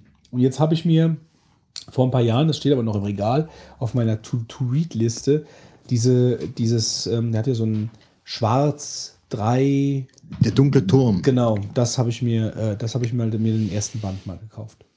der, der Revolvermann. Genau. Genau. Ich habe nicht, äh, ich war früher als Hast du das gelesen? Ja, als Jugendlicher, also nicht gut? komplett, aber Revolvermann habe ich gelesen. Ja, sag mal so, ich denke aber, die Serie gewinnt eher durch die anderen Teile und der Revolvermann ist nicht meines Erachtens. Wie durch die anderen Teile. Der heißt ja nicht der Revol- Revolvermann. Also das Buch, was ich mir gekauft habe, heißt Schwarz, glaube ich. Ja, ja, ja, aber im Schwarz kommt der Revolvermann vor. Also, Äh, und äh, das sind ja mehrere Bücher, ja. ja, ja, das ist eine ganze Ähm, Reihe. Genau. Und ich denke, dass ähm, diese Reihe gewinnt durch die mehreren Bände und nicht durch beispielsweise Schwarz. Ja. Ähm, insgesamt äh, war ich früher mal als Jugendlicher ein großer Stephen King-Fan und hatte, glaube ich, nahezu alle Bücher damals gelesen, die er bis zu dem Datum veröffentlichte, hörte aber damit irgendwann auf und habe jetzt ganz viele Bücher ja nicht gelesen. Ähm, ich finde, sprachlich heutzutage sind sie wirklich dünn, aber die Geschichten sind schon sehr gut. Ja? Also wenn du jetzt sagen willst, ich will jetzt besondere Literatur lesen, wo, mich die, wo mir die Sprache Spaß Nee, gut, macht, nee, das ist schon da klar. bist du völlig verkehrt. Ja, aber das die. Geschichten sind, finde ich, äh, waren damals gut und Spannung haben sie auf jeden Ich meine, Fall. das ist es ja auch nicht immer bei, einem, bei, der, bei dem ja Konsum vielleicht eines auch nicht. Buches. Ja, Ja, ja, ja. Also es geht ja mehr darum, dass sich, ähm, also es, ich meine, bei Büchern, bei Literatur ist es ja ohnehin so, dass das hat halt einfach diesen belletristischen, ähm, diese belletristische Ecke, wo du einfach nur unterhalten werden möchtest. Und ich denke mal, da, äh, äh, da für die Ecke ist Stephen King sicherlich äh, ja, eine gute Wahl. Mhm. Ja, wenn du einfach spannend unterhalten werden möchtest. So, und nicht jetzt nicht auf zu tiefgründigem Niveau, ja, nicht zu komplex, sondern einfach äh, ja, lesen, Spaß haben. So ein bisschen. Letztens war auf Twitter mal die Frage, welches Buch man denn lesen solle, um damit mal anzufangen. Da habe ich S. Hast du es empfohlen, stimmt. Aber ich fand, es ist ja jetzt schon ein dicker Wälzer. Ja? Das ist ja jetzt nicht gerade mal, um reinzuschnuppern, ganz gut. Ich fand dann zum Beispiel von Richard Bachmann dieses Pseudonym, was er dann verwendete, fand ich dieses, ähm, äh, wo man da so läuft und dann unter Umständen erschossen wird und man nicht mehr weiterläuft. Äh, wie heißt das nochmal? Running Man? Nee, nee, nee, könnte ja, könnte äh, gut, gut sein, ähm, aber das, ähm, äh, warten Sie mal, warten Sie mal, wollte ich jetzt gerade sagen, warten Sie mal her. Ja, ähm, da, da, da, da, da, da, da, da, da, da. Also Todesmarsch. Todesmarsch würde ich empfehlen zu lesen. Ja. Ist nicht so ein langes Buch äh, und super spannend fand ich damals. Geschichte ist die, dass ähm, es einen Lauf gibt, ähm, bei dem äh, männliche Jugendliche im Alter zwischen 14 und 17 Jahren teilnehmen müssen. Regeln sind einfach. Jeder Läufer, der viermal in Folge unter vier Meilen pro Stunde Schrittgeschwindigkeit läuft, wird erschossen. Ja? Und der zum Schluss übrig bleibt, der hat äh, gewonnen, äh, dem winkt ein Leben in Luxus. Und äh, dieser Lauf, äh, der ist natürlich äh, sehr spannend. Und ich glaube, dass genau so Sendungen im Fernsehen irgendwann mal erfolgreich sind. Und ich glaube nicht, dass das äh, in 10 Jahren oder 20 Jahren der Fall ist, aber vielleicht in 30 oder 40 Jahren. Dass irgendwie das Fernsehen einfach so eine Revolution erlebt äh, und dann werden, keine Ahnung, sowas zum Beispiel, du hast, du hast zum Tode verurteilte Amerikaner, die normalerweise in die Gaskammer kommen oder Todesspritze oder was auch immer. Und die werden wie früher bei den Gladiatoren für irgendwas genutzt, um eine Fernsehshow zu machen. Und entweder, also dass du denen sagst, okay, ihr geht jetzt nicht äh, den Gang in die, in die Todeskabine da vorne und werdet umgebracht, sondern äh, ihr könnt, ihr könnt um euer Leben spielen. Sterben tut er ja so in der Gaskammer sowieso. Aber so habt ihr eine Chance zu überleben. So, und dann irgendein Showkonzept. Bau dir irgendein Showkonzept darum. Ob das sowas ist wie Running Man oder ob das ist äh, irgendwas, wo du, wo du als Zuschauer einfach von oben diese drei Todeskandidaten siehst, wie die dann irgendwas tun und gegeneinander und nur der, der überlebt, der ist dann im, der, im Endeffekt derjenige, der sein Leben gewinnt und als freier Mann aus der Show. Das ist so ein bisschen Tribute von Panem, ne? Keine Ahnung. Ja, ja. Ähm, Aber sowas könnte ich mir halt vorstellen, dass sowas mal irgendwann Also kommt. Da geht es ja darum, dass die halt dann irgendwie so Distrikte haben und dann aus jedem Distrikt zwei Leute holen und dann müssten, kämpfen die halt gegeneinander. Wer es jetzt überlebt, der hat halt gewonnen. Und Mhm. Das kenne ich jetzt gar nicht. ist ja im Kino so groß gewesen die letzten Jahre.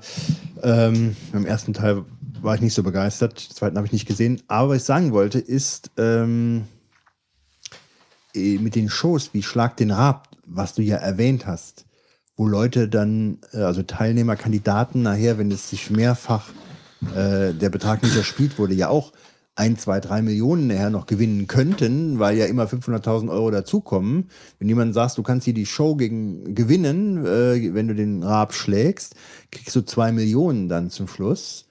Da bist du ja schon ziemlich dabei, dass Ja, du ja. sagst, wir verändern dein Leben. Genauso Ja, wie äh, Wer wird Millionär, ja? Genau. Wobei bei, äh, beim Rab ist ja noch mehr unter Umständen, wenn sich die Sache angehäuft hat.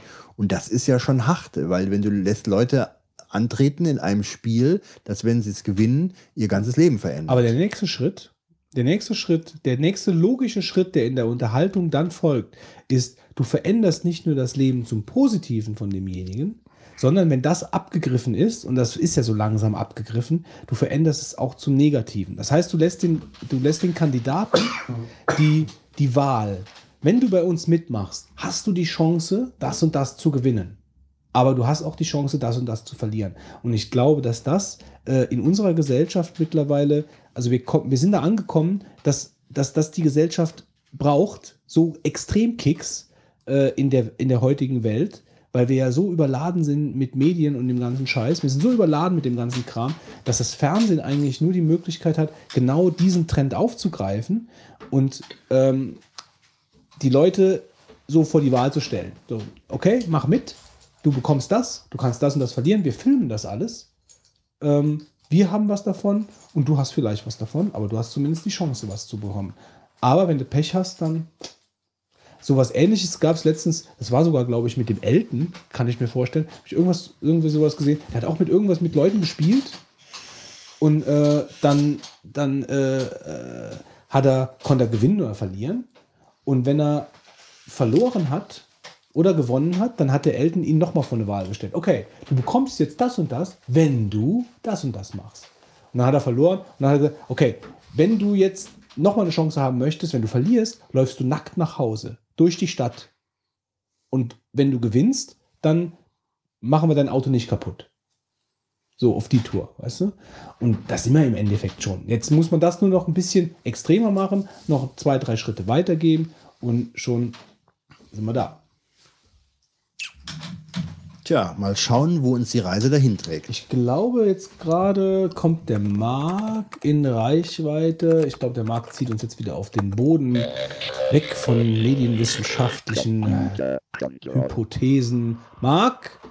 Marc, bist du da? Hallo, Marc? Du bist dran.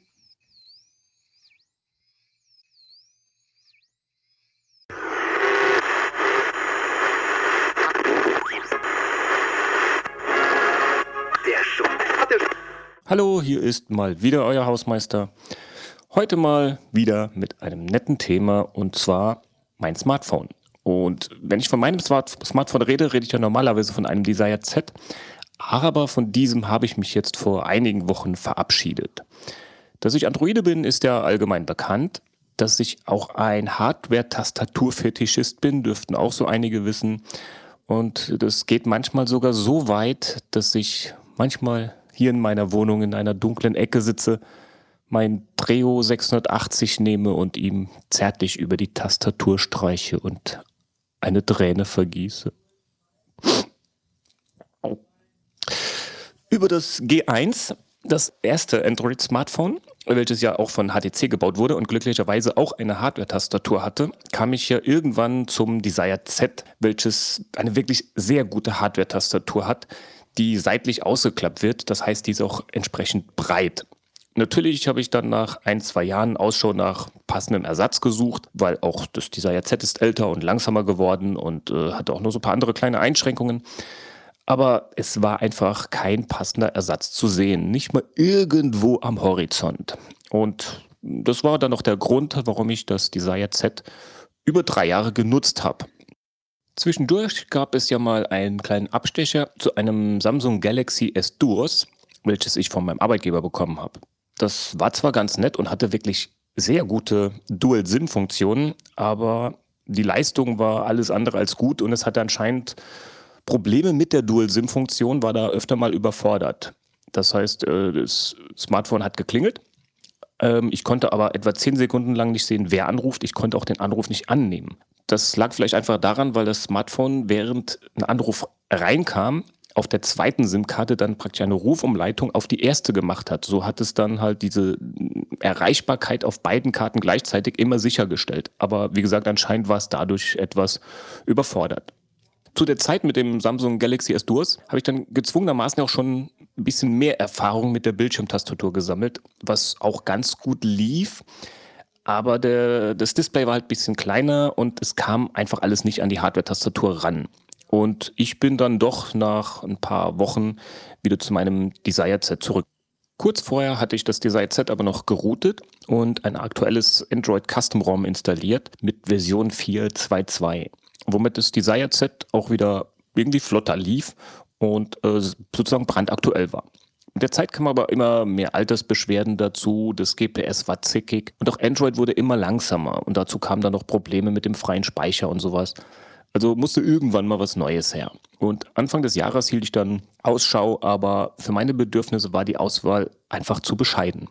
Mein neues Smartphone sollte natürlich eine Hardware-Tastatur haben, aber das konnte ich gleich abhaken. Es gibt heutzutage kein aktuelles Android-Smartphone mit Hardware-Tastatur.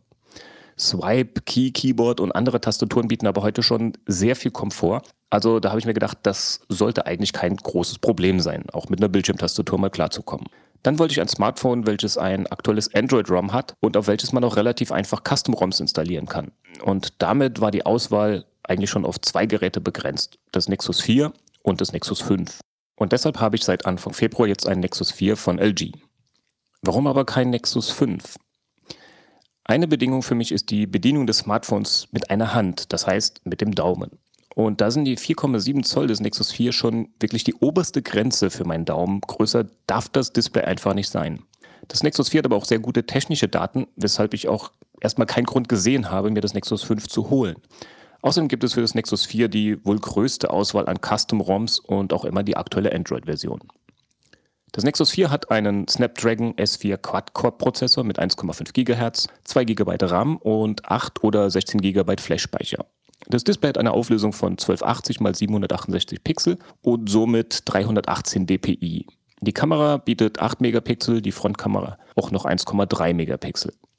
Dazu kommt natürlich die übliche Ausstattung mit GPS, Beschleunigungssensor, Bluetooth 4 und so weiter. Zusätzlich noch NFC und ein Barometer und auch die Unterstützung für die Ortung mit GLONASS, dem russischen GPS. Die letzten beiden werde ich wohl nie brauchen, aber stören tun sie auch nicht. Ach ja, das äh, Nexus 4 unterstützt auch noch das Laden per Induktion. Das Nexus 4 ist also ein immer noch sehr aktuelles Smartphone.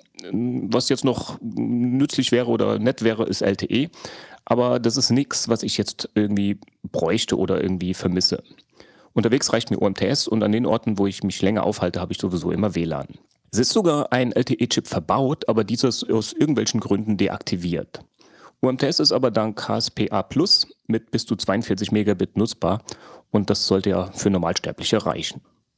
Der Straßenneupreis des Nexus 4 liegt zurzeit bei etwa 280 Euro, was ich für die Ausstattung eigentlich noch für relativ günstig halte.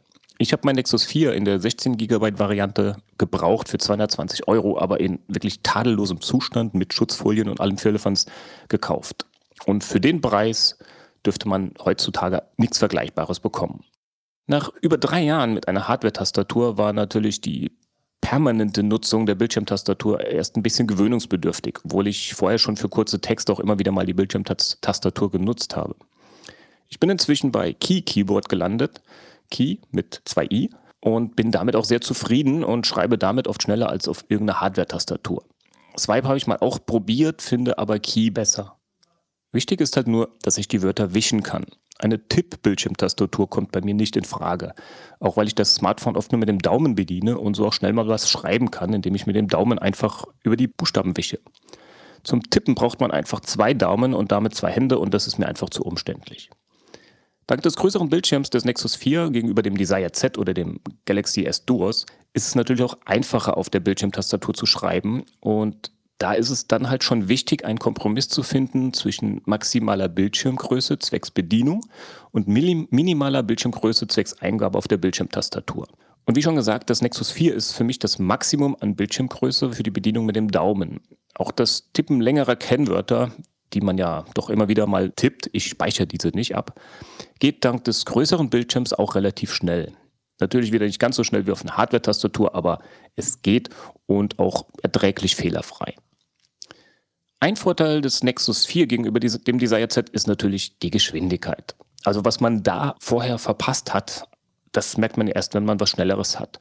Und wo ich vorher schon mal ein paar Sekunden gewartet habe, flutscht jetzt einfach alles an mir vorbei und beim Wechseln zwischen den Apps gibt es auch keine Pausen mehr.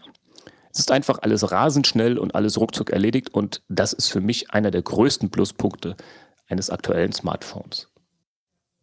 Da ich das Nexus 4 gebraucht gekauft habe, war noch ein Custom-ROM installiert und zwar Paranoid Android.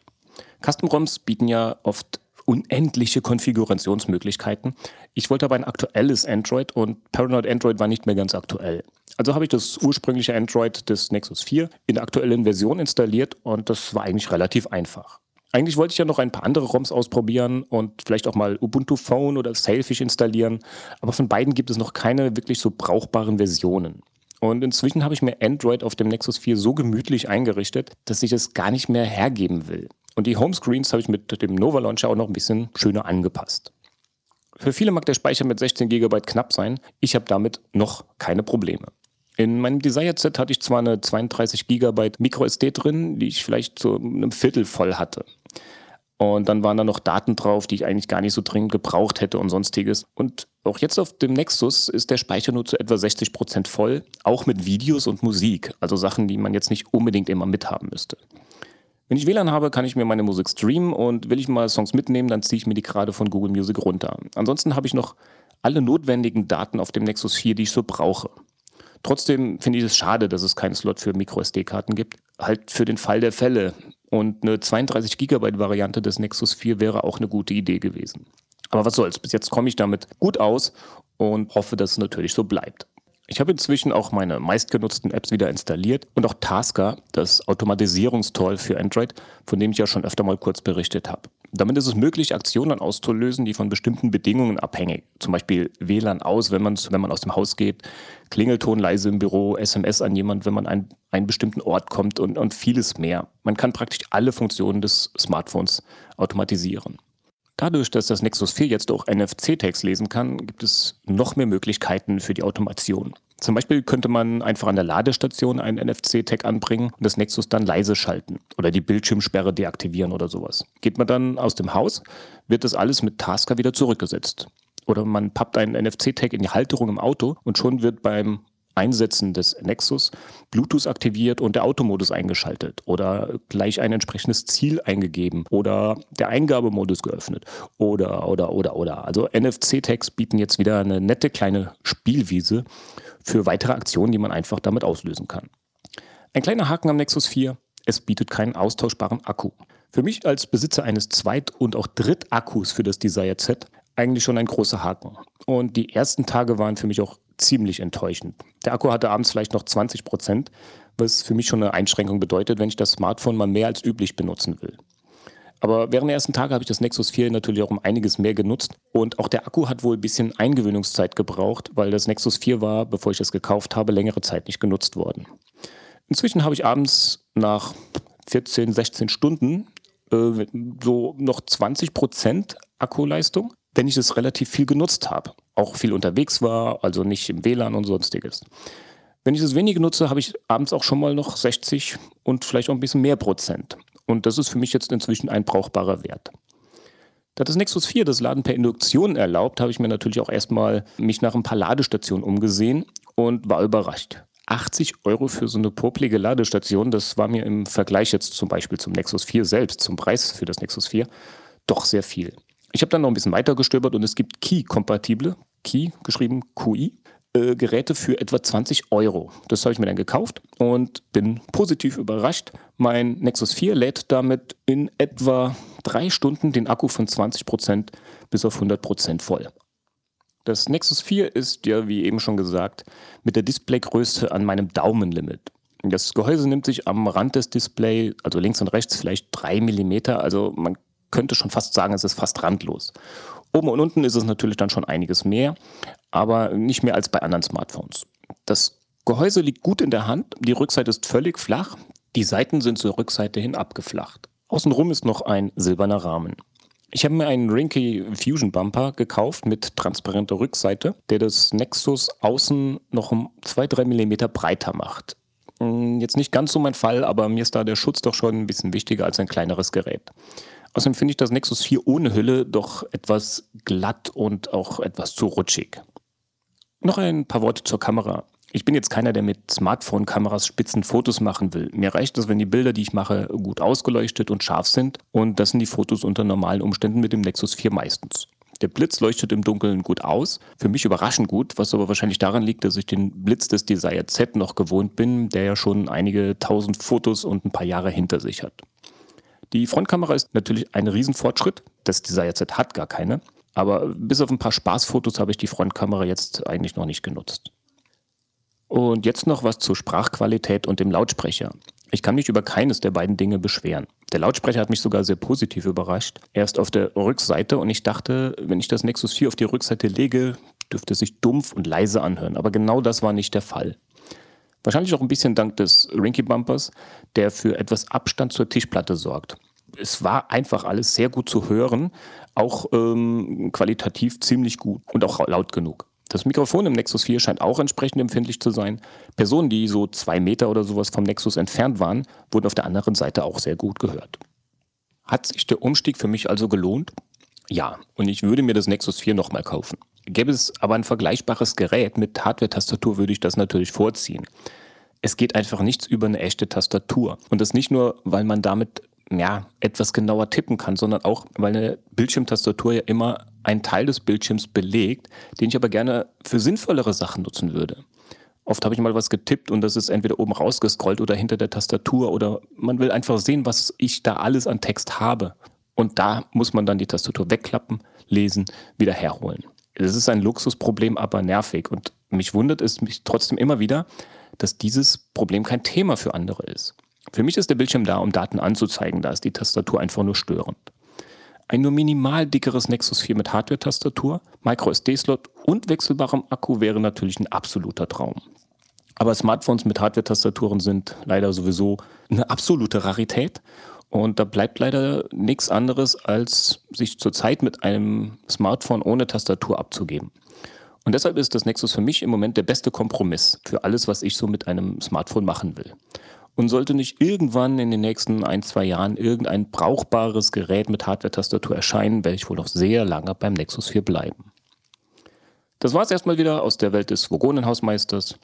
Ihr dürft euch jetzt den Rest des Podcasts anhören und dann geht brav ins Bett. Bis dann, euer Hausmeister.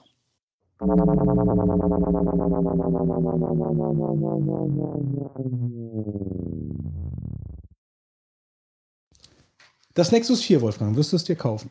Auf gar keinen Fall. Oh. Wäre doch, Welch Wunder. das wär doch eigentlich mal. Eine Maßnahme. Nein, ich bin ja mit dem 4S noch sehr zufrieden, was ich habe. Und ich muss außerdem sagen, dass ähm, ich keinen Grund sehe, ein, ähm, die iOS-Basis zu verlassen. Ich werde wahrscheinlich aufs iPhone 6 warten. Also bleibst du auch beim iPhone. Ja, ja, bleibe ich sowieso. Ähm, schon allein wegen der Basis, ja, wegen iPad, Mac, synchronisieren und so. Und das ist eigentlich der einzige Grund. Sonst. Ja. Aber ich habe jetzt wirklich drüber nachgedacht, mir das Fünfer zu nehmen, schon seit einiger Zeit. Habe ja ein bisschen gewartet, weil, ich so, weil, weil es ja hieß, ja, ich soll warten bis nach Weihnachten, weil dann wird es günstiger. Ähm, und jetzt denke ich mir, jetzt kann ich auch bis zum Herbst Ja, warten. also- Jetzt warte ich, jetzt hole ich mir dann das Sechser. Ähm, der pangalaktische Zocktipp. Götz. Ja, ihr Was habt ja gar nichts, gezockt? ihr habt ja gar nichts gezockt. Äh, ich habe eigentlich nur, also ich habe, wie gesagt, Portal 2 kennen ja sowieso schon alle, aber Portal 2 habe ich oder bin ich mit, mit dem Marc zusammen, äh, spielen wir das im Koop. Also die Singleplayer-Kampagne habe ich überhaupt nicht gespielt, die kenne ich gar nicht. Aber das macht äh, im Koop einen unbändigen Spaß. Mhm. Ja. das ist, äh, das ist so intelligent, das Spiel, äh, von den, äh, und so balanciert, dass du am Anfang von so einem Rätsel überhaupt nicht weißt, wie es geht. Und dann nach fünf oder sechs Minuten hast du es gelöst. Also, das, das finde ich faszinierend, wie die das vom Schwierigkeitsgrad her gemacht haben. Du denkst am Anfang, hä? Nee, hä? Nee, hä? Nee. Und dann kommt eins zum anderen und der eine hat eine Idee, dann hat der andere eine Idee und der, da die nächste Idee baut wieder darauf auf und dann hast du das Ding gelöst. Also ich meine, das Prinzip von Portal ist ja bekannt, das mit den Portalen. Man schießt also Portale mit so einer Portalkanone an die Wand, ähm, also den Eingang davon und äh, schießt woanders einen Ausgang hin und äh, dadurch ergeben sich, dann kann ich also praktisch in die Wand reingehen und komme an einer ganz anderen Stelle von dem Level wieder raus. Und so kann man, ähm, ergeben sich praktisch, ja, Lösungen von Rätseln oder ganz besondere, ganz besonders tolle Rätselstellungen, äh, die man so lösen kann. Und gerade zu zweit, hast du es zu zweit auch? Ja, Koop auch. Ja. Wir sind, Also ich habe Singleplayer auch gar nicht gespielt. ich nur so glaube, wir sind im letzten Level jetzt. Also ich, äh, es ist der Level, der eigentlich gar nicht da ist, sondern erst erscheint, wenn du den, wenn du den äh, vorherigen Level abgeschlossen hast und plötzlich, also denkst du eigentlich, du siehst vorher schon eins, zwei, drei, vier, wo die einzelnen Dinger, die Bereiche sind und der, der fünfte, glaube ich, ist es jetzt, der erscheint dann erst, wenn du den vierten, ich, wir gehen, wir gehen jetzt mal davon aus, dass das der letzte ist äh, und da wollen wir uns jetzt demnächst dran geben. Portal 2 im Koop. Und der andere Tipp, den ich habe, also Civilization 5, da haben wir ja, glaube ich, schon mal drüber gesprochen. Das Aber auch schon länger her. Also ja, ist schon länger her. Ähm, was ich persönlich einen sehr gelungenen, also ich spiele Civilization schon seit dem ersten Teil. Äh, ich habe, glaube ich, jeden Teil gespielt. Ähm, die, also Civilization 1 und 2 besonders stark gespielt, besonders viel. 3 und 4 weniger, aber auch.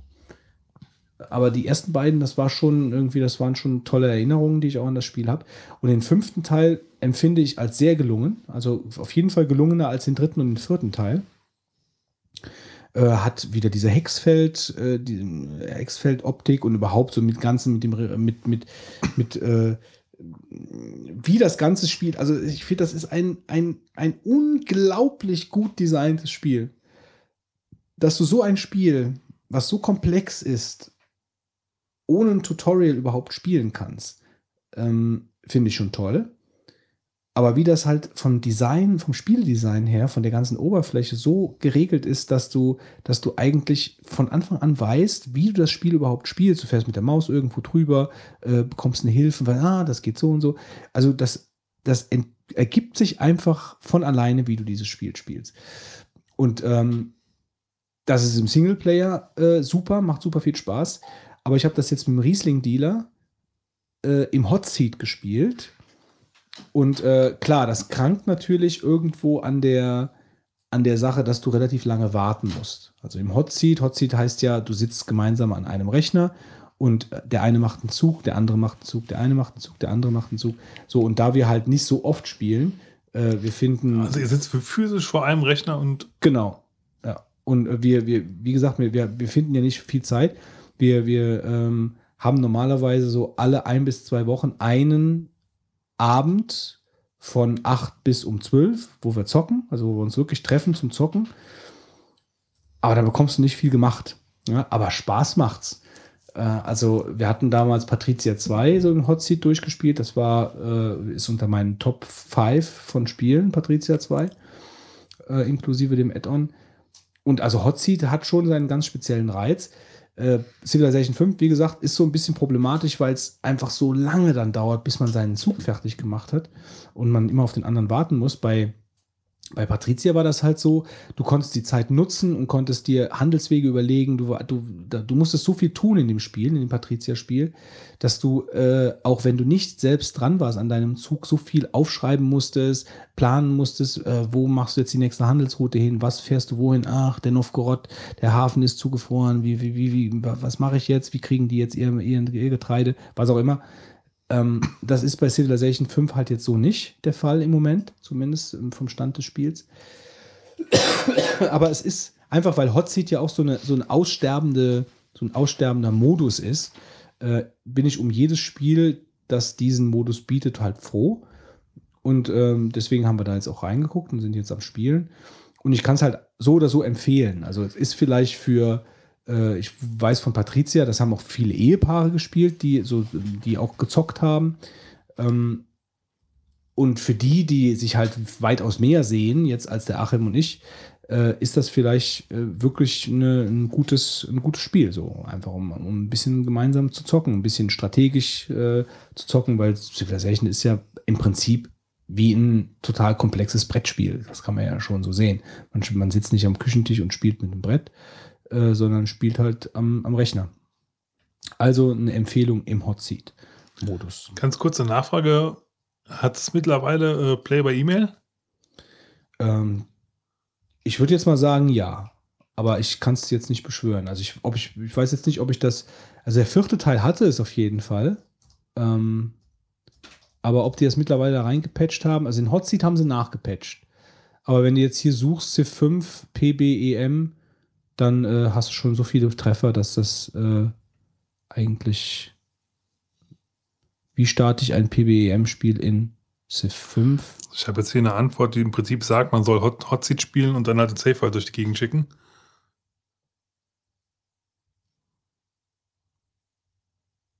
Ja, ich bin mir jetzt nicht ganz sicher. Ich weiß halt bei, ähm, beim, bei Civ 4 war es, glaube ich, noch so, das war dann so integriert, da hast du da wirklich den, den E-Mail, die E-Mail-Daten und alles eingegeben und dann hast du den Zug abgeschlossen und der hat sofort den Zug dahin geschickt. So soll es ja eigentlich sein. Mhm. Du musst ja, sollst ja nicht deinen Zug noch anpacken müssen.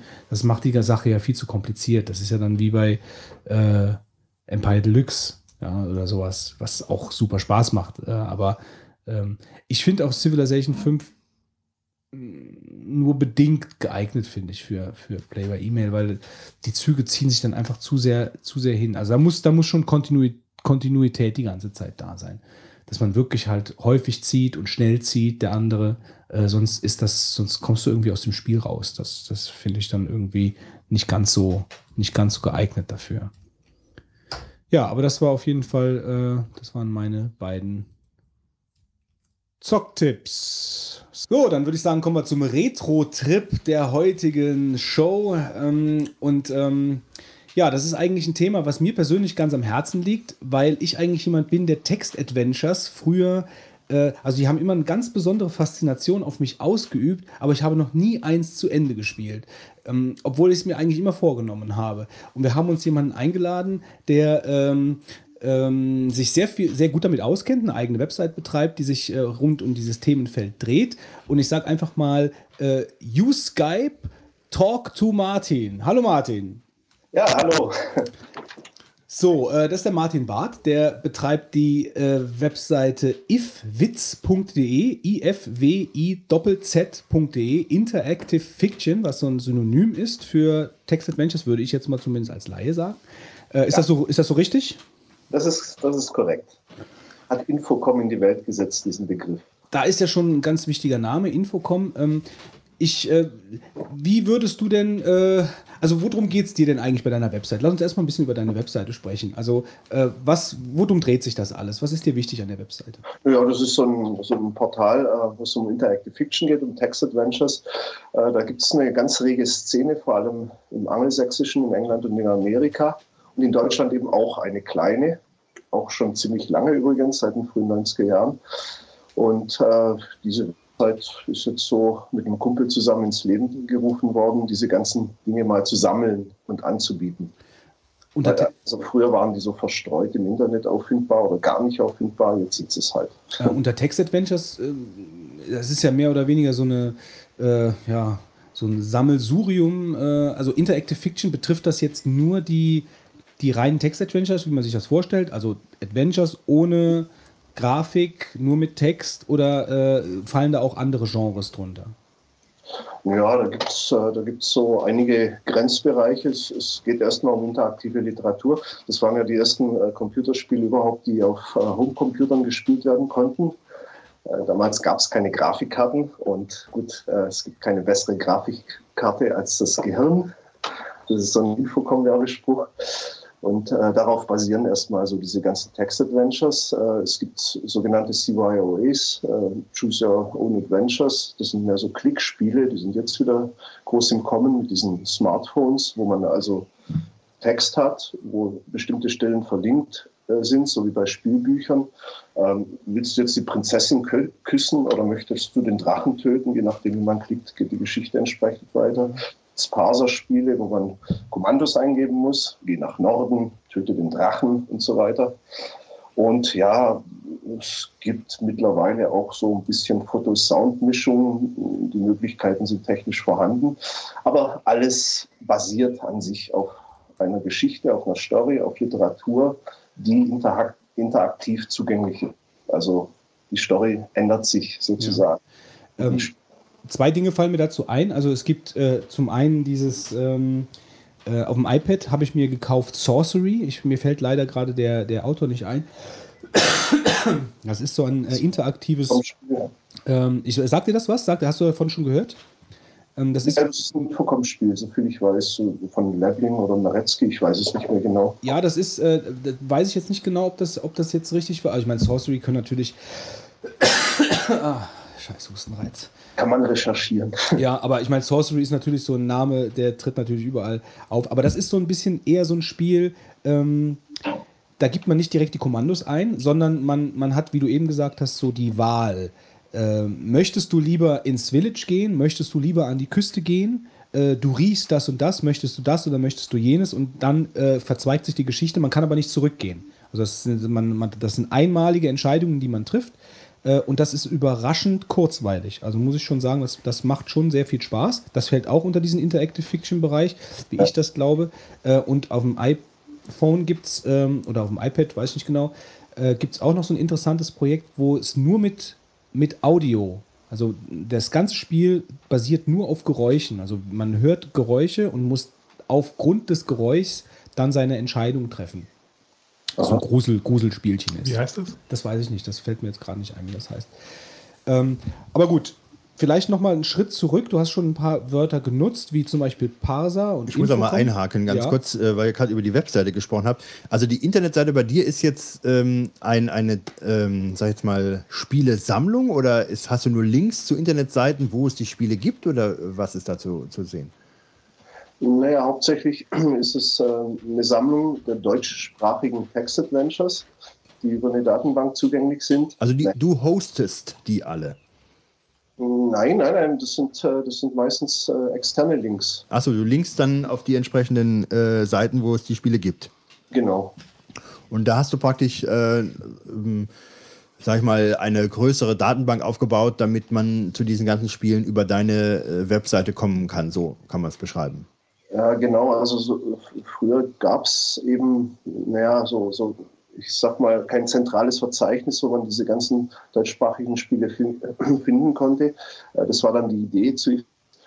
Und äh, da sind jetzt natürlich also die wesentlichen amerikanischen, französischen, spanischen und so weiter Spiele mit aufgenommen. Also die meisten davon sind äh, fremdsprachig. Aber der Anspruch ist einfach, dass alle, also wirklich alle deutschsprachigen Spiele, die je äh, irgendwo zu spielen waren, also teilweise gibt es die heute gar nicht mehr, dass die dort verzeichnet sind. Also es ist auch so ein bisschen archivarisch.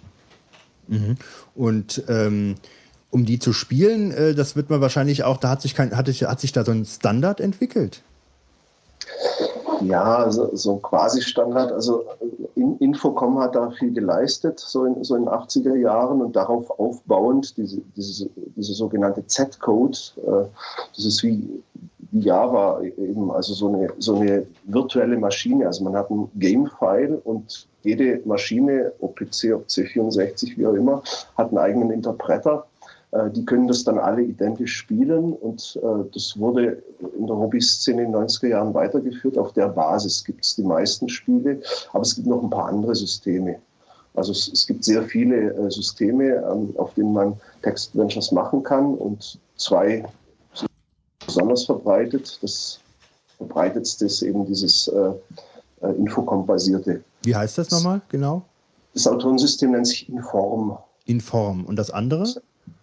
Das andere TADS, Text Adventure Development System. Aber das Inform ist das populärere, ne? das ist das Populäre, es basiert eben auf diesem sogenannten Z-Code, den gab es in den 80er Jahren schon. Das ist äh, eben dieses Gamefile, was, äh, was Infocom benutzt hat. Und auf der Basis äh, werden heute weiter oder können heute weiter Spiele gemacht werden. Und zwar mit diesem Inform-Autorensystem. Okay. Vielleicht da nochmal gerade einen Schritt zurück ähm, mit diesem Autorensystem und Parser etc. Ähm, also angefangen hat das, ich, Colossus Cave damals das erste Text, war doch auch ein Text-Adventure, ne? oder täusche ich mich da? Ja, wie gesagt, damals gab es noch keine Grafikkarten. Ähm, der, äh, dieses Adventure, also es hieß damals Advent, weil, weil nur acht äh, Zeichen im Dateinamen drin sein durften. Also Adventure und später jetzt mal den Colossal Cave, als Colossal Cave verbreitet. Wann war das? Welches Jahr war das? Das, war, das ist im Frühjahr, im März ähm, 1976 bekannt geworden. Es gab es aber schon ein bisschen früher, allerdings ähm, etwas versteckt. Also das ist, äh, das, damals gab es ja noch kein Internet, da gab es nur dieses äh, quasi militärische ARPANET, wo ich glaube damals so zu der Zeit so 20 Unis dran angeschlossen waren. Und da konnte man eben über so ein, so ein Proto-Internet, das sich ARPANET nannte, äh, auf äh, entfernte Rechner zugreifen. Und Will Crowther hat dieses Ding da schon 1975 eingestellt. Bekannt geworden ist es erst äh, als es äh, überarbeitet war, worden ist äh, im Frühjahr 76 mit Fantasy-Elementen, so tolkienische Elemente, so Magie und keine Ahnung, versteckte Smaragde und so, so ein Zeug. Und äh, naja, man, damals hat hat das alle fasziniert. Man, man sagt heute, die, die, die, gesamte Computerindustrie ist um zwei Wochen zurückgeworfen worden, damals im März 1976, weil, weil alle Leute so fasziniert von diesem Spiel waren. Also das, das ist das erste Text-Adventures, das, das es in der Form gab, wo man so richtig Kommandos äh, an den äh, Rechner, an die Maschine geben konnte, so von der Tradition äh, des Dungeon Dragons her. Also die Maschine spielt sozusagen einen Dungeon Master und, und der Spieler, der lässt sich darauf ein. Mhm. Und die erste, die erste kommerzielle Richtung hat die ganze Sache dann mit Infocom eingeschlagen? Na, da war noch einer äh, davor, ähm, wie hieß er nochmal? Also Adventureland äh, hat die ersten, also alle Adventures, die, die in, in, den frühen Jahren kamen, das waren sozusagen ähm, nachgemachte äh, Will Crowther Adventures. Da ging es immer um Höhlen, pipapo, äh, relativ einfache Zwei-Wort-Parser. Und da gab es einen, dessen Name mir gerade nicht mehr einfällt, Adventureland hieß die Firma, glaube ich, die hat damals äh, schon Spiele verkauft, 1978 angefangen. Und Infocom hat mit der Vermarktung ja erst 1981 begonnen. Da gab es auch schon Sierra Online und äh, zwei, drei andere. Also Infocom war, waren nicht die ersten, aber die waren die besten. Äh, Moment kurz, die, die äh, 1978, auf welchen Rechnern sind die dann gelaufen? Weil du sagst verkauft. Ich meine, ich stelle mir das jetzt so vor, so Unirechner, irgendwelche Freaks. Äh, nein, nein, nein, nein, die Homecomputer, die gab es schon ab 76, also meistens zum Zusammenlöten, so als Selbstbausetz. Äh, dieses berühmte Tandy-Model TRS 80. Mhm, okay das erste. Ich glaube, das ist schon 76 auf den Markt gekommen. Aber dafür gab es natürlich noch keine Adventures. Die, die, die allerersten gingen so auf, auf diesen PDP-10 ähm, Maschinen von Digital Equipment. Die konnte sich kein Mensch leisten. Die haben eine halbe Million Dollars gekostet damals. Äh, und äh, ja, die, diese, diese ersten kleineren Adventure äh, von, von Adventureland, von Sierra, ähm, das waren dann eben Adventures für diese äh, Szene. Das, das, waren total freakige Leute, die, die diese Computer hatten. Also da, wie gesagt, das musste man ja alles selber zusammenlöten. Da, den Apple I, äh, den mussten, das war auch so ein Selbstbauset. Das, äh, den kon konnte man nicht fertig kaufen. Das hat erst so 78, 79 angefangen. Mhm. Und da haben sich dann auch die ganzen Firmen gegründet. Also 78 ist es richtig losgegangen. Und Infocom war eine amerikanische Software-Schmiede, die die Text-Adventures dann zur Blüte getrieben haben. Naja, die, sagen wir mal so, die haben ein intelligentes System gehabt. Also den, den ersten, das erste intelligente Konzept ähm, überhaupt in, in, die Maschine reingebracht. Das, die haben alle, also so, so Steve Maretsky, Dave Lebling, die, diese äh, Infocom-Gründer, die haben alle am MIT äh, in, in, äh, Cambridge gearbeitet, und zwar in so einer Artificial, Artificial Intelligence Abteilung. Äh, die hatten die hatten da schon einige äh, Möglichkeiten, also so programmiertechnisch äh, einige Möglichkeiten vorhanden, die, die gab es damals nur dort. Also wir hatten zum Beispiel äh, das erste objektorientierte ähm, Software-System, was es damals überhaupt ähm, gegeben hat zur Verfügung. Die haben halt damit gearbeitet äh, in ihrem Studium und darauf basierend konnten sie ganz andere Konzepte umsetzen. Also Bill Crowther mit, mit seinem äh, Colossal Cave Adventure, das, das ist im Prinzip sowas wie ein Basic-Spiel. Also er hat es in, in Fortran gemacht äh, mit einem ganz simplen Zwei-Wort-Parser. Nimm dies, geh hoch. Keine Ahnung, also so, so Ja. wenig Möglichkeiten waren da. Meistens kam eine Fehlermeldung. Und äh, Infocom konnte das bis zum Untersten treiben. Also dieses Zorg, dieses erste äh, intelligente Parserspiel, das es gab, das es auch ziemlich in der Fachwelt eingeschlagen ist, also in der ARPA-Welt, will ich mal sagen, in der Freak-Welt. Äh, das, das war schon eine sehr intelligente äh, und damals äh, berauschende Erfahrung. Wie funktioniert das so, so in ein paar Sätzen? Wie funktioniert das technisch mit dem Parser? Also das basiert wahrscheinlich auf einem Korpus, der dann äh, verschiedene grammatikalische Konstruktionen dann entweder versteht oder versteht er die nicht oder weil du kannst ja nicht alle Wortkombinationen äh, hinterlegen äh, und wirst dann wahrscheinlich genötigt, verschiedene Dinge schon konkret so einzugeben. Naja, da, wie heute, was er damals so dr- viel rekursiv gearbeitet, erst wird der ganze Satz geschluckt vom, vom Parser, dann, dann schaut der Parser nach, ob er ein Verb erkennt. Das äh, basiert auf einem Verblexikon, wofür es dann auch irrsinnig viele Synonyme gibt. Also Zorg zum Beispiel hat meines Wissens, keine Ahnung, also so, so äh, 120 äh, Kommandos ähm, verstanden, aber man konnte über, über 700 Verben eingeben und der normale amerikanische Sprachschatz liegt so bei, also im Alltagsgebrauch bei 500 Verben. Also es hat schon ziemlich viel verstanden. Und das, was dahinter kommt, das ist dann nochmal so ein bisschen eine knifflige Sache. Das meinte ich mit rekursiv. Also wenn es ein Verb erkannt wird, äh, wird der Rest dann weiter rekursiv äh, untersucht. Ist da jetzt ein Personalpronomen drin?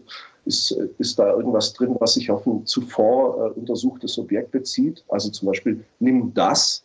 Äh, das kann natürlich was Konkretes bedeuten, wenn zuvor ähm, äh, zum Beispiel äh, der Kamin untersucht wurde, was weiß ich, irgendeine Flasche. Nimm, nimm sie. Äh, da wird äh, erkannt, dass sie sich auf diese Flasche beziehen muss. Und äh, das kann man natürlich beliebig komplex dann treiben. Und diese Systeme, die es heute gibt, die hatte damals äh, schon Infocom zur Verfügung, die sind schon höchst intelligent. Also da kann man sich schon richtig nett mit dem Rechner unterhalten. Wobei ich, ich habe mal gelesen, dass die äh, mindestens genauso viele Leute versucht haben, den Parser an die Grenzen zu treiben, wie sie versucht haben, das Spiel zu lösen. Also, dass sie versucht haben, die, die aberwitzigsten Kombinationen einzugeben, die der Parser versteht, äh, um herauszufinden, was Infocom oder der entsprechende Programmierer dann als Reaktion im Spiel hinterlegt hat. Das war scheinbar auch irgendwie so eine Art von Hobby dann oder. Das äh, war damals die Freak-Szene. Also es gibt ein Maze, ein, ein Labyrinth da drin und äh, also da haben sich die Le Leute monatelang äh, darüber unterhalten, wie man mit möglichst wenigen Schritten durch dieses äh, Labyrinth durchkommt. Also es ging nicht mehr darum, dass man überhaupt durchkommt, das hat dann sowieso irgendwann mal jeder geschafft, sondern dann ging es nur noch um die Minimierung der Schritte. Das, das sind halt die Freaks. Damals waren das alles Freaks, die diese Spiele gespielt haben, weil, weil sich einfach keiner, kein normaler Menschenrechner leisten konnte.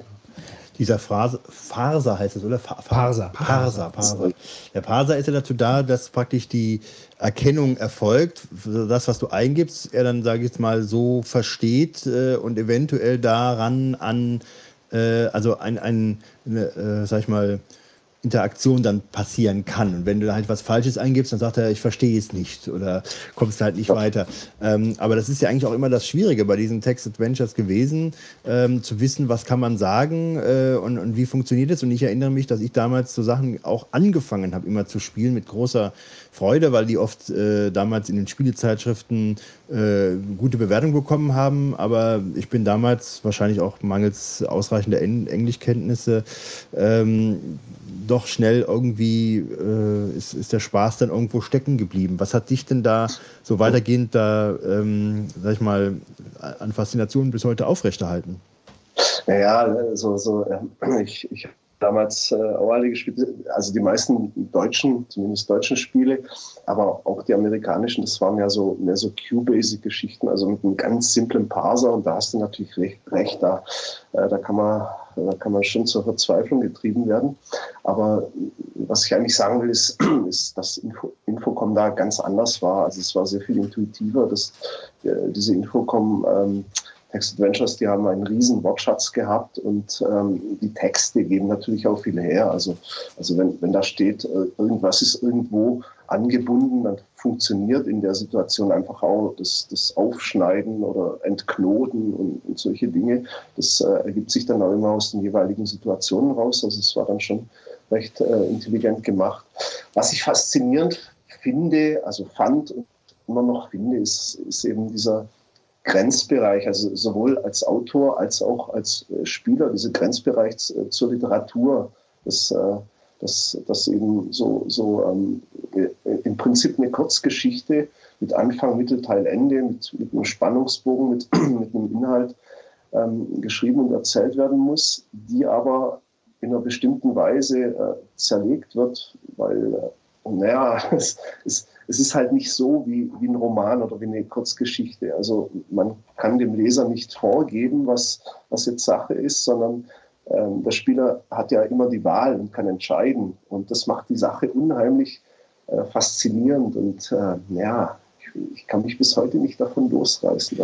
Es ist, es ist aber auch, ähm, also wie gesagt, der Frust, der damals äh, ähm, bei mir ja aufkam, war, dass ich vielleicht sogar das Richtige wollte, aber es nicht klar war, wie ich das ausdrücke und man dann irgendwo gehangen hat. Ist das denn heute anders bei den neuen äh, Spielen, die so entwickelt werden? Gibt es da irgendwelche Tricks oder Tipps, die man da kriegt? Und was ist da so, was hat sich da so etabliert?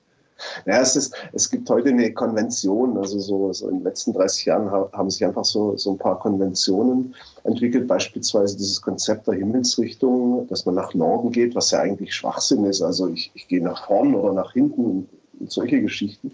Aber man muss sich ja irgendwie in, in diesen Labyrinthen da orientieren können. Deshalb hat sich eben diese Konvention entwickelt und die Leute, die das äh, öfter spielen, die benutzen das dann auch einfach ganz automatisch. Geh nach Norden, geh nach Osten, geh nach oben, geh nach unten.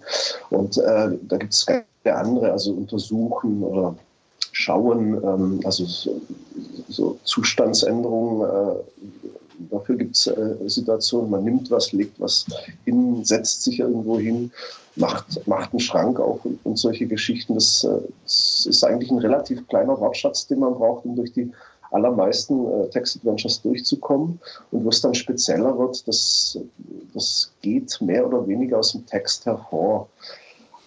Das Problem ist halt, die Autoren müssen das dann zulassen, die müssen das programmieren. Es muss programmiert werden. Es gibt gute und es gibt schlechte Autoren. Manche machen das gut, manche weniger gut. Ähm, so wir in der Szene sind natürlich immer bemüht, äh, das dann gegenseitig zu testen, dass das dann auch wirklich gut wird.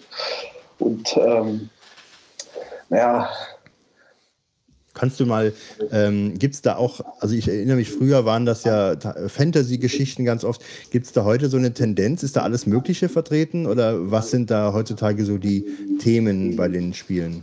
Na, Fantasy ist äh, nach wie vor das äh, beliebteste Thema. Äh, es gibt aber ganz viele Richtungen. Also Real Life war mal ähm, eine Zeit lang im Kommen. Jetzt im, im Moment, also dieses Jahr sind da wieder ein paar Spiele veröffentlicht worden, so von Hannes Schüller beispielsweise. Was heißt jetzt Real Life in dem Zusammenhang? Spiele ich? Naja, so, so ähm, ähm, äh, Geschichten im Hier und Jetzt und in der Realität. Also man geht einkaufen, man schläft in seinem Zimmer und so weiter. Also äh, nichts mit Fantasy, nichts mit Zaubersprüchen. Mit also die Krimis wahrscheinlich so. Ja, also Krimi ist dann das nächste. Also äh, jetzt in, im Grand Prix ist, ist, auch ein Krimi dabei. Ähm, Krimis äh, sind relativ häufig in der angelsächsischen Welt, in der deutschen komischerweise nicht. Aber ich glaube, die sind jetzt wieder im Kommen. Was, ich habe schon einige Diskussionen miterlebt. Und Science Fiction natürlich sehr viel. Und, wenn, wenn, äh, du, wenn du zweimal rausgreifen würdest, äh, wo du sagst, die sind spitze, die sollte jeder sich mal ansehen, was wäre das? Ja, eines meiner Lieblingsspiele ist einfach dieses äh, so, ja, so, so, ja, so an der Grenze zu Science Fiction. Ähm, wie heißt es nochmal? Oh je, oh je, oh je. Jetzt fällt mir natürlich der Name nicht mehr ein. Das, ah, gut, fangen wir mit dem anderen an. Das, äh, das äh, Club Charisma von, von Christian Blümke. Das, äh, das ist ein Real-Life-Spiel äh, auf, auf der Reeperbahn spielt. Das, das ist so, so ein bisschen Krimi, ein bisschen Humor. Ja, so, so eine gute Mischung einfach. Club Charisma. Club Charisma mit K. Okay. Ja, das ist, äh, das ist schon 2008 erschienen. Das ist schon ein relativ altes Spiel. Fällt mir jetzt erst auf. Dann äh, Jazz of Tegemis, genau, das ist mir vorher nicht eingefallen. Ja. Jazz of Tegemis. Jazz Ähm, of the Genis. Jazz of Tegemis. T-E-G-E-M-I-S. Okay. Mhm. So, so ein Raumfrachter-Ding. Also in, äh, der, der Protagonist äh, arbeitet in einem Raumfrachter, ist in einer Kneipe, in einer Jazzkneipe gelandet und da geht es dann halt ab. Das ist eines meiner Lieblingsspiele, ist richtig klasse gemacht, auch vom Rätseldesign her. Und da, es, es, es gibt so irrsinnig viele gute deutsche Spiele, das, äh, das äh, unterschätzen die Leute einfach. Also man muss eigentlich nur auf IFIS drauf, so die aktuellen Spiele, man kann ja nach Sprache auswählen, die sind dann so nach Jahr sortiert, die muss man einfach nur durchgehen. Auf einer Seite, dieses ifarchive.org, ist das so eine Anlaufstelle oder welche Seite würdest du dafür empfehlen, um sich da mal so einen Überblick zu verschaffen? Neben Die deiner natürlich. IFIS meinte ich jetzt, ähm, da, da sind die Deutschen äh, drauf. Auf, ähm, also die, die hauptsächliche Datenbank im Englischsprachigen ist die IFDB. IFDB Also. IFDB äh, ist für englischsprachige und das Deutsche, das habe ich nicht ganz mitbekommen akustisch. Naja, IFIS. Achso, deine Seite. Ja, ja, klar. Ja, Okay. das, ist, das ist an sich die einzige Datenbank, die zumindest versucht, äh, alle deutschen Spiele aufzuführen. Also auf der FDB, auf der amerikanischen, Ja. äh, da sind nur die wenigsten deutschen Spiele verzeichnet. Ähm, vielleicht noch mal kurz zu, zu Infocom. Also ähm, ich habe äh, den Stay Forever Podcast gehört. Ich weiß nicht, das wird dir wahrscheinlich jetzt so auf Anhieb auch kein Begriff sein, wenn du nicht viele Podcasts hörst, aber das ist auch so ein, äh, ähm, äh, der beschäftigt sich auch mit Retro-Spielen und die hatten da in einem Podcast mal äh, über Zorg gesprochen und da ist mir halt auch aufgegangen, dass eigentlich diese, ich meine, Infocom war ja damals schon, würde ich sagen, schon eine Art von Massenmarkt. Äh, zu der damaligen Zeitpunkt, wo es halt, wie du sagst, keine, die Grafikkarten noch nicht so gab und äh, das alles so im Kopf ablief. Das ist die frühe 80er Jahre. Ja. Genau, ähm, da war das ja schon hochkommerziell äh, und das ist ja mittlerweile, ich glaube, es gibt auch die Sammlung fürs iPad, gibt es auch zu kaufen äh, von, von Infocom, Lost Treasures of äh, Infocom, äh, inklusive In-App-Käufe, was auch immer.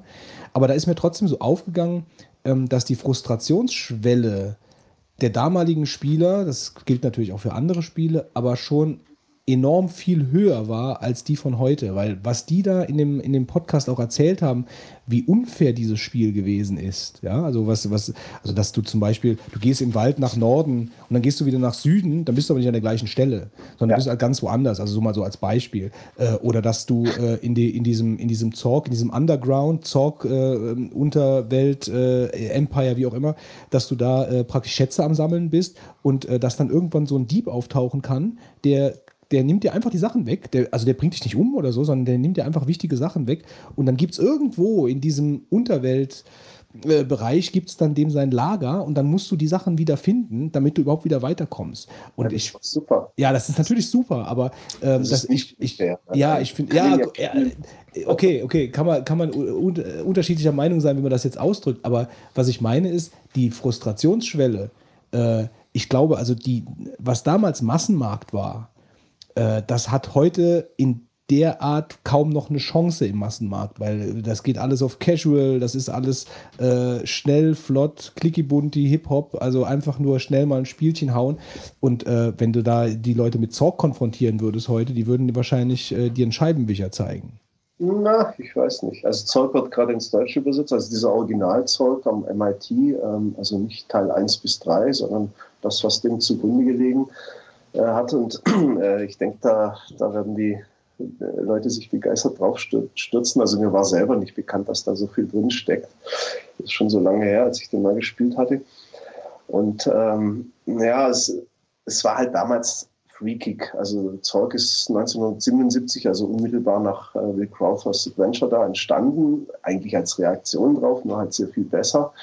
Und ähm, na, damals gab es einfach nur diese Freaks. Also damals hat auch noch keiner dran gedacht, dass es irgendwie mal auf PCs, auf Homecomputern verbreitet werden konnte. Also damals gab es ja noch gar nicht so richtig. Und äh, wenn, dann konnten diese Leute an der Uni nur drüber lächeln und schmunzeln. Das waren dann noch so 4-Bit-Prozessoren, also aus Ja. Taschenrechner. Aber es klingt trotzdem so ein bisschen eher nach Nische, also auch heute. Also ich finde das zwar super das ist spannend, aber es ist trotzdem so, ja, äh, Es waren halt damals Freaks und für diese Leute äh, ist Zorg geschrieben? Also was, was Infocom, also Infocom hat es natürlich dann ausgeschlachtet. Ab 81 ist ja dann Zeug 1 bis 3 auf den Markt gekommen, daraus zusammenkompiliert, was, was die an der Uni gemacht haben. Aber danach kamen ja ganz andere Geschichten. Mhm. Zwar richtig gute, auch Real Life, ja, ja. Science Fiction. Ähm, das hatten hat eine ganz andere Qualität gehabt als Zorg. Ich finde das super. Aber der Fitz will was ja, fragen? Ich habe jetzt mal eine ganz praktische Frage. Ähm, jetzt haben wir zum Beispiel dein, dein, deine Vorschläge jetzt mal Club Charisma oder Jazz of äh, Tegemis ja, mal, ähm, mir mal angeguckt hier, für die Show auch. Und jetzt ist die Frage, wie kann ich denn das jetzt als totaler Laie jetzt spielen? Muss ich, gehe ich jetzt auf die Webseite, muss mir da was runterladen? Gibt es dafür ähm, Emulatoren oder läuft das online ab? Muss ich mir ein Programm runterladen, was ich dann in der Konsole starte? Oder wie, wie, wie läuft das technisch ab? Ja, die meisten, äh, äh zumindest die Z-Code-Spiele und, und Glulks, heißt so ein anderes Format, das äh, noch ein bisschen moderner ist, die lassen sich online spielen. Äh, da ist also auf, auf IFIS äh, sind die auf jeden Fall verlinkt. Äh, da ist dann auch immer so ein, so ein Link Online-Spielen dabei. Also für die, die mit dem Smartphone unterwegs sind oder mit dem iPad. Ähm, wenn man sie auf seinem Rechner äh, spielen möchte, dann braucht man einen sogenannten Interpreter. Also da muss man sich ja, mit beschäftigen. Das ist jetzt leider noch nicht so gut auf der Seite integriert. Da gibt es so, äh, so einen Link, if-Links, da sind dann diese ganzen Interpreter aufgeführt. Gibt es für Apple einen anderen als für einen PC und so weiter.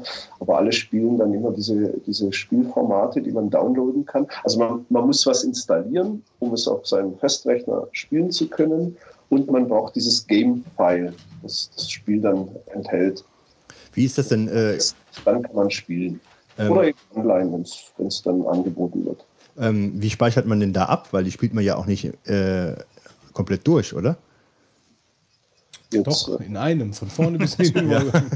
Man kann jederzeit einen Spielstand speichern.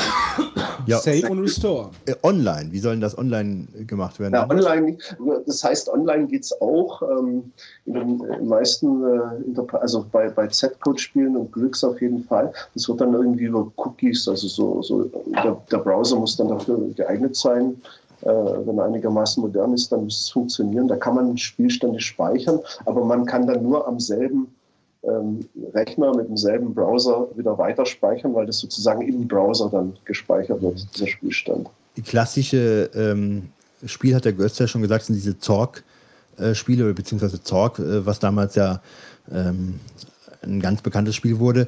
Ähm, wie kann man eigentlich heute noch Zorg spielen? Ist das irgendwie äh, auf alle Systeme importiert worden oder Götz, weißt du was davon? Ja, also iPad, du kannst auf dem iPad die diese Lost Treasures of Infocom kaufen. Okay. da ist, glaube ich, äh, Martin, korrigiere mich, aber ich glaube, da ist Zorg sogar kostenlos dabei, der erste Teil.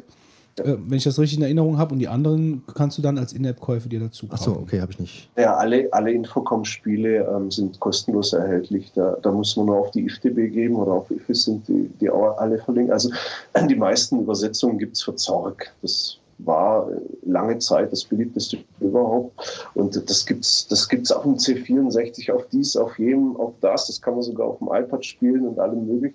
Das, das, äh, das, das ist der Wahnsinn, wie, wie häufig das ähm, portiert worden ist. Aber es ist also, wenn, wenn klar, ich meine, Online-Spielen, äh, glaube ich, ist das mit, mit den Infocom Adventures ein bisschen schwierig. Also dann müsstest du schon halt diesen, diesen Interpreter runterladen und äh, die Sache dann so bei dir ja. auf dem Rechner ähm, äh, fummeln. Ähm, das ist für, sicherlich für die Geeks kein Problem, aber du kannst ja natürlich halt dann auch diese, diese App kaufen und dann hast du es bequem und schön auf dem iPad, so wie man es haben will. Ähm, könntest du vielleicht mal noch so, weil so ein bisschen auf die Zielgerade einbiegen, ich will auf jeden Fall noch über den Grand Prix sprechen, aber noch mal kurz zu, dem, zu den Infocom-Adventuren. Wenn du da jetzt mal drei rausheben müsstest, oder mal anders gefragt, wie viel von den Infocom-Adventures hast du durchgespielt? Oh Gott, ich habe eigentlich nur Zorg. Also ich habe sie, sie alle schon mehr oder weniger angetickert. Am besten hat mir ähm, das eine gefallen, äh, ich weiß leider nicht mehr, wie es heißt, äh, mit, mit, diesen Robotern, die, also ein Science-Fiction-Ding, äh, wo man in einem Kontrollraum sitzt und äh, verschiedene Roboter steuern muss, die jeweils andere ähm, Sinne haben, also andere Eigenschaften haben. Der eine kann sehen, der andere kann hören, der dritte kann elektrischen Strom erspüren. Die muss man sozusagen fernsteuern und zusammenspielen lassen, um, um diese ganzen Probleme im Raumschiff zu lösen. Das hat mir so mit Abstand am besten gefallen. Aber ich, ich habe sie nie, nie wirklich durchgespielt. Also mal eine Stunde angetickert und äh, um Eindruck zu gewinnen, das, äh, das ist einfach zu viel, weil also jedes Jahr erscheinen so an die 500 neue Spiele und äh, die schaue ich mir lieber an, sagen wir mal so. Ja. Äh, war das vielleicht Mind Forever Voyaging oder war das das von Steve Moretzky? Mit Suspended. Ach, Suspended kann aus. Naja, gut, egal. Kommen wir jetzt wahrscheinlich eh nicht drauf. Ähm, äh, Moment, das hast du jetzt gerade noch gesagt. Genau, mit dem, mit dem, ähm, mit den neuen Spielen, mit diesem Grand Prix, wie, wie läuft das denn ab? Also äh, da, ist das dann, ist das jetzt nur deutschlandweit oder ist das weltweit, dieser Grand Prix, der da ausgerichtet wird? Naja, im Regularium steht, es muss äh, ein Spiel, also Spiele können eingereicht werden, wenn sie hauptsächlich in deutscher Sprache verfasst sind. Und das kann natürlich auch ein Neuseeländer oder ein Amerikaner, wenn er denn Deutsch beherrscht. Also es sind, es sind äh, Leute aus Deutschland und Österreich, äh, ein Schweizer ist jetzt auch dabei, aus deutschsprachigen Ländern, die, die da meistens mitmachen. Aber das läuft natürlich alles über das Internet, also da gibt es keine regionalen Begrenzungen. Und dann, wer sitzt da in der Jury? Also wer entscheidet dann, äh, oder gibt es überhaupt einen Gewinner? Oder wird dann einfach nur eingereicht und äh, äh präsentiert? Genau, es gibt Regeln für Autoren, was die zu beachten haben und äh, also zum Beispiel so also Deadlines, bis wann was eingereicht werden muss und solche Geschichten. Und dann gibt es noch Regeln für Juroren, wie bewertet werden muss. Äh, also welche Rahmenbedingungen es für die Bewertungen gibt. Und da kann jeder mitmachen. Hast du selber schon mal ein Spiel eingereicht? Nee, nee, nee, nee, nee. Also das ist so dein, gar nicht dein Ding, so, so, so praktisch selbst mal tätig zu werden, mal als Autor? Ja, ich, äh, ich, ich mache das heute, ich äh, übersetze sehr viel, aber ich mache das nur unter meinem eigenen Namen. Ich möchte nicht, nicht gerne im Internet dann gefunden werden und solche Geschichten. Okay. Also von mir gibt es einiges, aber man weiß nicht, dass es von mir ist. Alles klar. Ja, ja. gut, ähm, dann äh, würde ich sagen. Vielen Dank soweit. Ja. Äh, vielen Dank für deine Zeit. Also ich ja. fand es super interessant. Also vor allen Dingen, weil das, weil das halt so ein Thema ist, was ich jetzt seit ja, 40 Jahren durch die Computerspielszene äh, frisst äh, und immer noch, äh, noch immer so, ja, Nicht immer noch, zu kriegen. Nee, immer noch so ein Thema ist. Also, dass, dass da einfach so eine Szene so aktiv ist. Ja, und es, es wird immer härter. Das, wir, sind ja gar nicht auf die Autonomensysteme eingegangen. Also, so, so diese, die Systeme werden jetzt richtig linguistisch, also so ähm, dass sie äh, dass Verben automatisch selektiert werden können, also dass verschiedene Zeitformen dann im, im Spiel ver verwendet werden können, Konjunktiv, Futur, äh, Past, Perfect, Present Tense, was weiß ich. Und äh, das ist gerade alles in Entwicklung. Das, das, erscheint dann diesen Monat. Ich bin da so am Team beteiligt. Also es ist auch so ein bisschen für Linguisten so äh, ein bisschen so ein Experimentierfeld, diese ganze ja, Geschichte. Ja, es ist nicht wirklich für Linguisten. Es hat sich einfach äh, erwiesen in den letzten Jahren, äh, dass es da Bedarf gibt, also verschiedene ähm, Erzählperspektiven einzuführen. Also ich Form, meistens ist es ja zweite Person Singular, so du machst jetzt dies, du machst jetzt das. Von der Tradition her, äh, es kommt eben auch von Dungeons und Dragons, von diesen äh, Rollenspielen da auf dem Spielbrett. Und äh, das, äh, das ist schon lange durchbohrt. Es gibt irrsinnig viele Spiele, die andere ähm, Erzählperspektiven haben. Er ging jetzt, also bei Krimis zum Beispiel oder Ich-Form ist auch relativ verbreitet. Und es war früher immer sehr, sehr, sehr kompliziert. Man musste diese ganzen Standardmeldungen umschreiben und, und alles Mögliche machen, Tod und Teufel, äh, bis es dann so funktioniert hat. Und das wird jetzt in Autorensysteme so nach und nach integriert. Taz hat es schon und Inform zieht jetzt am 30. April nach. Also da beginnt auch wieder so ein bisschen eine neue Ära, wo einfach die Linguistik mit reinkommt. Ja, also ich denke mal, wir werden auch äh, die Shownotes, wir haben eigentlich immer recht ausführliche Shownotes. Du kannst uns auch gerne noch ein paar Sachen per Mail zuschicken, wo du denkst, dass wenn jemand sich für dieses Thema interessiert, sich noch ein bisschen mehr einlesen kann, vielleicht noch ein paar interessante Link-Tipps, gerne per Mail und die verlinken wir dann alle und dann, ähm, damit das so ein bisschen so ein rundes, rundes Angebot ist für diejenigen, die sich da ein bisschen noch reinbohren wollen das Forum noch und genau. das ist, wesentlich genau. auf Deutsch. Alles klar. Ja gut, super. Martin, dann danke ich auch. Weiterhin viel Erfolg mit deinem Projekt. Mach's gut. Spannendes, ne? Bis dann, mach's gut. Ja. Tschüss. Ciao. Ciao. Tschüss, ihr drei von uns. Wirst du noch mal ein Text-Adventure jetzt spielen? Äh, ich muss sagen, ähm, das hat für mich schon immer eine Faszination ausgemacht, die dann aber auch doch enttäuscht wurde, weil ich da nicht so weit kam. Aber ich würde das gerne jetzt nochmal ausprobieren. Also ich, äh, auch die iPad-Version von Zorg und so, das glaube ich, werde ich mir auf jeden Fall holen und hier mal in so ein deutsches Real-Life-Text-Adventure mal reinzuschauen, würde mich auch reizen. Das reizt mich lustigerweise gar nicht. Nee. Also, also- diese Real-Life-Geschichten Ja. reizen gar nicht. Frag ich was brauche immer so ein bisschen Sci-Fi-Fantasy, also Ja. so Real-Life, Krimi-Kram. Ähm, das, das ist gar nicht meins. Ich brauche immer so ein bisschen das Fantastische äh, für mich äh, da reinfallen zu lassen. Aber was ich, was ich dem Martin gesagt hatte, das mit diesem, also ich, das geht gar nicht, finde ich. In einem Zorg, äh, also wenn du in einem Wald bist und du gehst nach Norden, du gehst nach Süden und du bist an einer ganz anderen Stelle und du musst dir eine, eine, eine, eine Karte malen, äh, wo du wo rauskommst, wenn du was eingegeben hast. Äh, das finde ich, das Ja, ist gut, mir, das- das darf ist, das ist Ja, mir eine Spur zu weit. Aber das ist ja dann doch schon, da werden Regeln gebrochen halt. Ne? Und das ist ja irgendwo, hat er dann schon irgendwas. Ja, irgendwo schon, aber das ist mir eine Spur zu weit. Also da, Da bist du raus dann. Da bin ich dann irgendwo raus. Wobei ich die Sache mit dem Dieb wiederum gut finde. Dass dann irgendwie dieser Dieb auftaucht und du hast alle seinen Kram zusammen und Mhm. dann klaut er dir irgendwas und dann musst du erstmal diesen Dieb finden und musst dir deinen Kram wieder besorgen, was schwer genug ist. Äh, das hat wiederum, finde ich, äh, einen gewissen Charme. Reiz. Ja, auf jeden Fall. Aber ich werde halt, also ich kann dir empfehlen, ähm, ja gut, was heißt, ich kann, ich kann dir eigentlich nichts empfehlen, weil ich habe ja noch nie eins zu Ende gespielt. Aber von diesen Infocom Adventures, da sind schon, glaube ich, einige sehr gute dabei. Dieses Leather, Leather God- Goddess of Phobos oder Phobos. wie das heißt, Phobos, äh, was so ein bisschen mit, auch mit, mit ein bisschen Sex spielt und so. Ähm, oder dieses Planetfall und Suspended. Und, so. also da gibt es, glaube ich, schon ein paar richtig geile Sachen. Ja, ich muss sagen, als ich das in den 80ern angefangen hatte, meine Sprachkenntnisse waren ja auch im Englischen beschränkt, ja. Ob ich das heute, wo ich doch mich etwas weiterentwickelt habe, vielleicht Hast auch du, ja. noch mal mit mehr Spaß spielen würde, ja. Du kannst ja, wie gesagt, es gibt es auf dem iPad, ne? Also die, die, die, ich weiß nicht genau, was die App kostet. Mhm. Ähm, aber Könnte, könnte ganz interessant sein. Ja. ja, also Zorg ist, glaube ich, sogar, wie gesagt, kostenlos. Das kannst du, also die, die, die App selbst ist kostenlos und Zorg ist, glaube ich, kostenlos dabei. Ähm, und die anderen Spiele kannst du dir dann äh, leicht überteuert per In-App-Kauf dann dazu Mhm. buchen. Gute Gut, Idee. öffnen wir Marvins Tagebuch. Wer will denn anfangen? Soll ich mal anfangen? Ja, fang du mal an, Fitz. Ich habe ja vorhin schon erzählt, dass ich äh, mein Heimnetzwerk jetzt auf IPv6 umgerüstet habe und unter anderem auch die drei Vogonen IPv6 ready gemacht habe.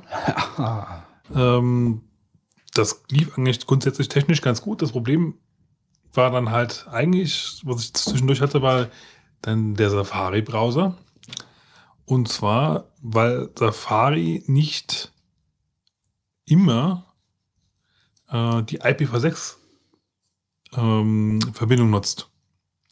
Auch wenn es ist, also ich habe halt im Prinzip ja jetzt beide, beide Verbindungen, also IPv6 und IPv4. Und Safari nutzt mal, mal das eine und mal das andere. Ähm, je nachdem, was ihm gerade, also ich glaube, es ist, was ihm gerade günstiger vorkommt, keine Ahnung, oder ob er es einfach verteilt, ich weiß es nicht. Ähm, es funktioniert aber auf jeden Fall nicht zuverlässig. Man kann es ein bisschen, bisschen mehr forcieren, indem man sagt, äh, man hat ein IPv6-Interface und man gibt seine Adresse da ein. Das ist, wenn man ähm, nur eine IPv6-Adresse hat, beziehungsweise nur ein 64er Subnetz hat, ähm, dann funktioniert das eventuell auch noch. Aber wirklich zuverlässig ist Safari da irgendwie nicht. Also ich nehme an, sie versuchen halt irgendwie diese, die Route zu finden, die den kürzesten Weg hat oder den schnellsten Aufbau hat, ja, indem sie irgendwie per Ping messen oder keine Ahnung irgendwas und schicken es halt damit los oder verteilen es halt einfach und ähm, deswegen kommt man damit nicht überall hin. Fand ich ein bisschen komisch. Ist natürlich, wenn man testen will, ob eine Seite per IPv6 erreichbar ist, ein bisschen blöd. Ja, weil man sich da nicht darauf verlassen kann. Deswegen sollte man dann besser äh, Chrome oder Firefox nehmen. Die nutzen dann auf jeden Fall immer IPv6. Dann hatten wir am Anfang der Sendung ja ein bisschen was von äh, Windows 8 erzählt. Und ähm, da habe ich jetzt auch einen schönen Marvin zu. Ich habe ja eigentlich überhaupt keine Erfahrung mit Windows 8 bis jetzt vor zwei, drei Wochen. Ähm, da ist ein Freund von mir, der ist gewechselt auf Windows 8, hat auch ein iPhone und wollte jetzt dann seine Kontakte synchronisieren. Wir haben es nicht hingekriegt. Ich habe da zwei Stunden gesessen, ja. Ich hab's, ich hab's nicht kapiert. Also es irgendwie, wir haben die Kontakte nachher dann drauf gehabt, dann gab es dann die Kontakte, aber nicht, nicht, nicht in der äh, Kontakte-App, sondern die gab es dann äh, unten, wenn man halt quasi äh, im, im Windows Explorer unterwegs war. Und dann gab es einen Unterordner Kontakte, also, also als Ordner, da waren dann die Kontakte drin, aber dann, wenn man die Kontakte-App öffnet, waren sie nicht drin. Was vermutlich damit zusammenhängt, dass man, dass er sich da angemeldet hatte für dieses Windows Live-Konto oder was, wie das Ding jetzt heißt, ja. So, und dann wollten wir dieses Konto ausstellen. Wir haben es nicht hingekriegt. Das, also ganz ernsthaft, ich war, bin jetzt ein, nicht unerfahren, ein Computer, Computersystem zu bedienen, ja. Ich habe keinen Clou, was man da hätte anders groß machen können. Vermutlich funktioniert es, aber ähm, warum und wieso, keine Ahnung. Also du wolltest die Kontakte aus deinem iPhone, aus seinem iPhone Also er hat einen neuen Rechner gehabt mit Windows 8, wollte halt dann quasi anfangen zu synchronisieren. über iTunes dann. Über iTunes, genau. So, und dann hab ich, haben wir angeklickt, synchronisieren, das hat er dann auch gemacht. Aber Daraufhin dann haben waren wir, die Sachen in iTunes drin nur. nee, nee, also du kannst ja dann aussuchen unter Windows, mit welchen, äh, welchem Programm er das synchronisiert, also synchronisieren soll. Du kannst ja normalerweise einen Outlook aussuchen, ja.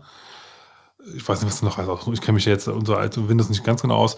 Auf jeden Fall konnte man auch Kontakte, hieß das. Ja? Programm Kontakte. Haben wir halt angeklickt, synchronisiert, hat er auch synchronisiert. Das Programm gab es aber. Also es Das heißt Programm? Kontakte. ich bin mir jetzt nicht 100%, aber also sinngemäß heißt es Kontakte. Ja? Also es gab auch nichts anderes, was irgendwie so ähnlich gehießen hat. Wir haben synchronisiert. Er hat auch angezeigt, dass er synchronisiert hat. Er hat auch erfolgreich synchronisiert. Wir haben das Programm Kontakte gestartet und es war kein Kontakt da. Und ich so, hm. Also ich, irgendwie kann ich mir das nicht vorstellen. Im Nachhinein haben wir dann festgestellt, wie gesagt, wenn man dann per, per äh, Explorer dann sein, sein, seine eigenen Dateien aufmacht oder irgendwo, irgendwo gibt es einen Ordner mit Kontakten und da waren die dann auch alle drin. Aber in dieser Applikation Kontakte, die ich halt irgendwie als sehr intuitiv empfunden hätte, die man da benutzen könnte halt, ja, war nicht drin. Und die, dieses ganze, ich muss jetzt von links eine reinwischen und von oben und weiß nicht, also wirklich überzeugt hat es mich nicht. Okay. Gott sei Dank muss ich nicht benutzen. Ja, wie gesagt, ich, du hattest mich ja gefragt, Zockrechner. Das Ding ist mein absoluter nur Spaßmaschine und dafür ist es super. Aber Ja, wenn du das schon nur installieren musst und starten musst, dann geht's ja wahrscheinlich. Das, das kriegt man ja noch hin, aber Ja, ja, also ich, äh, ich habe Steam da drauf, meine Spiele. Aber alles, alles darüber hinaus gibt's nicht. Das Einzige, was ich drauf habe, ist ähm, unter Windows 8, ich weiß gar nicht, ob ich das mal getippt hatte, äh, ein Simple Note Client. Also, damit ich einfach Sachen synchronisieren kann, mal gerade irgendwelche Texte oder so. Und der heißt halt Resof Notes, ähm, R-E-S-O-P-H. Und das ist das Einzige, was es irgendwie an Windows-Programm gab, was, was sich da synchronisiert hat. Ohne dass ich irgendwie mit einer Web-Applikation oder sonst Kram irgendwie machen muss. Ja, gut. Und? Was hatte ich noch genervt? so, war's also Das von meiner? Seite erstmal. Wolfgang. Ja, ich habe ähm, während der Arbeitszeit mir einen Kaffee geholt, was ich gar nicht so oft mache. Und dann ist mir doch Darfst du das tatsächlich. Na klar, ich kann so viel Kaffee trinken, wie ich möchte eigentlich. Du musst Anwalt werden sollen. Tja, ist das dir nicht vergönnt, Fitz, Doch. dass du Kaffee trinken darfst? Also ich denke, gibt es wenige Jobs, die das Wie ausschließen. viel Kaffee trinkst du denn so am Tag, Wolfgang?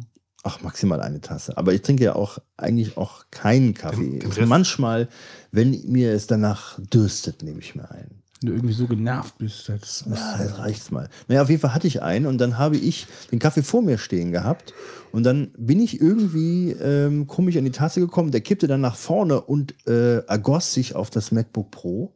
Das ist ein Szenario, was du gut kennst. Da habe ich direkt an dich gesagt. ja.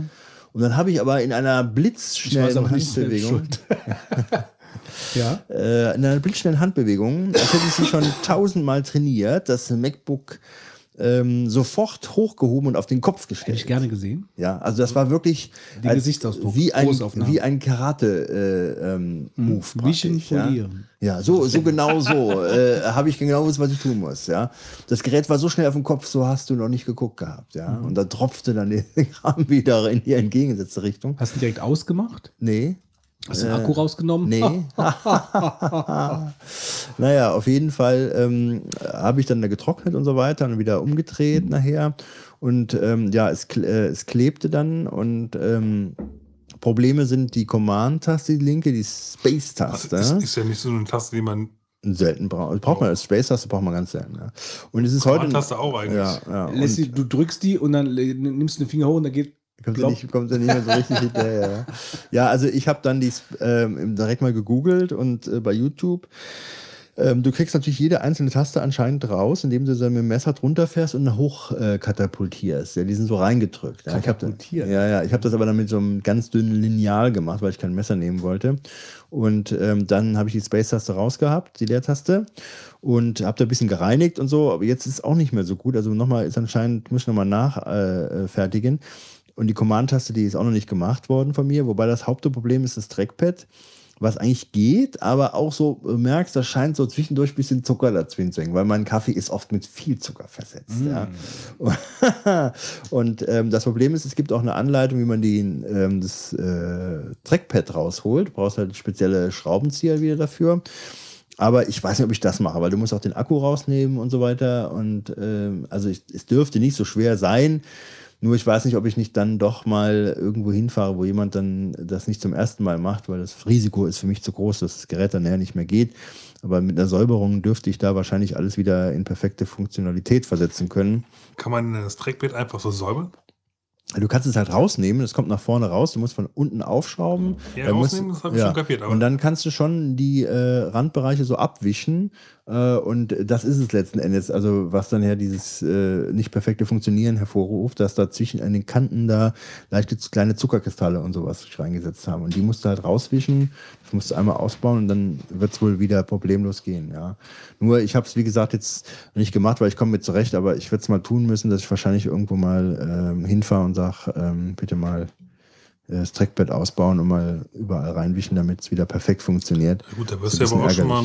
Zwei Stunden brauchen. Nee, nee, nee. 20, 20 Minuten brauchst du, das Ding auszubauen. Laut äh, YouTube-Video. Und es geht auch recht fix. Also ich würde es mir fast zutrauen, wenn, wenn das Gerät nicht die große Bedeutung hätte, dass ich mir es nicht leisten kann, dass was schief geht, äh, würde ich es würd machen eigentlich, wenn Ja, ich gut, 20 Schraubenzieher... Minuten aufbauen, dann 5 Minuten reinigen, 20 Minuten zumachen. Jo. Ja, Und dann weißt du nicht, ob es funktioniert. Dann bist du eine Stunde, bist du ja schon mal. ja, klar. Fährst Also du dann in einen Apple-Shop oder zum zertifizierten irgendwas in irgendwas? Zum zertifizierten irgendwas, denke ich eigentlich. Ich meine, ich könnte auch einen Apple-Shop fahren, ja, aber man muss ja immer gucken, die zocken einen ja richtig ab. Also ich müsste mit, also es ist ja letztendlich eine lächerliche Arbeit, ja. Also ich, ein Stundenlohn da eine Stunde jemanden bezahlen, um das zu machen, vielleicht. Aber mehr würde ich da auch nicht. Also da wird's dann hört es dann mir auf, weil es ist wirklich keine Leistung. Musst ist es halt halt die einfach Frage, wer einen höheren. Stundenlohn hat, der Anwalt oder derjenige, der im, Mac, im Apple Store das Ding aufschraubt? So ist das eine gewisse Frage, die zu beantworten gilt. nee, gut. Ja. Weiter? So, weiter. Was habe ich denn noch hier? Ähm, dann habe ich aufgeschrieben äh, Bienenupdate, Völkerkollaps. Ich habe leider sehr viel Pech mit meinen Bienen. Ähm, von äh, in dem Winter hereingegangenen sieben Völkern sind mir noch drei geblieben. Alle anderen sind äh, verstorben, äh, wohl größtenteils der Varroa-Milbe zum Opfer gefallen. Teilweise habe ich auch bei den zwei Völkern, wo ich Bienen nach, also Königinnen nach reingesetzt habe im, im Spät, Spätsommer, Herbst. Das hat nicht geklappt. Äh, jedenfalls sind keine Königinnen äh, mehr drin und ähm, da waren zwei Völker, die hatten also ganz wenige Bienen. Äh, lange Rede, kurzer Sinn. Ich habe also wesentlich weniger Bienen und mit drei Völkern, da heißt du nicht großartig viel. Ich wollte eine Königinzucht beginnen und die hat sich dann, die hat sich dann doch erledigt, weil man damit mehr Völker braucht. Ähm, du hast jetzt gerade so im Nebensatz gesagt, zwei Völker, die wenig Bienen hatten. Ja, also das ist halt so, ich habe da aufgemacht und normalerweise musst du, im, wenn du im Februar, März die Bienen kontrollierst, müssen die schon in der Brut sein. Das heißt, es muss eine Königin da gewesen sein, die schon Eier gelegt hat dieses Jahr und dann werden die natürlich größer. Und ich hatte halt nur noch Bienen, die schon vor dem Winter existierten, die in einer kleinen Anzahl in der Kiste praktisch waren, ja. Und keine Königin dabei, keine Brut. Also die leben ja klassisch, äh, was ich, sechs bis neun Monate so ungefähr, ganz grob. Und ähm, die werden halt irgendwann aussterben. Es kommt ja nichts nach, ja. Und äh, von daher ähm, hat zwar das Volk, war nicht komplett tot, aber es ist ganz klein geschrumpft gewesen. Ja, die Und, Frage, ja, die ich mh. jetzt eigentlich hatte, war, was machst du mit den Bienen? Kannst du die den anderen zum anderen Ja, dazu man könnte sie davor auskippen, dass die dann sich so einfliegen und dann in andere Völker mit reinkrabbeln. Aber die sind ja auch wirklich schon alt. Also äh, die reißen da wirklich nichts mehr. Also, heißt, du spülst die Toilette runter oder Ach, lass die ihrem Schicksal jetzt einfach. Ja, die in haben dem ja, Stock? Ja, die haben ja da zu essen, dann können sie rumfliegen, wenn sie wollen und so. Und die Stock, den werde ich, die Waben werde ich einschmelzen müssen, was ziemlich viel Arbeit ist. Jetzt habe ich ja vier Völker mit vier, äh, also 20 äh, mal vier, 80 Waben, die ich einschmelzen muss. Ach Gottes Willen, das ist Arbeit. Ja, also viele Badekugeln. Samstagabend kannst du jetzt mal richtig loslegen. Viele Badekugeln, Wolfgang. Ja, ja. Pflegestifte, Schuhcreme. kommt einiges. Aber es ist ja trotzdem ein bisschen schade, ne? Also wenn die, also jetzt mal abgesehen von dem Völkermord, das äh, äh, Völkertod, will ich es mal ausdrücken, das äh, nimmt mich mit und das meine ich ernsthaft. Das finde ich äh, sehr schade. ist auch ein Wert, der verloren geht. Also ich meine, wenn ich mir Mal ein Bienen, das, Bienenvolk ja. kaufen Ich denke würde. dann halt mehr an die Tiere, aber das ist halt sehr, sehr, sehr schade. Äh, Aber es ist ja dann auch trotzdem so, dass du dann die kleineren Völker, die du jetzt deinem Schicksal überlässt, das ist ja dann auch klar, dass die draufgehen. Ne? Also die Ja, das- bekriegen sich ja nicht mehr. Die gehen ja jetzt auch nicht von alleine zu den anderen Völkern oder so, sondern Nee, nee, nee, nee. Aber das, ist, das ist aber auch unrealistisch. Weißt du, die sind halt, ich, ähm, die sind halt so alt, die Bienen jetzt hier im Frühjahr, die werden ja ähm, zwischen zwei und vier Wochen nur alt, dann sind die schon wieder tot. Ähm, ein Bienenvolk lebt davon, dass ständig Nachkommen äh, existieren. Und Bienen, die jetzt, sage ich mal, im Frühjahr äh, ganz, also, ich, also wir reden jetzt, also ich habe jetzt über ein Volk geredet, ich rede über eine Hand, äh, über eine faustgroße Bienentraube, die da noch drin war. Also das ist gar nichts, ja. Und ich habe an den Standorten, wo es halt jetzt das Problem ist, habe ich keine anderen Bienen mehr. Nee, das, das, das verstehe ich die schon. ich verstehe, nee, nee, das verstehe ich auch, dass du das so machst. Ähm, aber es ist dann trotzdem so, also die überlässt du jetzt ihrem Schicksal, das heißt, die sind dann irgendwie in vier oder fünf Wochen tot, weil nichts nachkommt, weil keine Mhm. Weil Königin sie da einfach ist. alt sind und sterben. Und dann äh, fängst du, dann setzt du praktisch in diesen, in diesen Stock ein neues Volk ein. Ja, ein bisschen anders. Also ich werde dann äh, die Waben komplett rausnehmen. Es wird neue Waben geben. Und dort werde ich dann von anderen Völkern die äh, Brutwaben rausnehmen, da reinhängen und hoffen, dass da eine neue Königin herangezogen wird mit neuen Bienen, die dann auch da reingesetzt werden. Ja. Also ich werde Ableger machen dieses Jahr wie wild, äh, um halt wieder die Bienenzahl äh, zu erhöhen, ja. Das ist so Sinn der Sache, weil ich meine, mit drei äh, ist so ein bisschen arg wenig, weil wenn du dann in den Winter reingehst mit drei Völkern und hast Pech, dann hast du ja nur noch eines oder im schlimmsten Fall gar keins mehr. Ich habe den Fehler gemacht letztes Jahr, dass ich keine Ableger gebildet habe. Äh, ich hätte, obwohl ich halt sieben Stück hatte, hätte ich vielleicht drei, vier Ableger noch bilden müssen. Dann hätte ich halt zehn gehabt. Wenn mir dann drei, vier kaputt gehen, macht's nicht, bin ich immer noch auf einer gescheiten Zahl. Also ich bin der Auffassung, so die gescheite Zahl ist so sechs, sieben, acht äh, Völker. Ähm, mehr kannst du auch, wenn du, wenn du einen Job noch nebenbei hast, nicht ernsthaft äh, unter Kontrolle halten. Ähm, weil das Problem ist nicht, das zu machen, sondern die Zeit dafür auch zu haben, weil ähm, das äh, bedarf halt dann doch etwas. Und wenn du jetzt hier an einem Tag ist es kalt, zum Beispiel heute war es ziemlich kalt hier draußen, da würde ich die Bienen nicht kontrollieren wollen, dann machst du es nicht. Und am nächsten Tag hast du dann vielleicht auch noch einen Termin und so weiter. Und es darf nicht dahin ausarten, dass du Stress hast und je mehr Völker du hast, desto mehr Zeit kostet es halt, ja. Aber es ist schon ärgerlich jetzt hier, wie es gelaufen ist. Also muss schon sagen, ähm, die Arbeit, die reingesteckt wurde in die ganzen Völker und natürlich das Volk selber hat einen Wert und die Waben und so weiter, das ist schon scheiße, aber ist auch ein bisschen kritisch insofern, finde ich, äh, weil ich habe jetzt nichts großartig falsch gemacht, wenn man sich fragt, ja, warum ist das passiert? Also bei den zwei Völkern, wo die Königin hinzugesetzt wurde, die ist vielleicht nicht angenommen worden. Äh, und bei den anderen Völkern wird es wohl die Varroa-Milbe gewesen sein, so wie ich das beurteile. Und ähm, ich habe diese Ameisensäurebehandlung auch durchgeführt, wie ich es immer mache. Ich bin ja auch jemand, der hat, glaube ich, bisher noch eigentlich äh, ganz wenig Winterverluste gehabt. Vielleicht mal ein Volk oder so. Ich habe immer Glück gehabt. Äh, das hat immer funktioniert. Aber ich habe jetzt nicht die fallenden Milben gezählt, was man auch machen kann. Äh, nur das ist halt auch wieder sehr zeitaufwendig. Du musst innerhalb von 24 Stunden dann kontrollieren, wie viele gefallen sind. Und wenn denn dann gefallen sind, äh, eine gewisse große Anzahl, musst du vielleicht noch etwas mehr behandeln und so weiter. Das wird natürlich, je mehr Völker du hast, ähm, ein Riesenaufwand. Und ähm, Aber du hast die, die Völker jetzt ja auch hier stehen, ne? Du hast die jetzt, Jetzt stehen sie ums Haus verteilt, wenn man so will, ja. Ähm, und äh, ja, noch ganz witzig, wir kriegen jetzt Heizöl geliefert und der Anschluss zu unserem Heizöl-Tank, der ist neben den Bienen direkt, ja. Ich werde jetzt gucken, dass der Heizölmann äh, einen Bienenanzug anziehen muss, wenn er uns Heizöl liefert, damit er dann da dran kann. Ja? Weil ich habe keine Lust, die jetzt umzustellen an der Stelle. Das ist ein bisschen doof, aber Da bin ich morgen mal gespannt. Ja. ja, ob der Vor allen Dingen, erklärt, ich äh, muss, ich muss, Muss ihm mal noch, heute ich muss Morgen noch mal, was sagen. ja, ich habe ja was Kommen Sie mal bitte kurz. Können Sie das hier bitte anziehen? Ja, ja, so- Die Pfeife noch hier in den Mund nehmen. Ja, das, wird so, das steht genau dahinter, ja. Ich meine, ich könnte es jetzt umstellen, aber es wäre echt aufwendig. Hättest du natürlich auch bedenken können. Ja, äh, da, daran habe ich jetzt wirklich nicht gedacht. Äh, nur jetzt ist Heizöl bestellt und ähm, ja, jetzt äh, muss es dann da. Wo steht das Heizöl momentan? Ähm, bei 79, kommen noch was. Oh, das ist günstig. Ja. Wo holst du das? Äh, Sage ich dir später. Okay. ähm, ja, gut. Ja, das waren Bienenprobleme, die ich habe. Dann ähm, eine Frage, immer so allgemein gerichtet. Ähm, ist es eigentlich äh, möglich? Ich meine, also ähm, bei einem iPhone, das iOS, die iOS-Version, die man drauf hat, ähm, das ist ja immer nur die aktuellste oder diejenigen, die, diejenige, die man dann angeboten bekommt, dann wieder zu aktualisieren. Da vielleicht mittels eines Jailbreaks verschieden alte Versionen aufzuspielen äh, um zum Beispiel zu sagen, also oh, hier bei dem 3GS oder so, da äh, ist mir das einfach zu langsam. Ähm, ich möchte ganz gerne lieber äh, iOS 4 da drauf haben oder ähnliches. Gibt es denn da eine Internetseite, wo sowas da jetzt mal zum Download ist und äh, man das über so einen Jailbreak dann aufspielen kann? Ist euch da was bekannt? Ich weiß noch nichts von. Weil eigentlich gab es die Also, iOS-Version ja schon legal auf jeden. Fall nicht, das kann ich hier schon sagen. Mit Jailbreak,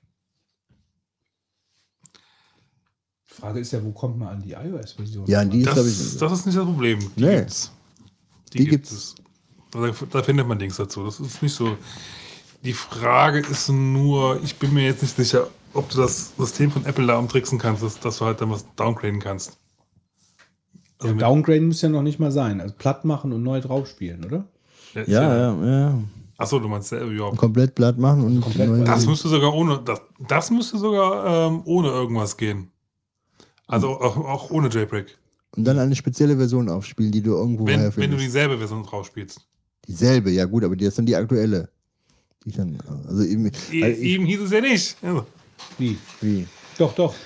also Also die Frage wäre halt jetzt, wenn er jetzt iOS 7 drauf hat, er möchte iOS 4 drauf haben. Downgrade wäre ja, ich kann jetzt praktisch von iOS 7 auf iOS 4.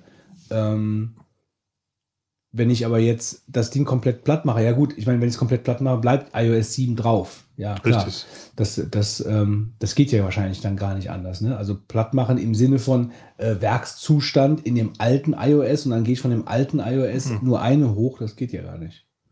du hast immer die Version, die halt drauf, die installiert ist. Also Ja. es gibt da jetzt nicht irgendwie ein Werks-iOS, was drauf ist oder so. Äh, ich bin mir jetzt bei dem bei den JPEG nicht 100% sicher. Ich bin mir aber eig- eigentlich insofern sicher, dass, dass du auf jeden Fall relativ viel, Arbeit reinstecken müsstest, damit es halt funktioniert. Mhm. Ja, also wenn jemand da, einer der Hörer da ein sehr gutes Konzept hat, kann er vielleicht da mal in die Shownotes schreiben. Es würde mich mal interessieren, weil ich finde das ganz interessant, äh, dass man da vielleicht auch mal einen Schritt zurückgehen könnte, wenn man nachher ein iPhone hat, was dann beispielsweise durch das neue iOS-Update einfach zu langsam wird, weil ich bin der Auffassung, äh, dass halt immer diese neuen Updates äh, Geschwindigkeit kosten. Beim letzten war es jetzt, bei iOS 7 war es jetzt zugegebenermaßen jetzt nicht dramatisch, ähm, aber ähm, generell äh, bin ich der Auffassung, dass das schon so eine Sache ist, dass man da vielleicht frei gerne wählen könnte, welche Version man drauf macht. Ja, letztes Marvin, ähm, ja, das richtet sich an Götz hier. Götz beklagt sich über Twitter-Spam. Folge mir und sende mir Motivation. Ähm, ja gut, das ist einer von meinen drei Marvins. Ja gut, dann gehen wir mal direkt zu dir über. Ähm, ja gut, es bleibt ja auch niemand mehr anders übrig. Der Pizza ist fertig, du bist fertig.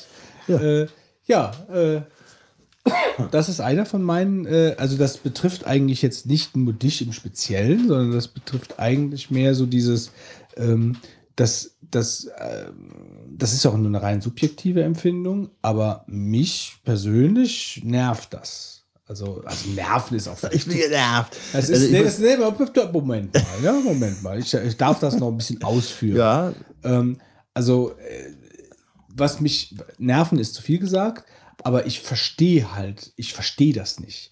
Ich verstehe, äh, ich verstehe nicht, warum ich eine App äh, twittern lasse, folge mir und sende mir Motivation.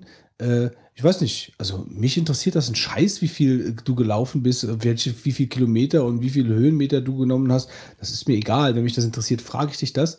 Äh, ich brauche das nicht. Und ich brauche halt auch nicht, äh, da, wie, wie oft, wie viel Kilometer bei wie viel Zeit. Das, das geht bei mir so vorbei. Das kannst du twittern, keine Frage. Ja, ich verstehe halt nur nicht, äh, ich, ich verstehe irgendwo nicht, warum man das automatisiert macht. Das verstehe ich nicht. Also die Sache auch mit dem, äh, mit dem Gewicht, äh, ja, man kann das machen, keine Frage. Aber ich verstehe wiederum nicht, warum man das automatisiert macht. Das ist halt einfach nicht meine Nutzung von dem Dienst. Also ich versuche eigentlich immer, äh, ich versuche das, ich betone, ich versuche das, ich sage nicht, dass es mir gelingt, aber ich versuche halt, wenn ich, wenn ich irgendwas twittere, versuche ich immer irgend ein bisschen was, entweder was Lustiges oder irgendwas, was einen Mehrwert hat. Der Kram hat für mich überhaupt keinen Mehrwert. Also auch dieses, äh, das habe ich ja dann halt auch gesagt, diese, diese ganze, äh, dieses, ich äh, möchte jetzt Twitter-Follower gewinnen und wir haben jetzt eine Wette abgeschlossen, dass der bis dahin 10.000 Follower mehr hat als der andere. Da kann ich auch nichts mit anfangen. Das ist für mich genauso ein Spam-Kram. Äh, aber ich bin wahrscheinlich das Problem, weil ich so Twitter nicht nutze. Nö. Ich sehe das ganz genauso. Also- folgst du, folgst du Fat Wookie? Nee. Ich folge fast kaum jemandem. Fat Wookie? Genau aus dem Problem. Also dem Wookie twittert jetzt neuerdings immer, äh, folge mir aufs Klo. Und dann, äh, ich, ich habe eine kak kaktastische Aktivität gestartet. Ja, das ist doch gut. also das, das fand ich echt witzig. Nee, aber keine Ahnung. Also, ja, also ich will mal so sagen, ähm, äh, ich bin ja derjenige, der Stein des Anstoßes. Ähm, Nee, nicht nur. Ah, nicht Also- nur, nee. Du bist nur, du gehörst, Ich- du gehörst ich halt, kann- so, du gehörst in diese also Schublade ich, rein. Ich, ich kann schon verstehen, dass es da Leute gibt, die das interessiert und dass die das auch mitteilen wollen. Ich finde es halt nur blöd, dass das dann jeder erfahren muss, ja. Wenn man das halt irgendwie so einstellen könnte, dass halt alle Leute. Ja, ja, das ist eben- Also, Ja, aber ihr könnt, quasi. doch, ihr könnt doch, äh, wenn ihr einen gescheiten Twitter äh, äh, Client habt, könnt ihr doch das unterdrücken mit der Es ist ja nicht entsprechenden. Twitter, es ist halt auch noch auf Facebook, kommt es dann auch nochmal, teilweise. Du kannst, kannst das nicht unterdrücken? Ja gut, dann muss die komplette Person unterdrücken. Ja. Aber da habe ich aber zum Beispiel schon gar nicht, da habe ich noch gar nicht dran gedacht, dass ich jetzt zum Beispiel deine Tweets so filtern könnte, dass ich sage, alle Rantastic, äh, Gewicht, äh, tralala, äh, ich meine, viel mehr twitterst du ja gar nicht außer den Kram. Bitte? Bitte? Den, also, dass ich, dass ich das halt ausfiltere, äh, daran habe ich noch gar nicht gedacht. Das ist natürlich ein Punkt. Gut, wenn er nicht viel mit Twitter, dann kannst du ihn auch einfach löschen. Das ist dann. Also, Weil das, da, da würde ich ja entschieden zurückhalten. Da ist sehr viel Zurückweisen, anderen Wolfgang, Kon- zurückweisen. Da weise ich entschieden zurück, da ich sehr viel anderen Content biete äh, über meinen Twitter-Account. Zum Beispiel, ähm, wenn er äh, Samstagabends dann hier äh, seine Mottenkugeln braut und. Ja, das ist ja wiederum lustig. Also da bin ich froh, dass ich das mitbekommen habe, weil da konnte ich mich ja drüber lustig machen. Unverschämt. Aber, äh, kompromittierend. Äh, Aber halt auch gerade diese, diese automatisierten Dinger aus diesen Runtastic-Apps, folge mir und sende mir Motivation. Das, das ist doch krank. Ich habe Also, Wolfgang mal wieso so. ist dann das krank? ja, also krank, also so, äh, krank. Ist krank. also wenn du, wenn du jetzt twittern würdest, äh, ich bin total am Arsch, weil ich 38 Kilometer in 10 Minuten gelaufen bin. Äh, äh, aber ich kann es euch empfehlen. So, wenn du, wenn du das twittern würdest. Aber wenn du halt so automatisiert, weißt du, du bist am Laufen und dann bist du fertig und dann drückst du Klink und in dem Moment, wo du Klink drückst, dann twittert der halt, was du gelaufen bist. Und das, äh, ja, wie gesagt, man kann das twittern. Ja, kein Shitstorm. Also bitte, mach das. Aber verstehen tue ich das nicht. Ja, aber es ist auch so, ähm, also ich finde, ähm, ich will das jetzt nicht verteidigen, dass das jetzt besonders interessant wird, wenn jemand sagt, er interessiert jetzt nicht für Sport oder so. Ich Ähm, interessiere mich für Sport. ja, aber irgendwie. Keine Frage. Ähm, sagen wir so, ist ja, ich find, unterscheide eh immer mal zwischen Tweets, die jetzt, sag ich jetzt mal, wirklich von dir und deinem Leben in irgendeiner Form was preisgeben, weil du Sport machst oder weil du jetzt selber deine Musik-CD veröffentlichst, ja, oder von Tweets, wo man dann sagt, oh, ich habe ein lustiges Bild gefunden, hier ist ein schöner Link und da gibt es eine neue Nachricht. Ähm, und die letzteren Kategorie Also die kann ich in den seltenen Fällen abhaben. Das bringt mir oft gar nichts. Also da gibt es manchmal schöne Sachen, aber im Prinzip habe ich lieber Leute, die was Interessantes aus ihrem Leben Das posten ist aber nicht können. interessant. Das Naja. ist nicht interessant. Das wäre genauso wie wenn ich twittern würde, äh, ich habe meine 33. Note in meinem neuen Song geschrieben. Sende mir Motivation, damit ich die 34. Note schreibe. So, das ist halt irgendwie so die Qualität an Tweet. Äh, da erfahre ich doch nichts über dein Leben. Also, Ja, gut, du erfährst zum Beispiel, dass ich, Ich- ich erfahre, dass du laufen mache. Ja, Ja, eben. ja. Und auch vielleicht, wie lange ich gefahren bin. Und du kannst, wenn du jetzt hier aus der Region kommst, siehst du vielleicht noch eine Karte und weißt, wo ich lang gelaufen oder gefahren bin mit dem Fahrrad. Ja. Hat da schon vielleicht ein bisschen was. Naja, gut, aber da kann man ja drüber streiten. Ähm, nur finde ich, dass jetzt überhaupt so die, die grundsätzliche Situation ist doch die, dass ich, wenn ich meine Timeline hier durchgucke, die ganze Zeit irgendein Scheißdreck hier äh, erscheint, wo ich echt sage, ja, ich meine, ich gucke dann durch, man denkt, vielleicht ist irgendwas dabei, was interessant ist, aber 80 Prozent ist wirklich Müll, was die Leute schicken.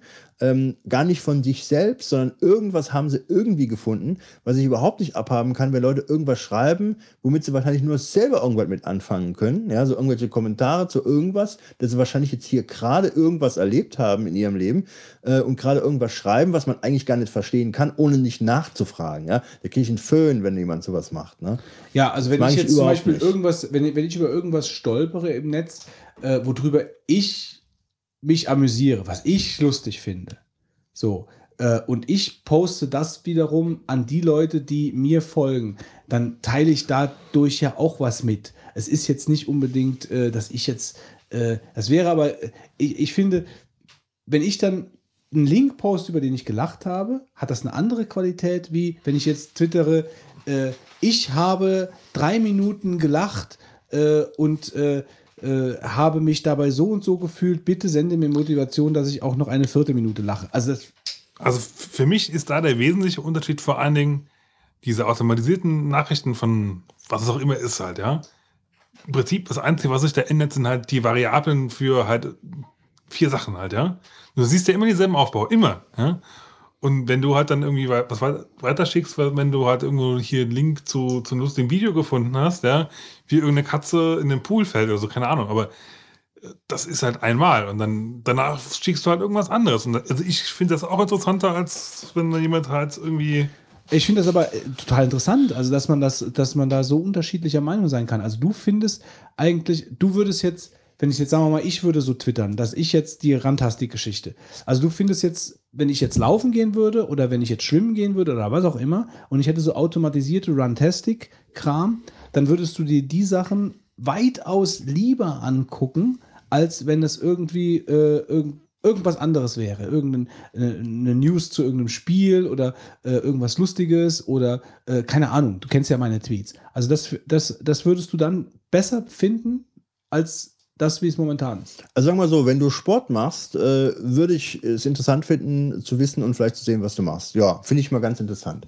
Äh, von den Links selber kann es sein, dass da was Gutes dabei ist, aber ich habe sehr viel von so Sachen da und ich sag dir bei 60, 70 Prozent finde ich es halt nicht so pralle. Also ich will das jetzt nicht sagen, dass es. Nee, ich sag das auch gar nicht. Es geht gar nicht darum, dass ich jetzt besonders interessante Sachen poste. Mir geht es nur um, dieses, um diesen automatisierten Kram. Also das- ich interessiere mich dafür, wenn jemand Sport macht und ich gucke da auch gerne, äh, was er so gemacht hat und was er läuft oder wie, wie, wie schnell er dann vielleicht ist. Jetzt einfach nicht, mich, um mich zu vergleichen, weil ich es einfach interessant finde, wie, äh, wo jemand da, äh, was er für Touren macht oder sowas. Es ist jetzt natürlich auch nichts, wo ich mich jetzt eine Stunde mit beschäftige, aber das mal kurz zur Kenntnis zu nehmen, fände ich jetzt nicht. Aber es ist ja auch, also ich sag mal so, ich will, was ich eigentlich sagen will, ist, dass im Vergleich zu dem, was da sonst von anderen Sachen kommt, was die Leute posten, ist das meines Erachtens ähm, äh, von seiner Berechtigung da nicht großartig Nee, das kann schon sein. Also ich will jetzt nicht sagen, dass du, dass du die schlechtesten Tweets auf der Welt abschickst. Das will ich ja gar nicht sagen. Und das ganz schlimm ist, was. Ähm, Aber du was, gehörst halt nur mal zu den Leuten, denen ich ja folge. Und ich habe meine, meine, den Leuten, denen ich folge, die sind wirklich handverlesen, weil ich bei denen so dass, also jeder, der mich nervt mit seinen Tweets, dem folge ich halt einfach nicht mehr. Das ist ja auch mein gutes Recht, genauso wie es umgedreht demjenigen sein Recht ist, mir nicht zu folgen, wenn ihn meine Tweets nerven. Also ich muss ja nicht jemandem folgen auf aus irgendwelchen solidarischen Gründen oder sonst irgendwas, wenn er irgendwelchen Kram postet, der mir keinen Spaß macht, dann äh, äh, und das kommt wiederholt vor, ja, dann okay, dann folge ich ihm halt nicht mehr. Äh, Ich habe auch Spock entfollowed, weil der Spock, äh, also Leonard Nimoy, nur noch irgendwelchen Grandfather, Grandfather, I want to be your honorary grandfather, LLAP und dann links auf den Shop. Und dann, deswegen ist ja der Leonard Nimoy nicht in meinem Ansehen gesunken und ich mag den nicht weniger gern äh, und sehe ihn nicht weniger gern. Ja, ich habe mir gestern sogar bei Big Bang Theory die Originalspur angehört, wo er spricht, wo er diesen kleinen Spock spricht. Ja, weil ich das geil finde. Aber ich folge ihm halt nicht mehr bei Twitter, weil ich, weil ich halt einfach, was er da postet, einfach total langweilig finde. Das brauche ich halt nicht. Ja? Und so geht mir, mir halt ein bisschen mit diesen, mit diesen Sport, Gewichts- und äh, Tweet-Wetten. Musst, musst auf app.net kommen. Tweets. Gut, aber das nur am Rande. Ich wollte es einfach mal erwähnt haben. Lass uns mal weitermachen. Äh, Gerade diese Heartbleed-Geschichte, da bin ich halt gestern so ein bisschen auf die Schnauze gefallen. Äh, ich wollte, ich hatte mir diese Mashable-Geschichte mal angeguckt. Das ist halt die, die Seite, wo halt. Diese Seite, die die hatte der Marc gepostet, die fand ich sehr interessant, weil man da halt sieht, äh, welcher Dienst betroffen ist oder welcher Dienst von sich selbst sagt, er ist betroffen äh, und der selbst seinen Nutzern empfiehlt, ein Passwort zu ändern, oder nicht? So, und dann bin ich hingegangen und habe, ich weiß, ich glaube, ich habe von drei Diensten, also es ist ja schon nervig, so Passwort zu ändern. Also Ja, gerade, so. gerade weil du halt mit verschiedenen Geräten drauf zugreifst und alles synchron und dann musst du überall das Ding ändern. Also ich habe ein Dropbox-Passwort habe ich geändert. Das war mir halt wichtig. Ähm, mein Facebook, wobei ich Facebook nicht nutze, aber ich habe es trotzdem gemacht bei Facebook. Ähm, und äh, ich weiß nicht mehr genau, noch irgendwas und noch irgendwas. Also ich glaube, es waren vier Passwortänderungen. Und einer war Google, Google mein Google-Mail-Account, den ich habe. Ähm, und das war nervig, weil ich habe mich, ich habe mich halt eingeloggt, habe mein Passwort geändert. So. Und äh, konnte mich auch wieder einloggen, habe hab das neue Passwort in, äh, in OnePassword gespeichert. Alles schön, alles gut, super. Ich habe mich über das Webinterface eingeloggt. Äh, ging, alles klar. Und habe dann zeitgleich, wichtige Information, zeitgleich diese zwei Wege-Authentifizierung mal eingestellt. Habe ich auch bei der Dropbox gemacht. Ja, also dass du halt bei, bei, bei zusätzlichem äh, äh, Gerät hinzufügen oder bei Passwortänderungen oder sonst irgendwas, musst du halt noch einen Code eingeben, der dir ans Handy geschickt wird. Also diese zwei Wege Authentifizierung noch zusätzlich eingestellt. Habe ich bei Google bei Dropbox gemacht, bei Dropbox kein Problem. Bei Google war es dann halt so, dass ich ähm, mich über das Webinterface einloggen konnte, aber mein Apple Mail hat nicht mehr funktioniert und mein iPad Mail hat nicht mehr funktioniert. Und ich habe, ich habe, glaube ich, das Passwort fünfmal eingegeben, also kopiert und wieder eingefügt aus OnePassword in die jeweilige Applikation auf dem iPad und auf dem Mac. Und es hat nicht funktioniert. Ich dachte, ich werde wahnsinnig. Was- Warum geht das denn nicht? Warum ist das, das, das richtig? Das ging ja vorher und nur das Passwort ist geändert. Das ging auch nicht mehr. Und nach ewigem Hin und Her habe ich dann äh, in, in dem Google, ähm, in der Hilfe irgendwo dann herausgefunden, dass du für spezielle Anwendungen darunter fällt, da stand eigentlich nur Apple Mail und Android irgendwas, musst du anwendungsspezifische Passwörter vergeben in Google Mail, die du dann in diese Applikationen vergibst, Aber die halt nicht diese Zwei-Faktor-Authentifizierung damit können. du, ja, ja, aber ich meine, mir war das nicht klar. Das war für mich auch nicht, das war für mich auch nicht äh, äh, intuitiv, intuitiv nachvollbar in dem Moment. Ich habe da gar nicht drüber nachgedacht. Also man hätte mich darauf aufmerksam machen müssen eigentlich. Äh, ich habe da gar nicht, wenn ich drüber nachgedacht hätte, vielleicht, aber ich meine, ich habe gedacht, ich ändere da mein Passwort, ändere mein Passwort in meinen Applikationen, dann ist gut. Also Ja? ich, ich kenne es halt, weil, weil App- App.net halt auch die Zwei-Faktor-Authentifizierung hat äh, und damit dann auch diese äh, passwortspezifischen, äh, äh, nee, abspezifischen Passwörter, so. Ähm, ma- die natürlich bei so Diensten wie App.net halt äh, schon ein bisschen relevanter sind, weil du natürlich dann auch jede Menge Third-Party-Services hast, die darauf zugreifen. Könnten theoretisch zumindest oder auch tun. Ja? Ähm, da fand ich das eigentlich auch ein ganz, gut, ganz gutes Feature. Klar hast du natürlich recht, man, man sollte es natürlich. Also du musst es wissen, ich, ich wusste es nicht. Äh, es, äh, es ging einfach nicht mehr. Und äh, auch diese, ich meine, es hätte ja eine kleine Meldung gereicht. De bedenken Sie bitte, bei der Verwendung von Apple Mail oder von ne, ne, ne, müssen Sie ein anwendungsspezifisches Passwort vergeben, weil die noch nicht dafür, ja, aber das war irgendwo versteckt. Ich musste da suchen, bis ich das mal gefunden habe. Ähm, und bei Adium genau das gleiche. Also ich musste praktisch bei Adium, bei, also für ein Jabber, ähm, bei Adium, äh, bei Apple Mail und im iPad musste ich diese anwendungsspezifischen Passwörter vergeben, damit der Kram überhaupt noch funktioniert hat. Nervig war das. Und äh, nutzt du das per SMS oder nutzt, hast du eine eigene Applikation dafür, für die Codes? Nee, ich habe hab meine Handynummer angegeben. Also kriegst du eine SMS geschickt. Also äh, meine Handynummer, also meine, meine Festnetznummer, die halte ich unter Verschluss. Die gebe ich auch niemandem mehr weiter. Äh, und meine Handynummer ist eigentlich meine neue Nummer, die ich, mit der ich auch so frei rumgebe. Also das ist äh, Nee, frag mal, weil also ich habe ich hab ja auch für verschiedene Services halt Zwei-Faktor-Authentifizierung und ähm, ich habe halt einen, es gibt ja auch Applikationen dafür halt. ja, ja, das, das wusste ich so jetzt auch gar nicht, dass da irgendwie eine extra Applikation weil Nur ja sollte man eigentlich- da auch wie bei dem Blizzard Authenticator dran denken. Ja. Dropbox bietet sowas ja an. Ja, ja, die also diese Backup-Codes, die, die, ihr, die ihr kriegt, solltet ihr auf jeden Fall sicher notiert haben. Ja, ja, das habe ich in OnePassword direkt eingetragen, aber das gab es bei Google Mail nicht. Tust du denn bei deinen du- Festnetzanrufen die Rufnummer unterdrücken, wenn du von zu Hause aus anrufst? Ja, also so unter Verschluss halte ich sie nicht. Also das ist jetzt nicht der Punkt, sondern wenn mich jemand nach meiner Nummer fragt, ruft gebe ich halt meine keinen an. Handynummer. Ja, ich, ich will nur Familie halt. Also Familie wird mit, mit, mit Festnetz angerufen. Ähm, oder zum Arzt oder sowas. Ja, klar, da nutze ich das Festnetz. Aber wenn mich jemand nach der Telefonnummer fragt, gebe ich immer nur noch meine Handynummer raus oder meine Büronummer. Dein Arbeitskollege, den Und ich bin auch nicht mehr im. Das Lustige war, das, das, ah, das habe ich, glaube ich, das war so mal so ein Marvin von mir. Ich habe mir meine, meine, meine Festnetznummer aus dem Telefonbuch rausnehmen lassen. Äh, und dann war sie nachher als Firmennummer hinterlegt. Das war cool. Das war so typisch Telekom. Das örtliche Chaos. Ehrlich. Ein Arbeitskollege, den ich letztens mal anrief, der meinte, als ich dann mit meiner unterdrückten Handynummer bei ihm anrief, das wäre ja unseriös, dass ich ihn mit äh, einer Telefonnummer anrufe, die man nicht angezeigt bekommt. Das wäre unseriös. Also ganz ja. ernsthaft. Äh, wenn jemand mit unterdrückter Nummer, beim, unterdrückter Nummer bei mir anruft, hat er große Chancen, dass ich einfach mal nicht rangehe. Wovor hast du denn Angst? Dass ich nicht weiß, dran ist. Können wir bitte bei meinen Marvins weitermachen? Bevor wir über die Letzt, unterdrückten eine, Ängste eine kleine sprechen. Tippomatik. Äh, wenn man denn die Rufnummer normal weitersendet, was ja, glaube ich, jetzt standardgemäß eingestellt ist, ähm, kann man bei, übers Festnetz, auf jeden Fall Handy geht wahrscheinlich auch, durch ähm, Drücken von Sternchen 31 Raute und dann die Telefonnummer einmalig für den Anruf die Rufnummer unterdrücken. Das kann ich bei meinem Telefon schon machen. Auf dem Büro. Da habe ich so eine Sonnenbrille im Display. Da kann ich draufdrücken. Oh. Und dann habe ich so eine Brille.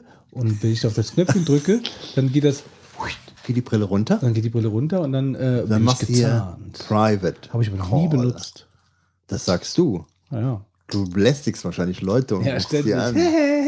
Genau, Ja, mindestens. ruft die ganze Zeit an und so. Oder Ja, ja, das. ja, das wollen Sie Badekugeln kaufen? Und Lippenstift. Pflegestift. das ist nicht unseriös. Das ist nicht unseriös. bieten die feinsten Pflegestifte. In allen Größen und Formen. Es ist schon spät am Abend. Wir sollten mal weitermachen. Ja, ähm, gut. Also ich habe noch einen dritten Marvin und zwar betrifft der Diablo 3. Und zwar, äh, ich hatte schon mal über Diablo 3 erzählt, ist eigentlich ein nettes Hack-and-Slay-Spielchen. Äh, macht Spaß. Und das macht auch Spaß im Koop. Ich habe Singleplayer halt nicht, wollte es nicht spielen, dafür ist es mir nicht gehaltvoll genug oder gut genug, keine Ahnung. Also das ist mir dann zu eintönig, aber im Koop macht es viel Spaß. Und wir haben das dann jetzt äh, in der Chaos-Truppe gespielt, also Heiko, Holger, Marc und ich. Diablo 3. Aber das ist zu leicht. Mit vier Mann? Ja. Also wenn, wenn du dann schwierige Stufen spielst, dann siehst du nur noch Gegner. Dann, dann Ja, also, das Problem der Marvin an der ganzen Sache ist, dass du den Schwierigkeitsgrad, ich weiß jetzt nicht, deswegen hoffe ich jetzt so ein bisschen auf Hörer, ähm, weil es gibt ja mittlerweile Reaper of Souls, diese Erweiterung von Diablo 3. Und mit dem Patch, der eingeführt wurde für Reaper of Souls, wurde ja auch alles Mögliche umgestellt. Also die haben ja da alles mit dem Auktionshaus und so, der, du findest jetzt andere Sachen. ja? Und so. Auktionshaus ist abgeschafft.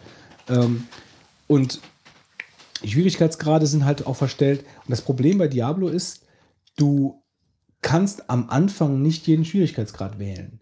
Also du kannst normal, hart, Master oder normal, hart, Profi oder sowas, kannst du einstellen. Und das haben wir gemacht. Wir sind auf die schwierigste Stufe gegangen, die du am Anfang wählen kannst. Auf Profi heißt die. Und ähm, am Anfang war es, hatten wir das Gefühl, ein bisschen schwerer als vorher, wo wir mal gespielt haben. Aber das hat sich komplett erledigt. Und wir sind, wir gehen da wie Butter durch alle Gegner. Egal, ob es legend, legendäre Gegner sind oder blaue, goldene, gelbe, wie auch immer. Also wir schlagen die alle um. Und der Schwierigkeitsgrad ist halt so, äh, so wie ich das jetzt verstanden habe, ist alles ein bisschen kompliziert. Wenn du Stufe 60 erreicht hast, dann kannst Kriegst du du, neue. dann hast du eine neue, kannst du eine neue wählen. Äh, und die, die äh, Qual, die, also die Qual 1, glaube ich, ist die, äh, der Schwierigkeitsgrad. darfst du erst wählen, wenn du das Spiel einmal durchgespielt hast. Und das ist natürlich auch nicht nur der Marvin, sondern das ist halt auch Konzept beim Diablo. Deswegen kann man dem Spiel eigentlich so nicht den Vorwurf machen, weil die arbeiten halt damit mit den Schwierigkeitsstufen. Das heißt, du, es ist darauf ausgelegt, mehrfach zu durch, durch also dass man das Also ich habe es auf der. PlayStation, PlayStation glaube ich, insgesamt dann irgendwie viermal schon durch, durchgehauen, ja. Und es ging eigentlich auch immer relativ einfach. Es gab dann so, also zwei, drei Stellen im Spiel, die waren natürlich dann schon schwieriger, definitiv. Ja. Da musstest du dann auch ein bisschen hantieren und Taktiken machen. Die waren auch teilweise knapp, aber im Großen und Ganzen lief es ja schon ganz gut durch. Aber das haben wir uns halt eben genau erhofft, dass wir halt so Taktiken machen müssen, dass wir halt wirklich äh, uns überlegen müssen, weißt du, ich bin Zauberer, der ist Hexenmeister, das ist der Tank, der macht das und das. Weißt du, das brauchen wir alles nicht. Wir sind jetzt im zweiten, Ta äh, zweiten, zweiten Akt ähm, und wir sind jetzt, wir werden wahrscheinlich aufhören damit. Also die einzige, die einzige äh, Hoffnung, die ich eigentlich jetzt habe, ist, dass irgendjemand sagt, okay, wenn du Reaper of Souls drauf machst, dann äh, sowas hatte mir mein Arbeitskollege gesagt, der so, ähm, der zeitweise auf Platz 18 war der Welt von diesem äh, DPS-Wert, was ich schon ziemlich geil fand, ehrlich gesagt. Ist mittlerweile, hat er gesagt, hat er sich so im ersten Drittel oben eingependelt, aber der war schon relativ weit oben. Ähm, und er hat halt gesagt, die mit Reaper of Souls würde praktisch das Verhältnis der Monster mitwachsen. Das heißt also, wenn du so und so stark bist, dann sind die Monster auch so und so stark. Aber sie haben ja, sie haben ja das, das Fraktionshaus, soweit ich weiß, abgeschafft, weil sie sagen, oder weil es halt schwierig war, weil halt im Prinzip die Leute nur noch gekauft haben und dann hast, kriegst du halt kein, kein ordentliches Balancing mehr hin oder schwieriger auf jeden Fall. Ne? Ich nehme an, dass es damit dann auch jetzt zu tun hat, dass es jetzt schwieriger werden kann. Ja, das kann schon sein, aber die haben ja den Patch eigentlich drauf gespielt, um auch das Classic-Spiel, um das Classic-Spiel äh, so ein bisschen auf die, ähm, ja, auch darauf zu münzen, dass es auch so wie ist wie bei Reaper of Souls. Ähm, aber es funktioniert halt nicht. Also, äh, und das bin ich halt von Blizzard überhaupt nicht gewohnt, deswegen der Marvin.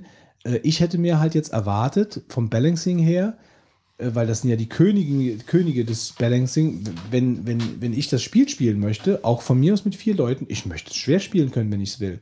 Aber ich muss es erst durchspielen. Und dann will ich aber nicht nochmal spielen. Ja, und das ist halt ein bisschen schade. Im Endeffekt spielen wir es nachher nicht, weil es zu einfach ist. Ja, und das ist doof. So, Wolfgang, du kannst mal aufstehen. Ja, kommen wir zur Rubrik Herz aus öffnen Gold. wir die Kiste der Herz aus Gold. Und da darf ich zunächst mal dem Markus B. danken, der mir Tweetbot äh, zuteil kommen hat lassen. Und ähm, hast ich war. jetzt kein Tweetbot. Nein, auf dem Mac nicht. Ich habe es nur Mac, auf okay. dem äh, ähm, iPhone, weil ich auf der Suche nach einem neuen Twitter-Client war und ähm, ja, er war da ganz spe- spendabel und hatte äh, mir den zuteilkommen lassen und ich darf mich nochmal aus, äh, also darf mich nochmal bei ihm ganz bedanken. Ähm, ich habe ihm auch schon gesagt, ähm, ich werde ihm ein Überraschungs-Bienen-Paket äh, im Juni zuschicken, aber er, er schuldet mir noch seine Adresse. Ich darf ihn auch hier nochmal dran erinnern. Ähm, ich muss sagen, also wenn du Twitter ein bisschen häufiger nutzt, kann ich nur raten, auch wenn die App sehr teuer ist, ähm, dieses Tweetbot zu nutzen, weil ähm, die Funktionalitäten, die Übersichtlichkeit und wie es halt, sag ich mal, so zu benutzen ist, das ist schon meines Erachtens äh, einige Schritte. auf dem iPad, das ist schon eine gute Ja, also, also das ist aber auch auf dem, auf dem Mac ist es äh, im, im Vergleich, alles, was ich mir da, da, da ähm, zum Vergleich angesehen habe, TweetDeck. Was kostet vor, die denn? ach, ich glaube 17 Euro oder irgendwas, ja. Ja, das ist ja wegen diesen Twitter-Tokens. Also ist schon heftig äh, vom nicht, das Preis. kriegen ja nur 100 100.000 Leute maximal. Ja, also das ist heftig. Aber wie gesagt, ich, äh, einer schrieb mir auch, es kamen mir dann mehrere Empfehlungen, ähm, gegeben. Vielen Dank nochmal. Aber einer schrieb dann auch, naja, äh, es ist sehr teuer, aber letzten Endes das Geld dann doch wert. Und die Aussage kann ich dann doch nur unterstreichen. Also die Funktionalitäten, die es hat, ähm, äh, die sind schon sehr gut. Du kannst beispielsweise, wenn du hier so Direct Messages äh, mit jemandem austauschst, kannst du die dann exportieren, exportieren in eine E-Mail-Conversation, den Text praktisch rauskopieren ohne Probleme. Also es ist schon ziemlich, schon ziemlich klasse. Ja, das war Nutzt- zuerst äh, mal. Nutzt ihr alle äh, Twitter auf dem Mac auch? Ja, Also ich nicht. da habe ich Ecophone halt drauf noch. Ich nicht. Ich hatte zwar Clients installiert, aber wirklich nutzen, nee. Ganz, ganz selten mal. Ja, sollen wir vielleicht noch gerade erstmal noch die. Ja, sollen die, wir. Ähm, also unser. Was haben wir denn? Äh, genau. Unser Quark, unser Quark äh, Autogra Originalautogramm mit One of, One of the 99 geht natürlich jetzt unter den Hammer. Und zwar, wir haben einige Einsendungen bekommen für das äh, Autogramm und haben uns zwei von denen rausgesucht, weil die sich haben was Besonderes einfallen lassen. Und zwar äh, einmal, Moment, einmal das hier von ähm, Joschal, kann das sein? Ist das der Name richtig? Ja, okay. Mach Störgeräusche am Anfang, bitte. Was das soll am Anfang? Er hat sich da Störgeräusche. Schach. Aljoscha, auch, auch wenn gitsch, äh. Wo ganz nuk nach. Quark wie nach. Nuk tag auch, puchbar, äh. Krappler. So, Fitz wird jetzt ähm, äh, das eins zu eins nachsprechen und gleichzeitig die Übersetzung liefern. Bitte nochmal nachsprechen. Ich glaube, ich liefere einfach nur die Übersetzung. Nein, wir haben uns eben schon. Äh, nunke. Quark linje. Ok also ich denke, du hast gute Ja. äh, Sprachtalent, hast du. Ich habe doch. wahrscheinlich irgendeinen ganz, ganz, auf jeden Fall. Ja. ganz strangen Dialekt wahrscheinlich, aber irgendwie Ich denke, du würdest dich schon auf so einem Klingonenraumschiff nicht äh, verlaufen und würdest viel- nach dem Weg fragen. viel können. interessanter ist jetzt quasi eigentlich, was heißt das eigentlich, was ich gerade versucht habe zu erzählen? Was sagt er uns, was es heißt? Äh, was ungefähr bedeutet Beschimpfung. Äh, mein Name ist Aljoscha. Begrüßung der Vogonen. Ich will Quark. Wo ist die Toilette? Stärke. Was ja jetzt nicht unbedingt, außer ich will Quark, irgendwas zu bedeuten hat, würde ich jetzt mal sagen. Aber, äh, aber gut, auf jeden Fall war das, äh, hat er sich was besonders einfallen lassen. Das ist äh, das eine. So, und äh, das andere, ähm, das ist von, Markus? von Markus. Und Markus äh, äh, gibt, gibt den Deal, dass er sagt, er bekommt das Quark-Autogramm und gibt uns dafür ein hoffentlich original auch unterschriebenes, ich denke schon, äh, Das hat er nicht jetzt so geschrieben. Druckt ein- uns irgendwas aus. ein original, ein original unterschriebenes ähm, Autogramm von äh, Wolfgang? William Shatner. Von William Shatner. The Shat. Die Spritna Chat. Spritnase. Die Spritnase. Sprit, also, ich bitte dich, also. Das ist gerade aus deinem. Mund. Ja, ja. Ja, ich weiß, wie das ist. So, und jetzt haben wir uns einfach gesagt, also ich werde jetzt einfach eine Nummer in den Raum werfen. Ähm, Fitz mischt in Gedanken diese beiden Teilnehmer. genau, also, also, also eine eine eine 50-50 Chance und ich sage jetzt einfach äh, eins oder zwei und der, und der Fitz sagt dann, wer, Und dieses, wirklich richtig wer dieses Autogramm äh, gewonnen hat. Äh, einen Trommelwirbel. Zwei. Lass mich gerade gucken. Das ist der Markus. Der Markus. Wer war das jetzt von den beiden? Der Autogrammmann. Der Autogramm. Das, Der heißt, Autogramm. das heißt, wir haben jetzt noch ein Autogramm von William Chatter. Gut, das heißt, wer das Autogramm von William Shatner haben möchte, der schreibt bitte für das nächste Mal äh, eine E-Mail an Rohrpost. Ja, wir müssen es erstmal noch kriegen, hoffentlich. Die drei Vogonen. Ja, das, er, kriegt, er kriegt erst das, wenn wir das andere bekommen. da kennen wir nichts.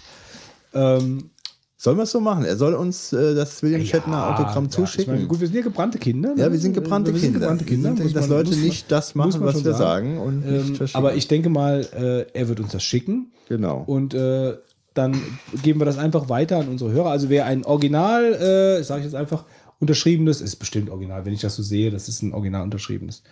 Ähm, Habe ich übrigens auch eins zu Hause. Du hast auch einen William Ja, Shatner. aber das gebe ich nicht her. Und, unterschrieben. Ja, Wo ist denn das her? Das habe ich mir damals aus Amerika schicken lassen mit 15 oder so.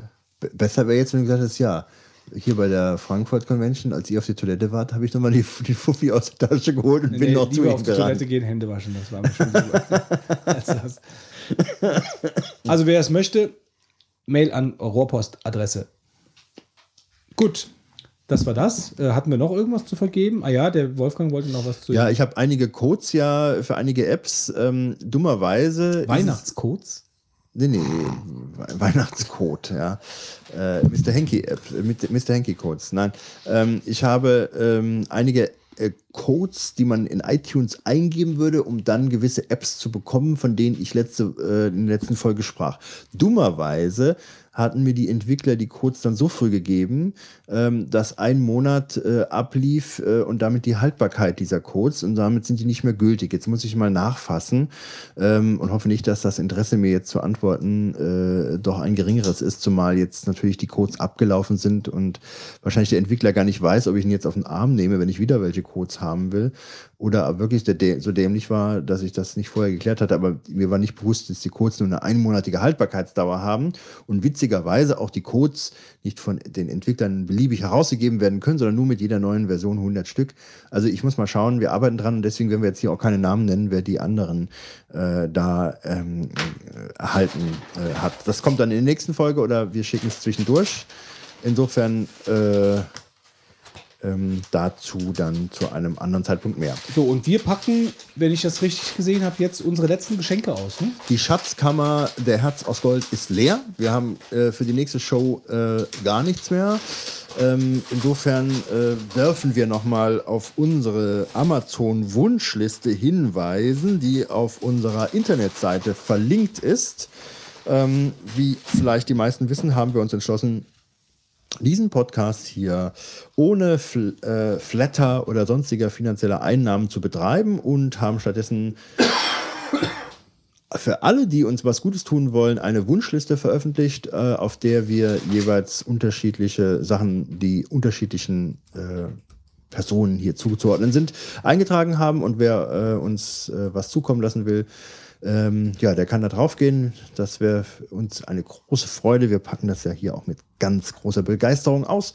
Und ähm, der Götz fängt mal an mit dem ersten, was er heute heute Ja, mit einer ganz großen hat. Begeisterung. Das, ähm, das hier ist, das hat uns jemand vom Super Donkey Day zurückgeschickt. Nee, ich habe mir das gewünscht. Ja, ja, schon klar. Aber das haben wir verschenkt auf dem Super Donkey Ja, Day. ich das weiß. Aber ich kann schlecht unsere eigenen hier. Ja, Geschenke bist nehmen. du deswegen drauf gekommen? Ja. Oder? Ah ja, echt, okay. Ja, bin ich echt drauf Sag gekommen. doch mal, was es ist. Genau, was ist Ja, es denn? das ist, äh, ja, jetzt kannst du es auch selbst sagen. nee, das, du hast es rausgepackt. Das ist Erfrischung für Geeks, die Hackerbrause von O'Reilly. Das ist so ein äh, kurz und gut Heftchen äh, zu, zu, zu praktisch Programmierergetränken, würde ich mal sagen. Hackerbrausen sind koffeinhaltige Erfrischungsgetränke, die auf keiner Hackerkonferenz, auf keinem Entwicklerkongress und bei keinem Hackerspace-Treffen fehlen dürfen.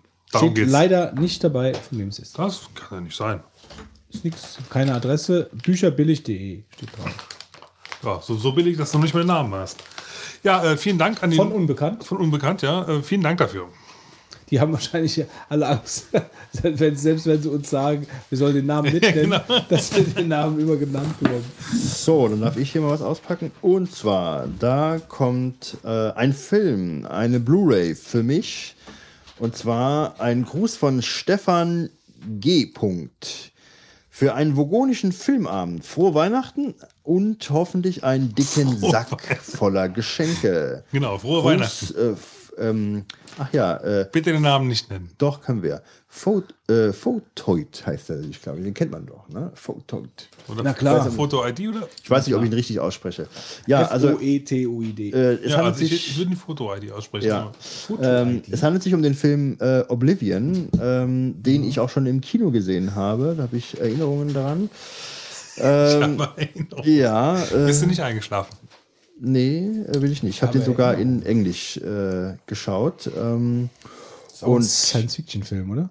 ist ein Science-Fiction-Film mit Tom Cruise, ähm, der aber ähm, also erstmal optisch ein ziemlicher Genuss ist, äh, wie er ähm, ausgestaltet ist und zum anderen auch ähm, eine recht für einen Tom Cruise-Film auch eine sehr gute Story hat, die am Anfang etwas gewöhnlich losgeht, aber in der zweiten Hälfte des Films meines Erachtens schon äh, ähm, So wie bei Over the Top.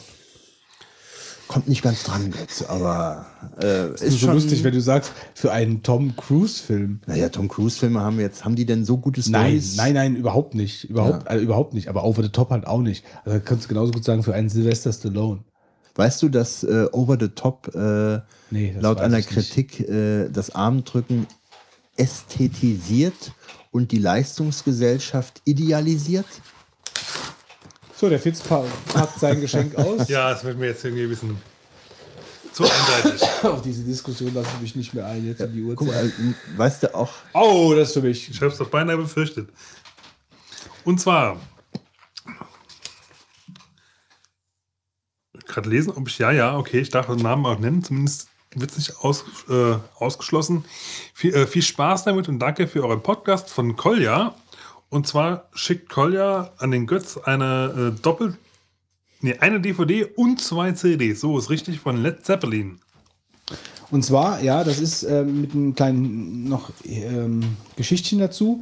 Äh, das ist Celebration Day. Und zwar gab es ja nur ein Konzert von Led Zeppelin in der Urbesetzung. Ähm, also die Geschichte ist so ein bisschen dazu, dass die ja bei diesem Live Aid Konzert damals gespielt haben. Ähm, das war aber dann nicht die Originalbesetzung, aber auf jeden Fall der Robert Plant und der, ähm, ach, wie heißt denn der Gitarrist nochmal? Der fällt mir nie ein, ey, verdammt nochmal. Ähm, auf jeden Fall der Gitarrist. ähm, und die waren mit dem Auftritt so unzufrieden, dass die dann sich gesagt haben, ah ja, wir müssen mal irgendwann, äh, irgendwann, irgendwann, irgendwann. Und dann haben sie 2007 sich dazu entschieden, in der O2 Arena ein Konzert zu geben in London, äh, die ganze Sache Celebration Day zu nennen und äh, mit dem Sohn des verstorbenen Schlagzeugers äh, John Bonham. Ja. Und ähm, das Konzert habe ich bei YouTube mal so ein bisschen reingeguckt. Ähm, ich bin nicht der größte Led Zeppelin-Fan, äh, aber äh, das Konzert werde ich mir in aller Ruhe zu Gemüte führen. DVD, das mache ich mir einen schönen Abend mit. Freue ich mich sehr drüber. Ich habe es halt auch auf YouTube nur kurz angeguckt, weil ich gesagt habe, das musst du dir mal im Original geben. Ich glaube, das muss ich mir auch mal angucken. Irgendwann mal. Ja, also das ist, äh, ähm, wie heißt denn der, verdammt nochmal, das ist ein Name, der mir nie... Ich mache mal gerade ja, in ja, der mach Zwischenzeit schon mal weiter. Was ist denn überhaupt Pinmail? Das ist ein alternativer Postdienst. Keiner weiß es, keiner weiß es. keiner weiß es. Jimmy Page, Mann, ey. Also, das ist der Name, der mir am allerwenigsten einfällt. Es ist Jimmy Page. Was ist das? Das ist für mich auf jeden Fall, das kann ich jetzt schon sagen. Naja, sind wir doch, kommen wir doch alle gut weg heute Abend. Lieferschein, Werbung, Werbung, Werbung. Ich kann mal gucken, ob vielleicht doch noch was draufsteht. Sie möchten Ihren Auftrag reklamieren oder umtauschen. Ja, bis jetzt noch nicht. Nö, es steht jetzt irgendwie nichts dabei. Also ich habe gerade eine, eine gebrauchte CD von Incognito bekommen. Und zwar Positivity, auch eine schöne Funkplatte. Äh, also Cognito macht aus meiner Sicht einen sehr schönen Funk und äh, freue mich darüber riesig. Kann ich noch ein bisschen schöne Funkmusik hören. Bist du so ein Slapper? Äh, persönlich noch nicht, nein. Also, weil du es nicht kannst oder weil es dir, weil es dir nicht gefällt? Äh, weiß nicht kann. Okay. Aber du würdest es schon, also so, Es steht auf meiner Liste für irgendwann mal drauf. Aber ich habe gedacht, ich will jetzt erstmal so richtig, so, so auch mal die Basis erstmal richtig alles, alles können, so Anführungszeichen, so musikal, äh, so musiktheoretische Zeug halt. Und da bin ich eigentlich im Moment eher dran als jetzt. Und Slappen steht dann mal, wenn ich das mal einigermaßen sicher habe, dass ich dann auch äh, problemlos und Ich glaub, wenn, wenn du mir ein Liedsheet vorlegst, dann nicht ich, glaub, direkt zu allem ist so spielen kann. und dann auch ein. Solo drauf spielen könnte, direkt mit so einem Zeug halt, ja. Ja, ja. Wenn das mal soweit ist, dann will ich damit mal anfangen. Weil das ist dann, glaube ich, Ja. so rum sinnvoller als andersrum. das war's? Ich glaube. Das soll es gewesen sein. Noch nicht mal mehr eins für den Mark? Ach du, der Marc, äh, Na gut. Dann, ähm, ja, kommen wir zur Rohrpost. Wir haben äh, Audiokommentare eingespielt bekommen. Ja, Die ein, müsstest du einen Audiokommentar haben wir noch. Den einen habe ich ja abgespielt jetzt schon. Äh, das war ja der von Joschal. Und äh, hier kommt was zum Achpiraten. Ähm, hier kommt was zum Achpiraten. Hallo, liebe Vogonen. Ich bin es mal wieder, der Achpirat. Verzeiht bitte, dass ich mich so lange nicht gemeldet habe. Doch nach dem zweifelsfrei unvergesslichen und in abnormem Maße beeindruckenden Super Donkey Day bedurfte es einige Zeit der Erholung von den Lampenfieber geprägten Strapazen, die mir an diesem Tage zuteil wurden. Die schiere Menge der anwesenden Hörerschaft verursachte in mir, der ich normalerweise von jeder Art sozialer Interaktion abgeschnitten im zweiten Kellergeschoss eines Mehrfamilienhauses mein Piratendasein im Zwielicht einer flackernden 12-Watt-Birne friste, zu einer derart geistigen Verwirrung, dass ich auf der Fahrt nach Hause versehentlich drei Balkanländer durchquert habe und schließlich in einem kaspischen Kloster der heiligen Sankt Dominitia landete. Dort verbrachte ich einige Tage, begleitet von tibetischen Räucherstäbchen der Duftrichtung Kerbel Boric, um mich wieder selber zu finden. Nachdem ich wieder halbwegs klar denken konnte, ereilte mich der nächste geistige Höhenflug und ich beschloss, einen siebenbändigen Zyklus neuer Vogonengedichte zu verfassen. Die nächsten Monate habe ich damit verbracht, jede Vogonfolge in 0,64-facher Geschwindigkeit multiple Male anzuhören und die Quintessenz jeglicher jemals gemachten Aussagen in Reimform zu bringen. Dies schrieb ich mit Hilfe einer bei Vollmond gerupften Straußenfeder mit Eisengallustinte aus dem dritten Jahrhundert vor Christus, vermengt mit Blut des sizilianischen Bergotters, auf aus Süßholzbambus eigens für dieses Unterfangen und nach altägyptischem Verfahren hergestellten Papyrus nieder. Das Ergebnis kann der gewillte Vogonenhörer demnächst als Reklamheft unter der ISBN 36408747781 käuflich zum Preis von 34.423 Euro erwerben, zuzüglich 3,90 Euro Versand. Aus diesem Zyklus möchte ich nun zur Einstimmung mein bestes Werk vortragen. Ich kann mit Fug und Recht behaupten, dass mir noch nie ein lyrisch so ansprechendes und ich möchte sagen, hervorragendes Standzahl gelungen ist. Und ich freue mich schon darauf, wenn in einigen Jahren dieses Gedicht auch im Deutschabitur im fünfjährigen Gymnasium behandelt werden wird. Doch genug der Worte, lasst Reime sprechen. Also, ich fange jetzt an.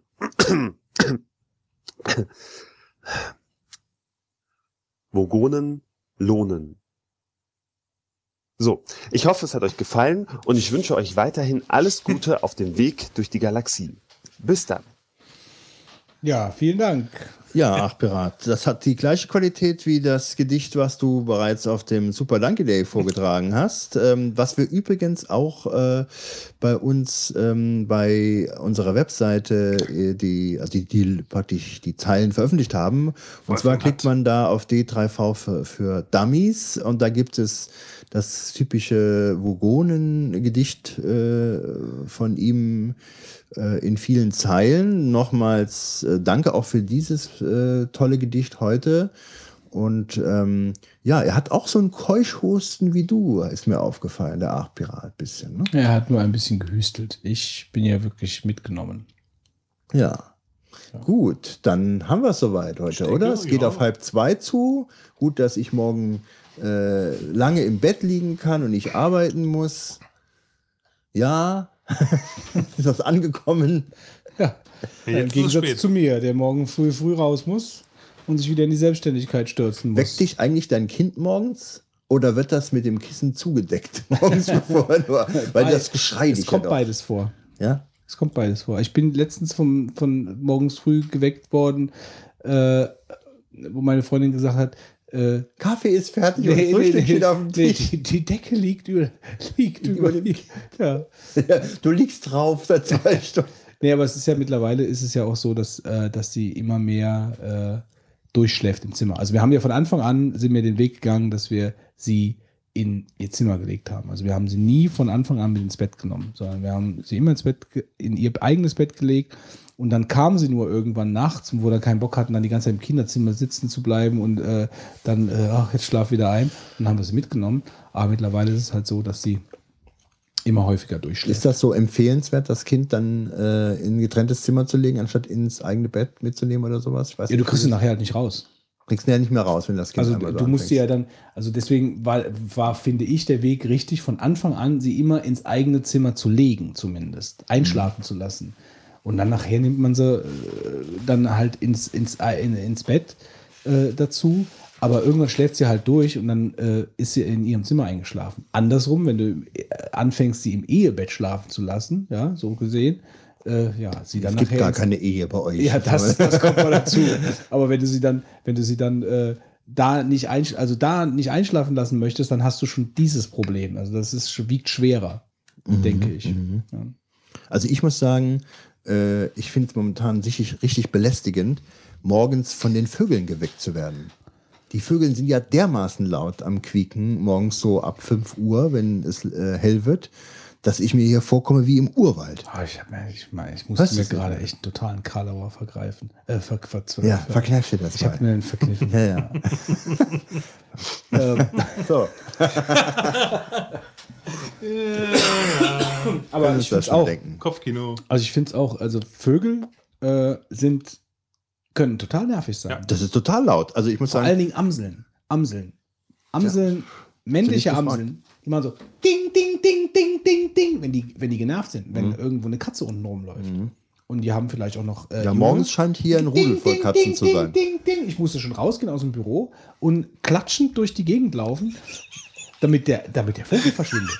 Also ich würde am liebsten mir so eine, so eine Fanfane kaufen, die man für ein Fußballstadion Eine hat. Fanfane? würde- Ja, so ein, so ein Pressluft. Äh, äh, So, das hast du doch mit dem Garten schon häufig mit, oder? Also das war die Vuvuzela. Das war- nee, du ja. hast so einen Teil, hast du auch schon mit. Die hatte ich auch schon mit. Ja, du hast, du hast schon alles erlaubt bei mir im Garten. du hast ja schon bei mir alles erlaubt. Geil. dieses mit Pressluftteilen aufgenommen, mit, mit, mit Vuvuzelas und den Jackpot abgeräumt in dem Finale. 240 wo du auf, Euro. Wo du auf den anderen, wo du auf, wo du aufs gegnerische Team gesetzt hast. So ein richtiges, so ein Arschloch in meinem Garten. ja? Also mu- muss, muss, muss, man, muss man schon. Du, die, dieses Jahr wollte ich mir die Trommel umhängen. Ich, hab, ich wollte mir eine Trommel Ja, das wird besorgen. dann, das wird, entweder hau ich sie dir um die Ohren oder ich verbrenne sie im Grill. Ja, Moment mal, auf dem Grill habe ich ja meine Ja, äh, dann mache ich die- Flatrate, meine ja, Wurstflatrate. Die Wurstflatrate, die, Die die erfülle ich dann, wenn ich die Trommel gerade am Verbrennen bin. In diesem Sinne Das schmeckt mir dann nicht. bedanke ich mich äh, bei äh, dem, dem neuen Anführer des Hohen Rates, dem Fitz. Ich bedanke mich bei unserem tapferen, noch nicht eingeschlafenen Wolfgang, der eigentlich schon von Anfang an über den Tisch gelegen hat, jetzt aber gleich einschläft. Kapla! Und ich bedanke mich bei dem Mann mit dem Keuschhusten und dem angehenden Plattenmillionär, dem Götz. Bis dann, macht's gut. Gute Ciao. Nacht. Ciao. Tschüss.